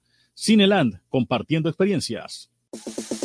Bien tus ojos, no lo pienses más. Si aprendes inglés, tu vida pronto cambiará. El Americano te está esperando ya con los mejores docentes y la mejor calidad en el Colombo Americano. Te enseñamos inglés de verdad. Armanat droguería y tienda naturista, proveedora de tu bienestar, medicamentos reconocidos y productos naturales, nacionales e importados. Farmanat, plantas medicinales que relajan y mejoran el sueño. Sube tus defensas con NutriTransfer, Colostrum, vitamina C, vitamina D, Farmanat. Atención personalizada de Israel Castilla Gamarra. Domicilios por el 332-4177 al 300-807-7687. Estamos en la calle 76, número 3949, diagonal al Colegio Militar Acolsure. Atendemos en jornada continua de 8 de la mañana a 9 de la noche. Que un apagón no lo sorprenda. Miranda Sánchez le alquila y vende plantas eléctricas y motobombas. Reparamos y reconstruimos todo tipo de motores diésel, repuestos, mantenimientos y montajes de equipos, módulos y tarjetas electrónicas. Cristóbal Miranda Sánchez, la experiencia a su servicio. Teléfonos 370 7601 y 310-660-7736. Carrera 50B 4402 en Barranquilla.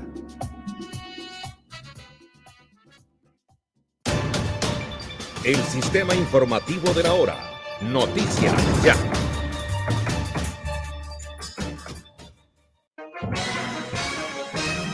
Noticias Ya Sin Fronteras con Helmut Levy en vivo desde la Cosmopolita Atlanta, Estados Unidos.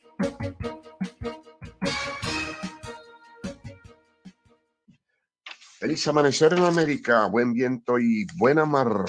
El saludo llega desde el Máster Internacional de Noticias ya aquí en la ciudad de Atlanta. Buen día Osvaldo, buen día Jenny. 20 grados centígrados hechos de la información. La farmacéutica Merck pidió hoy lunes a la agencia reguladora estadounidense que autorice su medicamento contra el COVID-19, que añadiría un arma nueva y fácil de utilizar al arsenal del mundo contra la pandemia.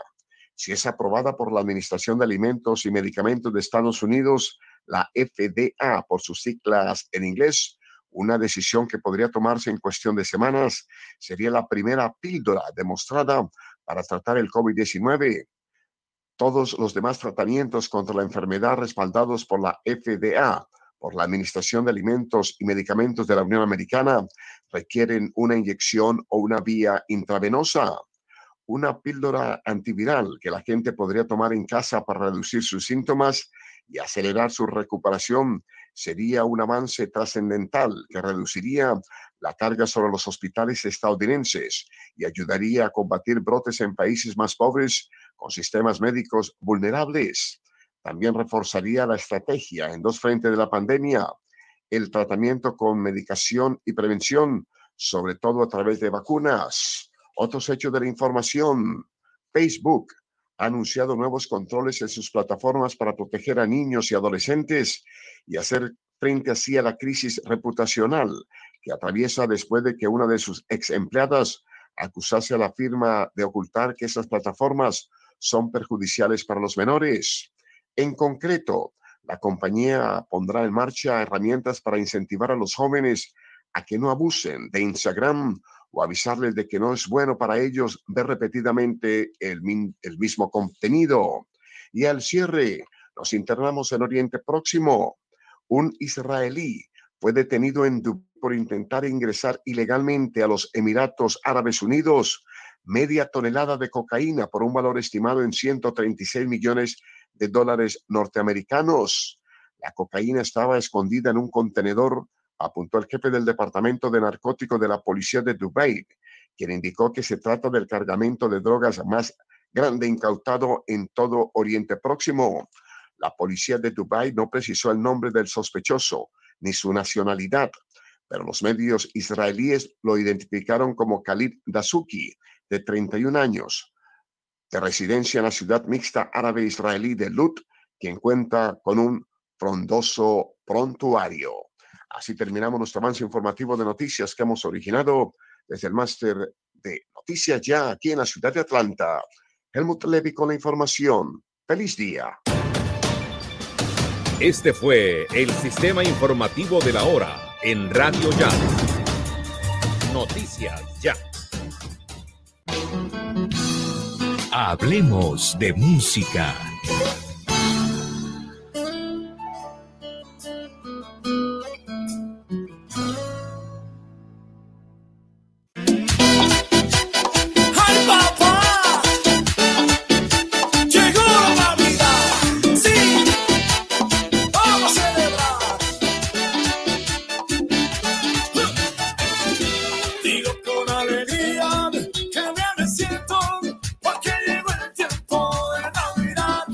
Merenguero dominicano Eddie Herrera se encuentra de lanzamiento musical con el sencillo Libre Navidad, tema con el que el ex vocalista de la orquesta de Wilfrido Vargas le está dando la bienvenida a la época más linda del año.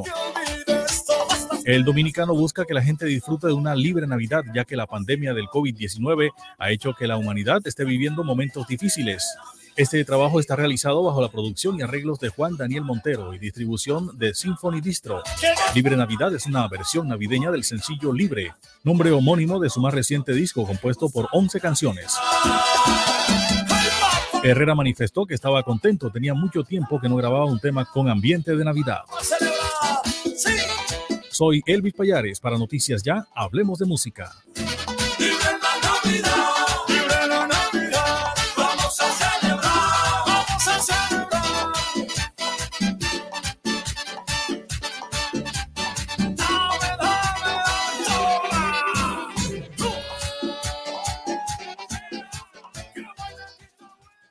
Noticias Ya. La entrevista en Noticias Ya. La entrevista en Noticias Ya con el doctor Rafael Nieto Loaiza. Ustedes lo conocen. Eh, lo tenemos invitado en esta emisión de Noticias Ya aquí en los estudios de Uniautónoma 94.1 FM para Radio Ya 1430 M y todas nuestras plataformas digitales. ¿Quién es Rafael Nieto Loaiza? Para los que no lo conocen, es una persona que estudió Derecho y Socioeconomía, egresado de la Universidad Javeriana, experto en Derecho Constitucional, Derecho Internacional Público y Derechos Humanos. Ha sido profesor universitario y viceministro en, eh, del Interior y Justicia y coordinador de la agenda legislativa durante el primer gobierno del presidente Álvaro Uribe Vélez. También fue asesor del Ministerio de Defensa, del Comando General de las Fuerzas Militares y del Comando del Ejército en distintos momentos. Él aspira a ser el candidato a la presidencia por el Centro Democrático y está visitando a Barranquilla y ha hecho un recorrido también por el Departamento del Atlántico. Ayer estuvo en el Estadio Metropolitano apoyando a la selección. Buenos días, doctor Rafael Nieto, bienvenido a Noticias Ya.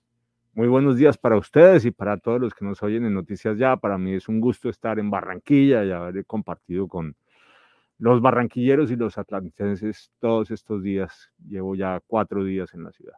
Bueno, ¿qué tal ha parecido el departamento? ¿Cómo lo ha visto a Barranquilla, el departamento? Eh, por supuesto, no es la primera vez que vengo, he venido muchas veces y lo que me tiene sorprendido es que es verdad que en la ciudad en particular se nota un gran avance. Es una ciudad que es más amable, que tiene más espacios públicos, al sábado estuve corriendo en el malecón. Eh, llegué a las cinco y media de la mañana y estaba lleno, eh, lo que demuestra la necesidad que tienen las ciudades de contar con espacios de recreación y deporte. La aleta del tiburón, la ventana del mundo, claramente tienen vocación para convertirse en íconos turísticos uno ve un avance en la ciudad. Eso creo que nadie lo debería discutir. Ahora, en el departamento la situación es más compleja. Duré, por ejemplo, el domingo una hora y 45 minutos para llegar a mm, Isabel López, este corregimiento en Sabana Larga. No debería haber sido tanto el tiempo. ¿Por el peaje? 30 minutos el peaje, pero en el resto del, recorrido también muy largo, sumamente largo. O sea, hay un problema evidente que hay que ver cómo se resuelve. Y cuando uno va a los corregimientos de la zona rural del departamento, encuentra serios problemas en materia de acceso al agua, un déficit de alcantarillado total y todavía graves problemas de pobreza y de desempleo. De manera que yo veo una ciudad pujante que empieza a volverse modelo para Colombia, que mm, compite con Medellín. Creo que Medellín va para atrás en esta nueva administración y en cambio eh, Barranquilla sigue hacia adelante. Pero repito, en el resto del departamento son muchas las necesidades y hay muchas cosas por, por ir supliendo. Claro, todavía Barranquilla tiene problemas, eso Muchos. sin duda. Pero digo, es una ciudad que va mejorando, eso es evidente. No puedo decir lo mismo del departamento. ¿Cuántos precandidatos hay por parte del Centro Democrático y de qué manera se va a escoger al candidato oficial del partido? Cinco precandidatos son María Fernanda Cabal, Paloma Valencia, Alirio Barrera, Oscar Iván Zuluaga y yo. El candidato oficial se va a anunciar el 22 de noviembre y se va a escoger a través de un mecanismo de encuestas dentro del uribismo. Unas encuestas telefónicas para aquellos que están en las bases de datos del partido, alrededor de 650 mil, y unas entrevistas personales en la calle para los uribistas que no son del centro democrático con un conjunto de preguntas filtro para poder determinar que efectivamente son uribistas. Y el resultado de esas encuestas es la escogencia del candidato del partido. ¿Usted por qué quiere ser presidente, doctor Rafael Nieto Loaiza? porque tengo una clara vocación de servicio público, porque conozco el país de cabo a rabo, lo he recorrido no una, sino varias veces, desde Leticia hasta San Andrés, desde el Cabo de la Vela hasta Ipiales, desde Puerto Carreño hasta Buenaventura. A estas alturas solamente hay un departamento de Colombia al que no he podido llegar, que es Guainía, y espero poder hacerlo en esta, en esta campaña. Y no solamente conozco las grandes ciudades, sino que me preocupo por estar en los pequeños municipios. Y cuando voy además a las ciudades, hago la tarea de ir a los barrios más populares, al 20 de julio, al Pozón, al Nelson Mandela. Cartagena. Claro, es que, es que la política no se puede hacer en los estratos 4, 5 y 6. La política hay que hacerla en los estratos más vulnerables donde están los más necesitados. Y hago un ejercicio permanente de trabajar con esas comunidades en la identificación de sus problemas y en la búsqueda de soluciones conjuntas. Yo no voy a las comunidades a, echarles un discurso, yo voy a las comunidades a oírlas a ellas, a entender qué les duele, dónde les aprieta el zapato y a buscar soluciones. Porque soy incorruptible y este país inundado de corrupción necesita ese tipo de conducta, porque tengo talante, carácter, liderazgo. Y al mismo tiempo, a pesar de mi firmeza, tengo vocación democrática y por tanto soy una persona abierta al diálogo, que está enamorado de la verdad y no de tener razón, y que cree que en el ejercicio de la dialéctica se van construyendo los consensos que un país como el nuestro necesita.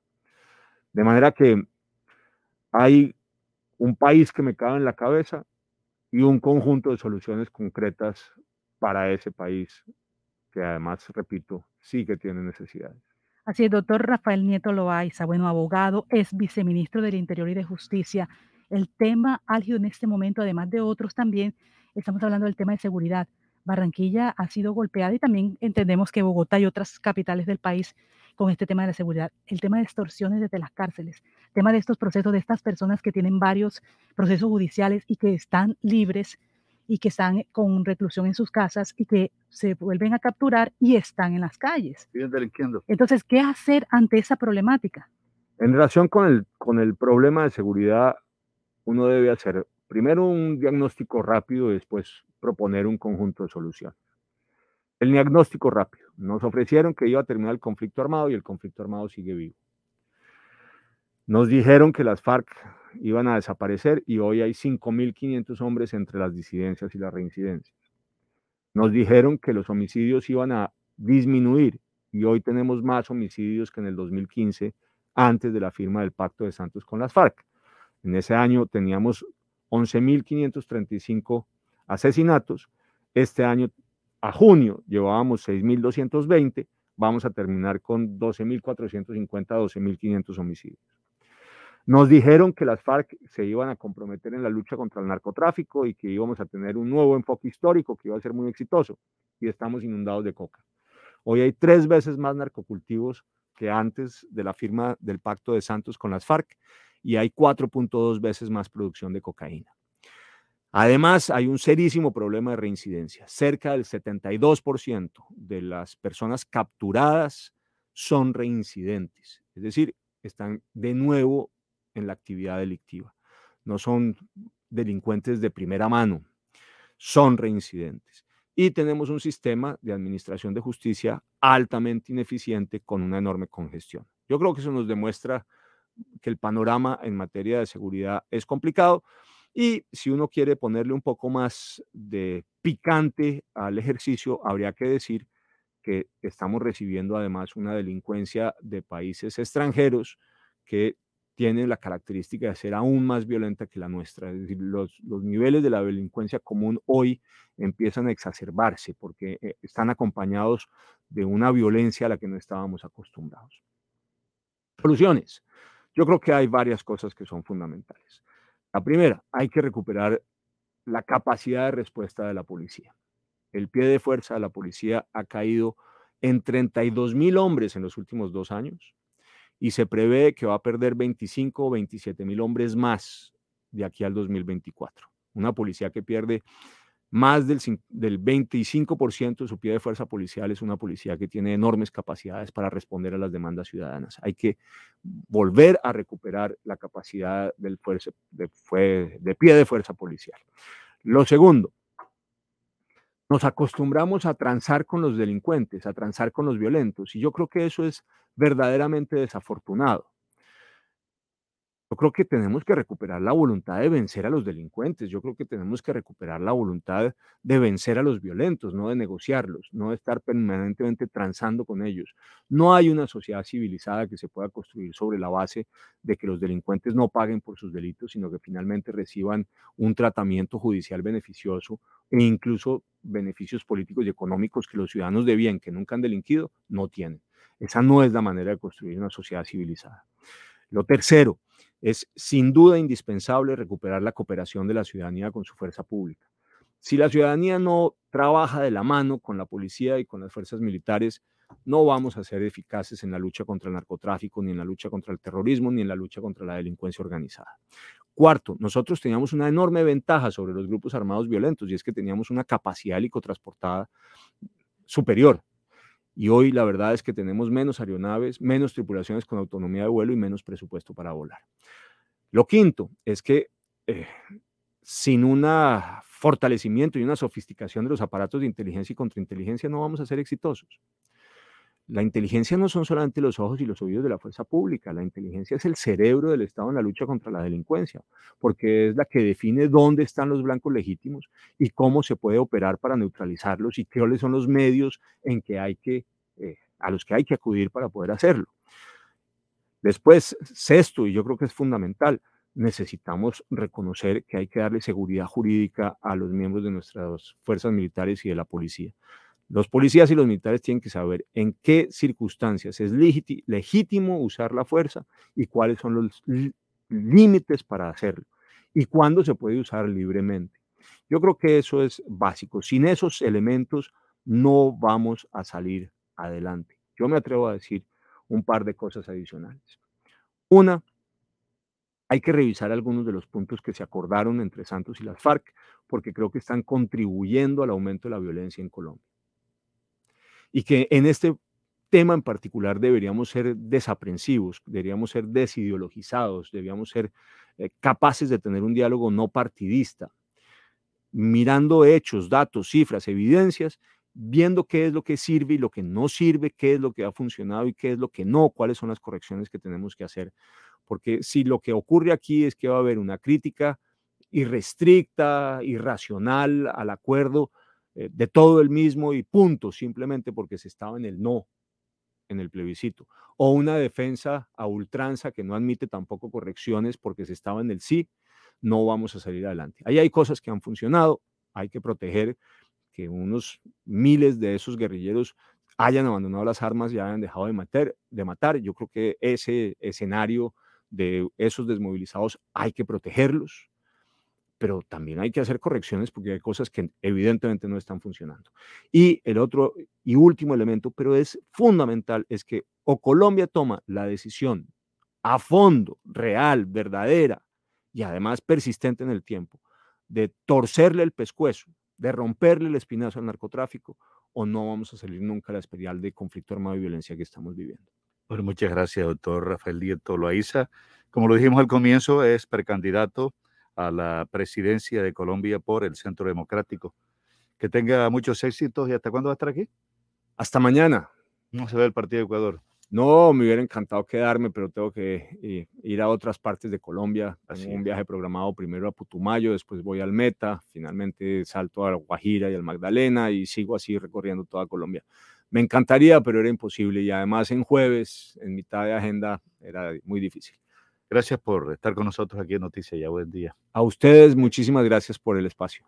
Muy amable. Son las 8 de la mañana, 31 minutos. Ya se está preparando Richard Martínez para comentarnos de fútbol y de los deportes a esta hora de la mañana. Confirmado. Noticias ya. Periodismo útil. En buenas manos. Radio Ya Fútbol. con Richard Martínez Blanco.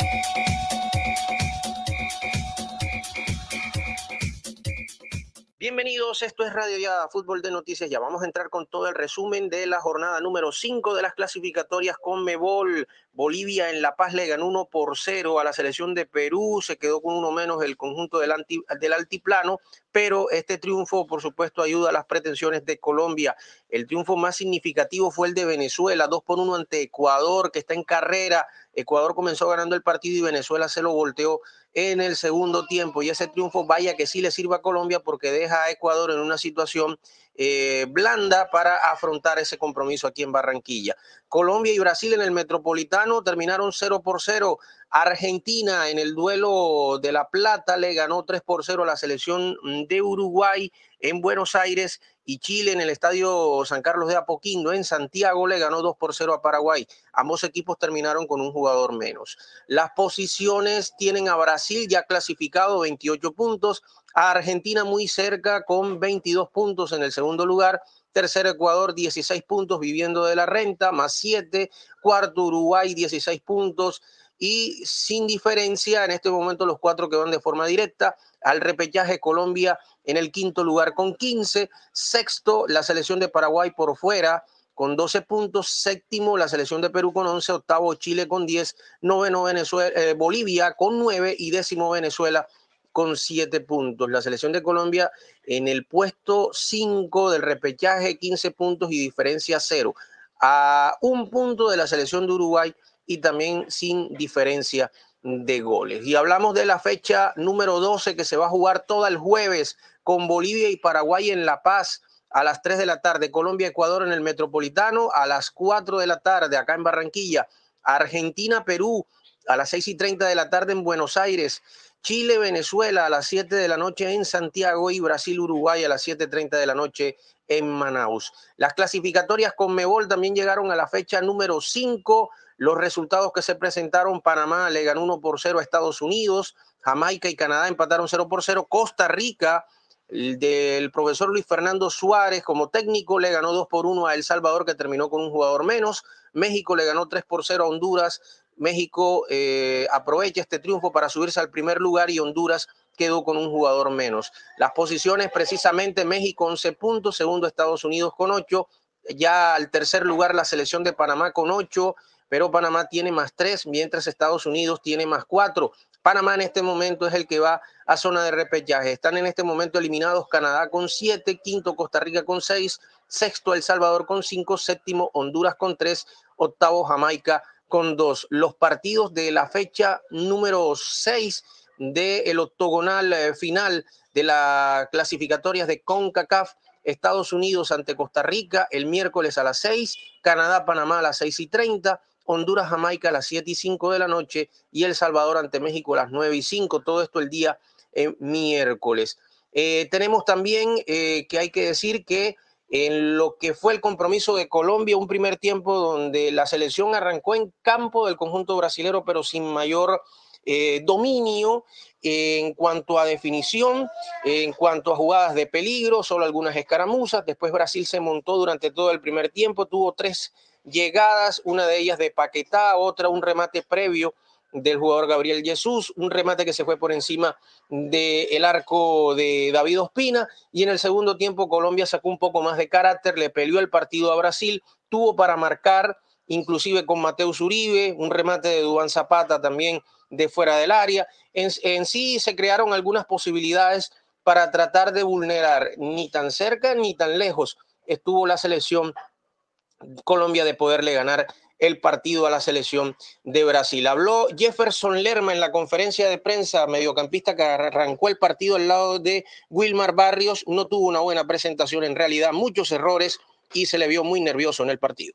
Ese punto es muy valioso para nosotros, porque seguimos en la pelea. Hoy se, han dado unos resultados que, que nos favorecen. Sabemos que este punto va a tener mucho más valor si, si ganamos contra Ecuador. Eh, ya pensamos en ello. El partido ya, ya es historia. Eh, muy contentos por, por, la buena labor. Sabemos que, que Brasil lleva nueve partidos en línea consiguiendo victoria.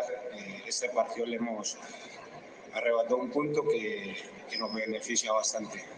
Eso es cierto, le cortan la racha ganadora de nueve partidos a Brasil, con este empate lo frenan y Neymar llegó a 114 partidos con la Canariña, supera a Pelé y también a Yalma Santos que tienen 113. Ojo con estos detalles porque Colombia es el primer equipo que le quita puntos a Brasil en esta clasificatoria y de paso eh, no recibe gol del scratch brasilero. El profesor Reinaldo Rueda también su consideración de este resultado. Indudablemente que eh, todo el equipo cumplió, tanto los hombres que iniciaron en la formación como los hombres que entraron de, de alternativas. Eh, indudablemente que se terminó muy bien y muy meritorio, muy meritorio por, por, el esfuerzo, por la entrega, por el compromiso de la selección. Eh, muy positivo, Brasil es una selección muy fuerte, muy poderosa. Si, si no me falla la memoria, creo que primera vez desde hace cuatro años que, termina en cero, que no logra gol, con toda la eficacia que tienen, con la virtud de sus hombres de, ser buenos finalizadores. Y además que en esta clasificatoria eh, no habían, eh, habían hecho todos los juegos con, triunfo. Eh, de modo que era un rival, o es un rival muy difícil, es un rival muy difícil que lo vamos a enfrentar dentro de un mes. Y por ese lado creo que es muy positivo lo que hizo Colombia hoy en la cancha.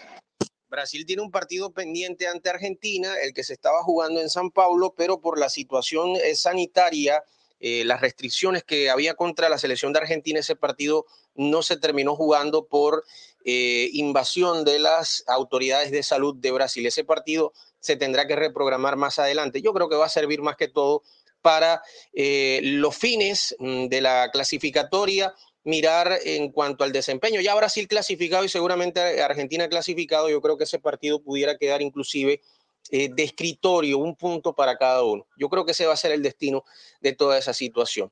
Entramos a hablar de la Liga de Mayor, fecha número 13. Jaguares el viernes le ganó 4 por 1 al Deportivo Pasto, las Águilas Doradas le ganaron 1 por 0 para, a la Alianza Petrolera. El Independiente Medellín empató 0 por 0 ante Envigado. 11 Caldas perdió en su casa 2 por 0 el sábado ante el Deportes Tolima. Deportivo Cali y La Equidad empataron 2 por 2. La Equidad se quedó con uno menos. Millonarios y América en el duelo de la jornada empataron 0 por 0. Atlético Huila perdió 4 por 1 ante Atlético Nacional en Neiva. Se clasifica Atlético Nacional de forma anticipada, pero Lamentablemente el partido en el minuto 78 se tuvo que suspender por invasión de los hinchas del Atlético Huila que ya no soportan estar en el último lugar y sobre todo que los estén humillando jornada a jornada. Patriotas y Santa Fe hoy a las 6 de la tarde, Bucaramanga Junior a las 8 y 5 de la noche y mañana el duelo cafetero entre el Deportes Quindío y el Deportivo Pereira a las 8 y 5 de la noche. Junior va a arrancar la jornada en el quinto lugar con 20 puntos, eh, está eh, Atlético Nacional líder 32, segundo Millonarios 26, tercero Tolima 24, eh, cuarto Jaguares que subió después de su victoria ante el Pasto con 21 y quinto Junior con 20. Después Alianza Petrolera 19 y más 4, séptimo Envigado 19 y diferencia 0 y octavo América 18 puntos y más 1, noveno Medellín 18 puntos y más 1, décimo Deportivo Pereira 18 puntos, diferencia 0 Puesto 11 el Quindío, 17 puntos y diferencia 1. Bucaramanga puesto 12, 17 puntos y menos 1. Y el Deportivo Cali, 17 puntos y menos 2 en el puesto 13. Hasta ahí Creemos que esos son los equipos que van a luchar, aunque también aparece por ahí el conjunto de las Águilas Doradas en el puesto 14 con 16 y todavía la Equidad en el puesto 15 o en el puesto 15 sí con 15 puntos. Bueno, eh, después vamos a entregar más adelante la tabla de la reclasificación en eh, los distintos informes, eh, ya cuando se complete la jornada. Y tenemos torneo Di Mayor también, torneo Di Mayor que se ha jugado la fecha número 12 en una parte de lo que es la competencia del el torneo Di Mayor, que por supuesto ha presentado estos resultados. Cortuluá Orso Marzo, que se va a jugar en el día de hoy, pero antes Boca Juniors de Cali perdió 2 por 1 ante Bogotá, Real Santander empató 1 por 1 ante Valledupar, Unión Magdalena 3, Atlético 3, Cortuluá y Orso Marzo en el día de hoy, Real Cartagena y Barranquilla a las 6 de la tarde en Cartagena, Leones Tigres a las 4 y Fortaleza Boyacá Chico a las 6 de la tarde. Richard, muchas gracias, muchas gracias a Richard. Bueno, a los oyentes, nos han llamado oyentes, Jenny, comentándonos sobre la entrevista que le formulamos hace algunos minutos al candidato a la presidencia por el Centro Democrático, uno de los precandidatos, Rafael Nieto Loaiza. Comentarios de todo tipo, comentarios de todo tipo. Eh, ahora vamos con Lina, que tiene una información también interesante, y gracias a los oyentes por dar a conocer sus puntos de vista. Nosotros somos totalmente neutros en ese aspecto. Las manifestaciones que se están adelantando, que se han desarrollado en este fin de semana en Roma, Jenny, han sido tremendas. Vamos con Lina Scarpati, que está en este momento con la información internacional. Buongiorno desde Italia. Les saluda Lina Scarpati, periodista de investigación, para llevarles otra visión de las noticias desde el Mediterráneo.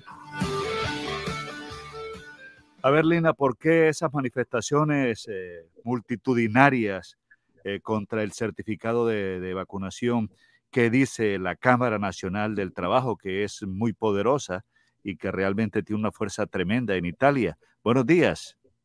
Muy buenos días, Osvaldo. Muy buenos días, Jenny y todos los oyentes de Noticias Ya. Estamos delante de uno de los peores ataques a la democracia que se ha registrado en este país. Así lo han catalogado las fuerzas políticas, el presidente del Consejo de Ministros y obviamente Mauricio Landini, que sería el presidente o secretario general de la Confederación Nacional de Trabajadores, CGL, que mueve la mayor parte del sector de trabajadores del metal mecánico en este país, la más importante fuerza de trabajadores. Pues, ¿quiénes están detrás de las manifestaciones? Nada más y nada menos que movimientos de ultraderecha nacionalistas.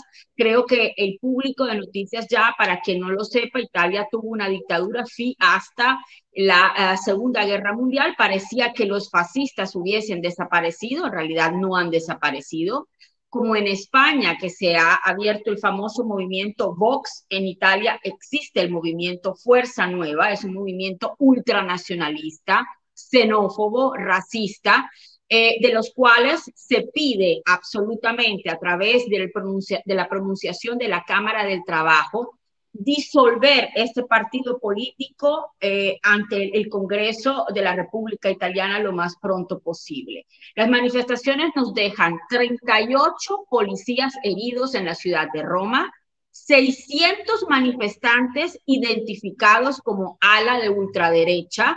Eh, hay efectivamente em, en este momento investigaciones para eh, llevar a detención a otras personas daños increíbles en la ciudad de Roma. Por ejemplo, como decía, en la Confederación entraron con banderas, em, con, los, con los palos de las banderas rompieron las, las ventanas, entraron, causaron desorden en un lugar que podría ser el templo de los trabajadores. Y todo por el hecho de que ellos están manipulando el movimiento Novax o movimiento No Green Pass, que desde el 15 de octubre, es decir, desde este mes, ordena